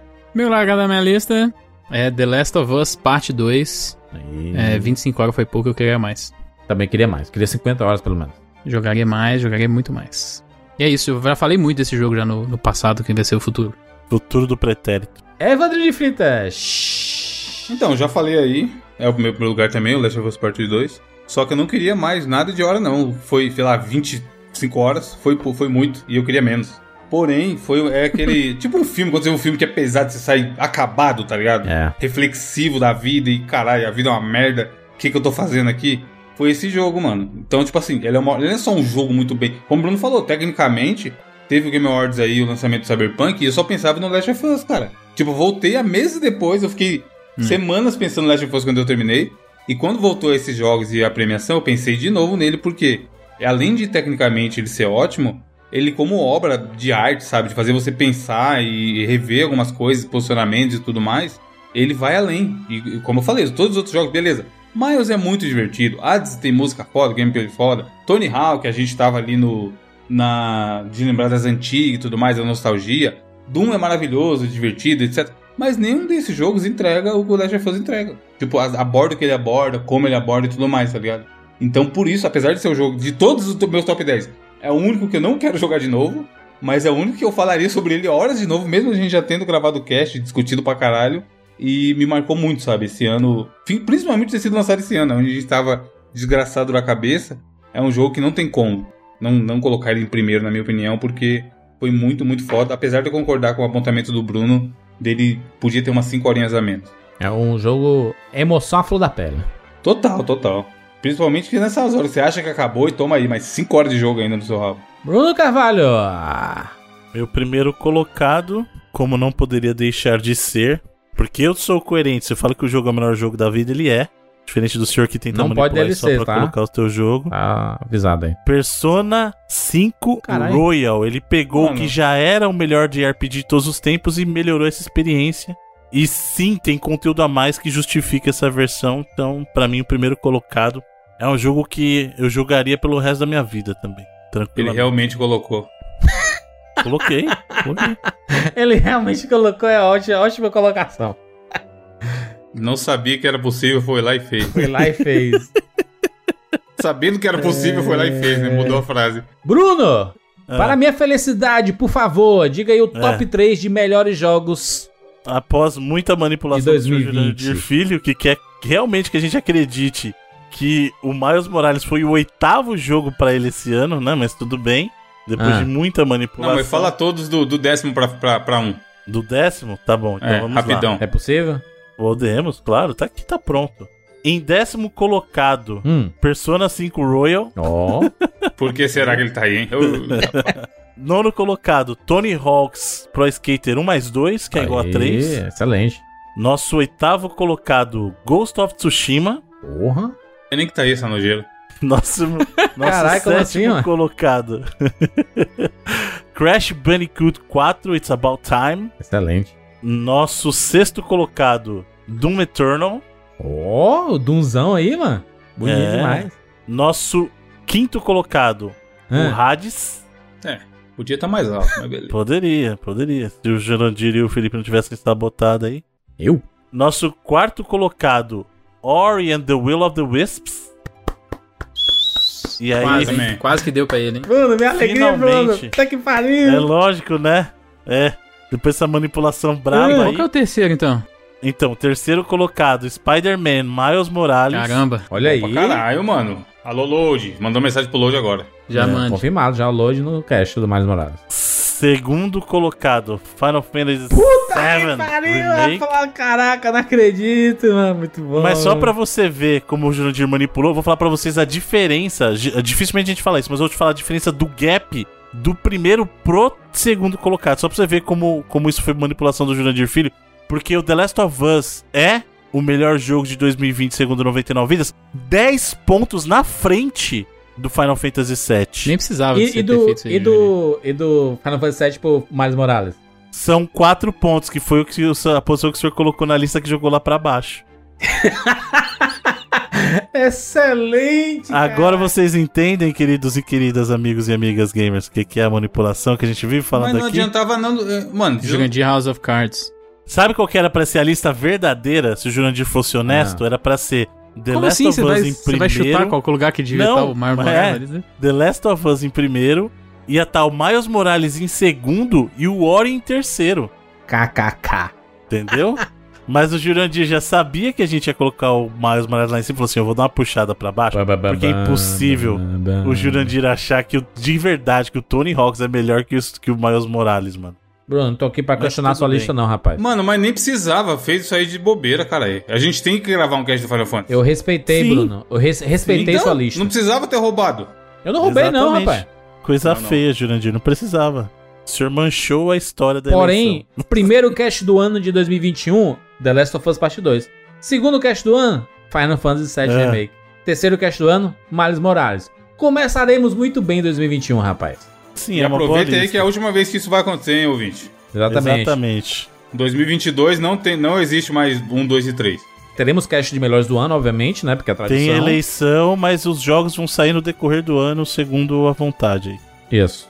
Faremos, né? A gente vai começar o ano de forma diferente, mas ainda sei muito bem. Com foco no 99 vídeos aqui. Tem muita coisa de nostalgia que a gente pode fazer pra estrear os anos. Ai, coisa maravilhosa, gente. Va- vamos só repassar uma coisinha aqui, Evandro, já que estamos aqui finalizando o último podcast de 2020. Foi um ano muito importante pro 99 Vidas, talvez um dos melhores anos, talvez o melhor ano da história do 99 Vidas, né? 102 programas entregues, Jandir. Caraca, nunca na história desse 51, país. 51 cast regular e 51 bônus. Não falhamos nenhuma vez em nem, nenhum dos dois casos. Caraca, aplausos pros 99 vidas aí, rapaz. Caramba, aí sim. Pariu. E, e com isso aonde? 51 participações de Evandro, 51 Jurandir e 51 Bruno. Só o. Felipe faltou aí, ó. E aí, Felipe? Vagabundo. Faltou Não, não, ele, ele barrado. ele faltou porque ele ia, ele faltou porque ia ser anunciado como um participante nem- do 99. Faltou porque não tava ainda, mas ele já tava participando dos primeiros do ano. Justamente o top 3 do ano, Exato. que foi o Resident, o Sacred e o Contra. O Felipe já tava. Ele só não participou do, do, do 398 do cast da Globo, né? Estilo 99 da Globo. E o 399 sobre o 10 anos de nostalgia sobre é, o próprio 99 Vidas, né? A gente comemorando os 10 anos do podcast. E estreou no, no podcast número 400, né? Do Devil May Cry. Foi um ano de quebrar memes, né? Fone quebra Que mente. saiu finalmente o Devil May Cry. A gente falou, porra, o 4... a gente tinha a ideia de fazer o 400 ser esse 10 anos de, de videogame nostalgia, É. que era sobre a história do 99 Vidas. E aí a gente jogou pro 399 pro 400 ser o Devil May Cry e acabar com o meme. Sim. E aí eu lembro da gente postar os caras, nem fudendo, deve ser alguma zoeira, eu não vou nem dar play. Esse ano foi Devil May Cry, Kingdom Hearts, Persona. Half-Life, Persona. que Não, mais teve teve muito cast top, Teve mano. coisa demais. Medal of Honor. Teve podcast de nostalgia maravilhosa aqui, né? O próprio podcast da Globo foi. O pessoal curtiu bastante. TV Colosso. Da TV Colosso, né? Que nós falamos. A, a gente- a gente estreou na TV, né? A nossa, É a nova série, né? nossa série lá sobre nostalgia, mas focada em um desenho, um programa específico. A gente começou lá com Caverna do Dragão. Eu já ia falar um aqui que nem saiu ainda. Quase que- Tá Eita! vendo? Ia dar spoiler. Mas tá gravado, tá gravado. Tá gravado. A gente estreou uma série nova, né? Que é o melhor. a- a- as empresas, né? As grandes empresas. A gente falou da Rockstar, da Naughty Dog, da Blizzard. Começamos bem essa série, né? Fizemos remakes. Começamos os Come- remakes do começou a 99 fazer Vidas. remake também. É, muito bom. GTA 3, Super Mario 3. Sim. O que mais teve? Pancatop de franquia, a gente começou agora também, não foi isso? Pancatop de franquia, exatamente. É, antes a gente faz- fez os especiais né, de cada um das melhores é, músicas de todos os tempos. E aí a gente começou a fazer sobre Mario, uh, Donkey Kong. Donkey Kong Esse aí não rolou fez. ainda, não. Donkey Kong saiu ainda não. E do Mario. Mega do Man, Mario, não. Mega Man. Não, teve, não teve um remake do Mario que tava o Gui, pô? Não, mas é do Pancatop. Com não. Pancatop, né, três, das é. músicas. Ah, Pancatop. Ah, sim, sim, eu confundi, foi. Pancatop é É, o muito importante a gente lembrar aqui também que não é porque a gente tem a memória boa, não, viu? O que aconteceu foi que a planilha, a, a já consagrada planilha do 99, ela continuou sendo atualizada pela galera durante todo o ano. A gente falou muito dessa planilha no cast 399 lá de 10 anos e tal. Sim. E aí os caras do grupo da planilha lá, que é o Leandro Barbosa, Fábio Moron, Ricardo Vegali, Calil Vinícius e Leandro Travesani, eles continuaram durante o ano todo atualizando a planilha, inclusive com curiosidades e tudo mais. Tá marcado aqui, ó, o dia que no cast 398 foi quando o Jurandir adotou o, Garrett, o Olha gato. aí, o Garrettzinho. E aí você falou na abertura. Eu vou tentar colocar, na- mandar pro Jurandir depois, quando eles consolidarem tudo com as informações desse cast que a gente acabou de publicar. E aí a gente coloca na postagem. Que tem assim, tema da abertura. Qual- eles colocaram na planilha agora qual a porcentagem é, do cast que é a abertura. É, comparando com o tempo, com o programa inteiro. Caraca, tá que cálculo foda esse aí, hein? É, Parabéns. fo- é, tipo assim, o cast tem duas horas, aí 30 minutos é de abertura. Aí isso equivale a quantos por cento Mano, do programa é a melhor- abertura, tá ligado? Melhor é, equipe, mano. Tá doido, mano. Essa galera é muito Não, a galera é empenhada, mano. Os caras Aliás, muito. um abraço pra todo mundo que né, se- segue a gente, compartilha nosso, nossas coisas e é assinante do 99 vezes. A gente mudou né, a parada de que anti- an- antigamente a gente considerava Patreon e tudo mais ajuda, né, colaboração e de certa forma ainda é um, um, uma- um apoio, né? Mas dessa vez a gente transformou tudo. Agora são assinantes. A galera assina e recebe algo em troca. Recebe conteúdo, conteúdo em troca, Que é o 99 vezes bônus, né? E a gente tem muitas edições, edições muito bacanas, edições completas, né? É, edições de quase uma hora. Dependendo do tema, se render, a gente vai estar falando. E são podcasts iguais a esse que você tá ouvindo aqui. Então a gente fica muito feliz. Ó, Jurandir, tem um bônus. Tem um bônus, tô com a planilha aqui de novo, tá? Tem um bônus que saiu no dia 19 do 6. Ele é o bônus 99. Até por isso a gente fez especial, por causa do número e tal. Ele tem 1 hora e 13 minutos. Ó, caraca. Tem cast aí das. Tem um monte de cast das antigas que não tem esse tempo. Sim. Ah, o- eu acho muito legal dessa, dessa planilha. Tem, tem link no post pro pessoal acessar aí, pessoal ver a, a planilha? Ou é só a ideia é essa, a ideia é essa. Se eles terminarem de preencher tudo até a publicação do programa, a gente coloca lá. Boa, boa. Porque tem, pô, tem a- eu acho que tem uma das aberturas aqui, pô, a gente, a gente falando de do Big Brother ali em janeiro, sabe? Finalzinho de janeiro. Do coronavírus no começo de março, no podcast lá sobre a Rockstar. Ah, as pequenas coisas da rotina, o que, que é que mudou a pandemia. Cara, tem muito. O bom É é que foda, tem mano. aqui, ó, tem, tem uma aba curiosidades que é maravilhosa pra relembrar as loucuras que a gente já falou. No 410 de Virtual Fighter, Virtual Race, Virtual Cop, Virtual On, tem aqui, curiosidade. No pós-créditos, os casters discutem músicas de amor e decidem fazer um cast sobre love songs, dizendo que a data seria 12 do 6, cancelando o cast de Persona 5. Nenhum dos assuntos realmente ganhou data. Nenhum dos casts realmente ganhou data. A gente promete muito, a gente que nem político, promete muito e entrega pouco. O, no cast lá 413, o Bruno disse que toma 2 litros de café por dia. É, Café Começou. coado. É, foi gente de contou. 99. De High Score. Aí o bom, vê a curiosidade do cast 321. Do Tá 3, escrito. 321? 421. É. Aliás, 421, 421. 421. 10 dólares. 10 dólares. Nem me deu Só tá 10 escrito dólares. isso, 10 dólares. Foi maravilhoso. Caraca, foi o primeiro two-pack do Felipe? Foi o primeiro, Felipe? Ou o segundo? Segundo? Não, foi o segundo, foi o segundo. Caraca, que coisa maravilhosa. Esse podcast é um marco. Tem, o, tem, um, tem um- uma curiosidade sobre o momento Alura aqui, ó. Também no Tupac, 436. Por 40, 23 segundos, o Bruno entoou o nome Alura. Caramba. 23 segundos, mano. Mas desmaia é igual o galopeiro aí, fi. É... Cara, tem muitas coisas discutidas na abertura. O iPhone e o carregador ecológico. E eu falei, na, cara, naquela época. É, tão bonito ter esse registro, né? Não, bom que nesse aqui tem o tal Juros do Futuro, que no dia que saiu o programa, eu falei, mano, o que, que esses caras estão falando? Que o safado foi lá e tentou gravar ele mesmo do futuro pra zoar a Apple, É. e não adiantou nada. A galera só, só te zoou mais. Não, não, mas, mas foi. Cara, mas foi tudo muito bonito, né? Porque meses depois o pessoal do Android disse assim: não, coisa horrível, zoando a galera do iPhone, não sei o quê. Aí a Samsung. o próximo Galaxy vai vir sem carregador também. Mas na abertura a nossa discussão não era essa, cara. Era, Tinha- mano. Mas tinha não tendência. Eu, eu, eu falei que ia virar tendência do mercado e vocês. Ah, a Xiaomi vai lançar errado. 10 carregadores. A Samsung vai dar 3 carregadores aí pro pessoal. Tá aí, né? É errado não ter carregador. É errado. Pra caralho. Faz nem sentido isso.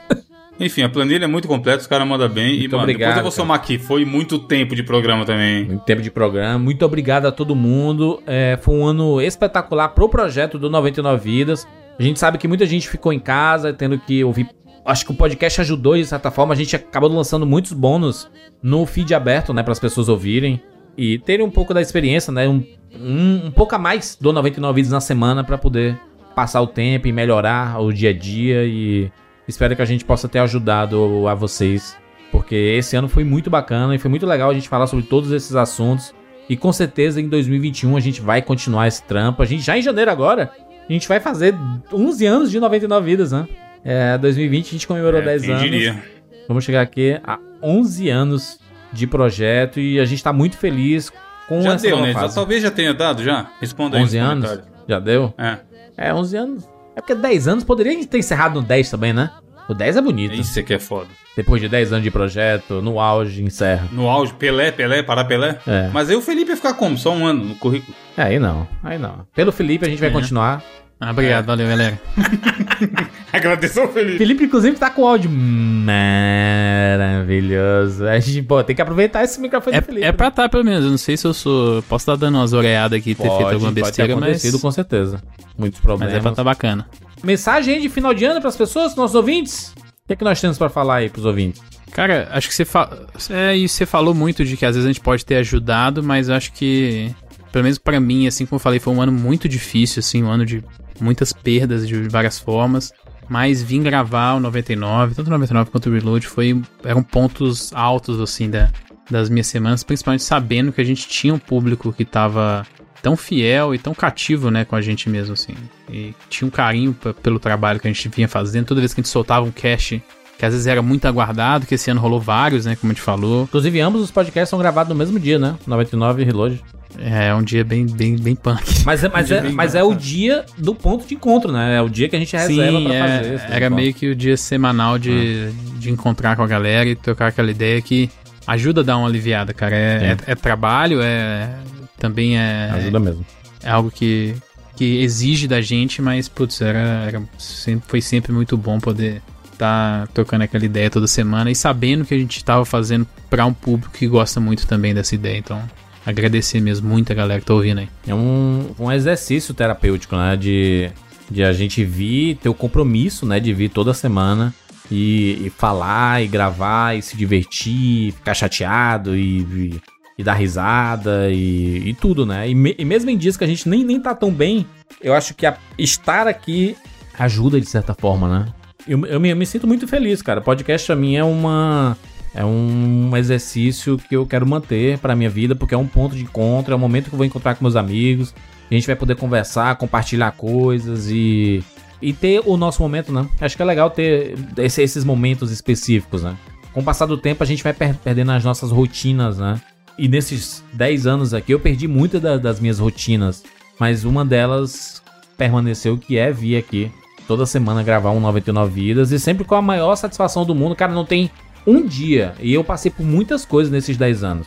Mas não tem um dia que eu venha gravar 99 Vidas que eu não esteja com sorriso no rosto, com empolgação e com vontade de, de dar o meu, o meu melhor, pelo menos. Eu sempre vou tentar dar o meu melhor e, né, e, brincar com as pessoas. Tem gente que pega pilha, né, com bobagem e tudo. Cara, sempre imagine que a gente tá aqui pra se divertir, pra falar de nostalgia. E às vezes surgem alguns assuntos um pouco mais sérios, sim, mas o foco maior é a gente poder ter esse momento de relaxamento e poder se divertir falando de videogames e nostalgia. Então, fica na cabeça essa, essa ideia que o 99 Vidas ele tem eh, esse foco. E, e, e para mim é muito importante estar aqui todas as semanas e falando com vocês. Eu sei que muita gente escuta a gente em todos os lugares. E eu falo não só do Brasil, em vários lugares do mundo tem gente ouvindo o 99 Vidas. E a gente, pela lista que a gente viu do, do acompanhamento do, do Spotify, né? A gente tem uma comunidade gigante no Japão e em Portugal. Foram dos dois, os dois países que mais cresceram É, tem uma galera mundo afora aí, mano. Teve, eu recebi DM esse dia de um ouvinte da Polônia. Pois é. Tem uma galera espalhada e de certa forma a gente acaba sendo um alento, né? De a pessoa que tá fora, tá sozinha, não tá em contato com a sua cultura e com, com o podcast ele acaba tendo um pouco mais de proximidade, né? Um pouco mais de contato. E pra quem gosta de videogame e nostalgia, né? O 99 vezes acaba sendo um, um prato cheio disso tudo, né? Quer falar alguma coisa, Evandro e Bruno? Ah, cara, fala aí, Bruno, vai. Eu. eu não, não sei. Fala, vocês já falaram bem, é isso aí, tipo assim, a gente só pode agradecer. Como é que foi pra ti, Evandro? Tempo. Como é, como é que foi pra ti, Evandro, esse ano de 2020? É, Assim, pessoalmente.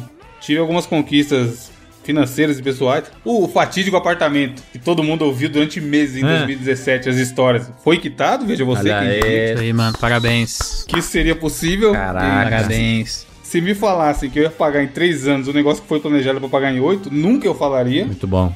Muito bom. Voltei a treinar e comer direito depois de um tempo aí também. sem Evandro essa está cabeça, bem negócio. saudável. Isso é, isso é muito bom. Encontrei com o Jandir recentemente, ele pôde visualizar e provar. Muito bom. Deu uma secada boa. E, cara, é, sei lá, como- tipo assim, eu já falei isso aqui antes. Quanto mais velho a gente vai ficando, mais a gente vai percebendo que ah, são outras coisas que importam. De coisas diferentes do que a gente imagina quando a gente é mais novo, sabe? Quando a gente é mais novo, a gente leva as coisas muito a sério. A gente quer ganhar dinheiro pra caralho, porque com dinheiro, o dinheiro vai me dar as coisas que eu preciso. E beleza, como eu falei, eu quitei o apartamento, isso quer dizer que realmente eu tô ganhando um pouco mais do que eu sempre ganhei. Mas você começa a perceber que não é só isso, mano.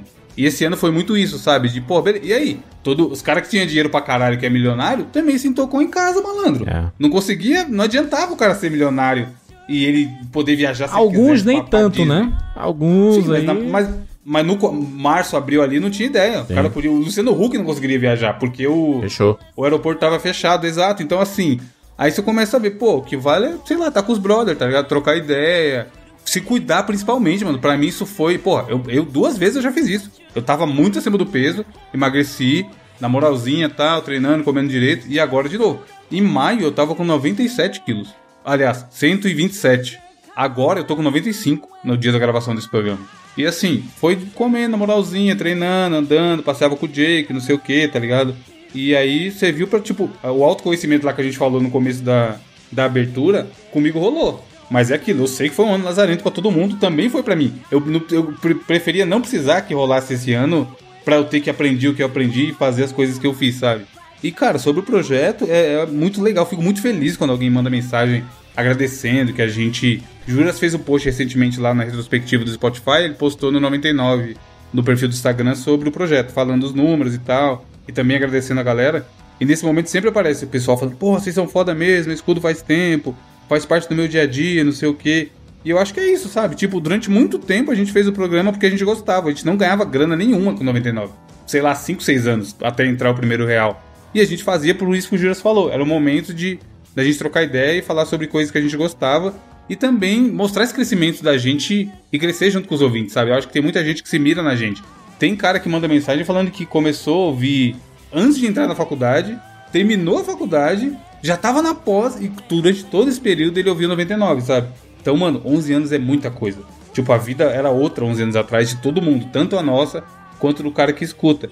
E eu acho que no fim é é sobre isso, saca? De, pô, esse, essa eterna evolução da gente ir melhorando como pessoa, de repente se afastando de pessoas ruins que não estão agregando em nada na sua vida e ir crescendo, manjo. Então esse ano meio pra mim foi isso. E pro projeto eu achei maneiro porque não teve um estresse em nenhum momento, mano. Eu não sabia nem que isso era possível. A gente gravou É. 51 programas de boaça. Quarta 12 e meia? Quarta 12 e meia, tava lá. Ah, hoje não vai rolar porque não sei o que. Beleza, rola, grava amanhã? Grava amanhã, acabou, tá ligado? Todas as nossas conversas foram legais. A gente não discutiu sobre nada um com o outro durante o ano inteiro. Sempre pensando no projeto, sempre entregando. Cada um cuidando do que tem que cuidar, tá ligado? Rede social, não sei o que, relatório de anunciante, etc. Tudo funcionando lindo e maravilhoso, mano. Então, tipo, é muito satisfatório, sabe? Chegar nesse nível de. Teve momento do ano que a gente tava com seis programas gravados. Sim. Porque a gente queria É adiantar demais. pra agora no final. É, pra agora no sete ou oito, A, a gen- a gente parou porque a- as aberturas tinha algumas que estavam ficando bem defasadas. É, a gente chegou a regravar a abertura porque tava de, de assunto de dois meses atrás, sabe? Exato. Sendo que sempre, durante nove anos, um, era um parto entregar um programa É. por semana. E a gente entregou sempre o programa e o bônus, sabe? Então, assim, e também quando a gente recebe feedback, por exemplo, PicPay e a Lura tá com a gente há bastante tempo já. Eles elogiam, a gente recebe. Recebeu recentemente DM de ouvinte falando: Porra, assinei a Lura por indicação de vocês e tô achando foda, realmente é muito bom. vou conseguir um emprego, pipipipopó. Então é um ciclo muito legal, sabe? Tipo, a gente ganha pra divulgar, a gente divulga só porque são produtos que a gente acredita. E tanto os caras que estão divulgando, quanto o ouvinte tá gostando, manja. É. E aí, cara, foi muito. Tipo assim, profissionalmente foi muito legal. Pessoalmente também, eu melhorei muito várias coisas. E do 99 eu acho que foi o melhor ano disparado. Sim. Tanto de entrega quanto de conteúdo. De grana também, porque a gente tem anunciantes fixos há bastante tempo já. Isso é, isso- é muito importante se falar, né, sobre os nossos anunciantes, Evandro, porque teve uma- um, um- algum- algumas edições, algumas semanas, que a gente ficou com cinco anunciantes. Cara, isso é meio irreal pro cenário é, não, de podcast internet, que ganha dinheiro no Brasil, você conta, mais. você conta nos dedos de uma mão do Lula, cara. É difícil manter, é difícil assim ter essa relevância e, e dar resultado, porque às vezes o cara anuncia e fala, ah, não compensou, eu vou sair fora, anuncia um mês e sai fora. Por exemplo, eu lá no Promobit, parte do meu trabalho é anunciar, e eu anuncio muito em podcast. Só que no nosso caso lá, por ser uma empresa que nunca teve investimento e a verba não ser tão grande, eu não consigo ficar todo mês anunciando pra caralho, tá ligado? Uhum. E aí, quando a gente tem empresas grandes que estão na TV e também estão com a gente, isso é um respaldo do nosso trabalho. Além do respaldo do público que a gente já tem. Então, também tem que se agradecer essa confiança que a galera tem na gente. Eu, eu, eu entendo pro ouvinte, assim, que às vezes é difícil escutar tantas propagandas em uma edição, mas pra gente isso é tão importante, porque isso mostra que o 99 Vidas tá virando um palco é, bacana e saudável de fazer divulgação de, de É, e a produtos, gente né? tenta, na maioria das vezes, fazer de um jeito legal, né, gente Só não ler um briefing. Porra, já chegou, não vou falar de quem, mas esse ano chegou briefing pronto pra ler. É. E aí eu falei, não vou ler, não tem sentido, eu vou pegar e ler o negócio. É. Aí, o legal é a gente fazer espontâneo, a gente joga um pro É. outro, brinca. O Bruno tem aí a brincadeira que ele sempre faz, acaba fazendo mais o Momento Alura e tudo mais. Cara, rolou sambinha do Momento Alura, tá ligado? Sim. Do podcast de samba e pagode lá. Então a gente tenta fazer de um jeito legal o negócio também, não só simplesmente falar, acessa lá porque é legal. E é uma coisa que a gente também tá evitando, né, Wanda, de fazer anúncios únicos, né? Tipo assim, ah, vai fazer só uma vez e nunca mais. Porque acaba não Exato, fixando, não casando com o nosso universo do 99, né? É, porque vai, vai acontecer isso. A gente vai anunciar uma vez, o cara vai achar que não deu retorno justamente porque só fez uma, fez uma vez. E pra gente não interessa. Então a gente já negou propaganda porque o cara só queria fazer uma vez pra testar. É. E não é a nossa ideia. A gente quer, primeiro, a gente só vai fazer se a gente confiar. E a gente quer, ó, vai lá, conhece, tá E ligado? podcast é cauda longa, né? Então não adianta você fazer, tipo, uma vez só e nunca mais, né? E a, e a gente fica, fica muito feliz de ter tantos parceiros bons, assim como a gente teve em 2020. E a gente espera continuar em 2021 e com certeza vai continuar. Tem muita coisa bacana por vir. E muitas edições, né? E, a- cara, a gente sabe, assim, é, se você não, não. Se você gosta do 99 Vídeos e apoia, escutar as propagandas e tudo faz parte do, da, da- do rolê também. Se você não estiver curtindo, é só adiantar também, né? Você passa. É, e pula tá também, boa não dá também. nada, é. Daí a gente não vai ficar bravo. Mas é o que a gente fala. é, existe um esforço da gente tentar fazer ser legal. É legal a gente lembrar também, ô Jurandir, do- dos ouvintes que estão sempre com a gente, né? De miliano. O Rodrigo mesmo é um. É. Gravou o cast com a gente da Blizzard, mandou muito, foi um puta cast. Vai voltar no Final Fantasy VII aí, né? É, ele é fãzão. O Bruno Costa voltou a fazer capas pra gente tem um Exatamente. tempo. Vocês devem perceber aí na qualidade das capas que aí eu e o Juras a gente parou de fazer, que o Bruno realmente manda muito bem. E a galera que tá aí sempre com a gente, mano. O Bruno já citou alguma galera do, do Among Us aí e tal. Tem, tem bastante ouvintes legais. A gente tem no, o no- nosso grupo lá no Telegram é muito bem movimentado. E o grupo do Sparkle também, onde a gente publica os 99 vezes bônus. Agora a gente tá numa plataforma muito, muito mais interessante. Que a gente pode organizar, fazer playlists. O pessoal pode comentar as edições. Os comentários ficam registrados lá. Então, é, foi um, ano muito bom, cara. Foi um ano muito bom de evolução pra projeto. Que ano, que ano legal, cara. Que ano, que ano bom. Que ano Reeves. Ó, Reeves não, né? Aliás, foi, né? No, Sa- no Cyber, Cyberbug. no geral, mas pro 99 Vidas foi, foi muito, muito bacana, a gente fica muito feliz. Alguma mensagem aí, Bruno, pra gente fechar? Ah, vocês falaram a maioria das coisas importantes aí, mas eu gostaria de aproveitar e só estender o agradecimento aí pra toda essa galera que faz o projeto é o que ele é, né? Porque ah, eu costumo falar isso sempre que se nós não tivéssemos vocês que estão aí do outro lado pra nos ouvir, nós não seríamos nada, só seríamos um bando de maluco falando com as paredes, sabe? Então, vocês, cada um de vocês são a, a parte mais importante do projeto, né? Então, muito obrigado por todo o apoio que vocês nos dão em todos os sentidos. Muito obrigado por estarem conosco né, no longo desses 10 anos, quase 11 já chegando em janeiro, né? E dizer que é, mais do que nunca, como o pessoal falou, é, a gente tem se esforçado muito para entregar o 99 Vidas aí para vocês com muita qualidade. A gente tem é, levado o projeto muito a sério. Isso reflete aí nas entregas que, com o próprio Evandro mencionou. O próprio Edu, com né? Jurandir A falou. qualidade do Edu na Exato, edição. a qualidade né? da edição do Edu, fantástica, né? E só dizer muito obrigado mais uma vez, pedir que vocês continuem conosco, continuem espalhando a palavra aí. E dizer e torcer para que 2021 traga muitas coisas boas para todos nós aí e seja um ano é, muito melhor né, do que 2020 é o que eu espero para todos em todos os sentidos aí. Fiquem bem, é, boas festas a todo mundo, feliz ano novo e a gente se encontra em 2021. É isso, tchau!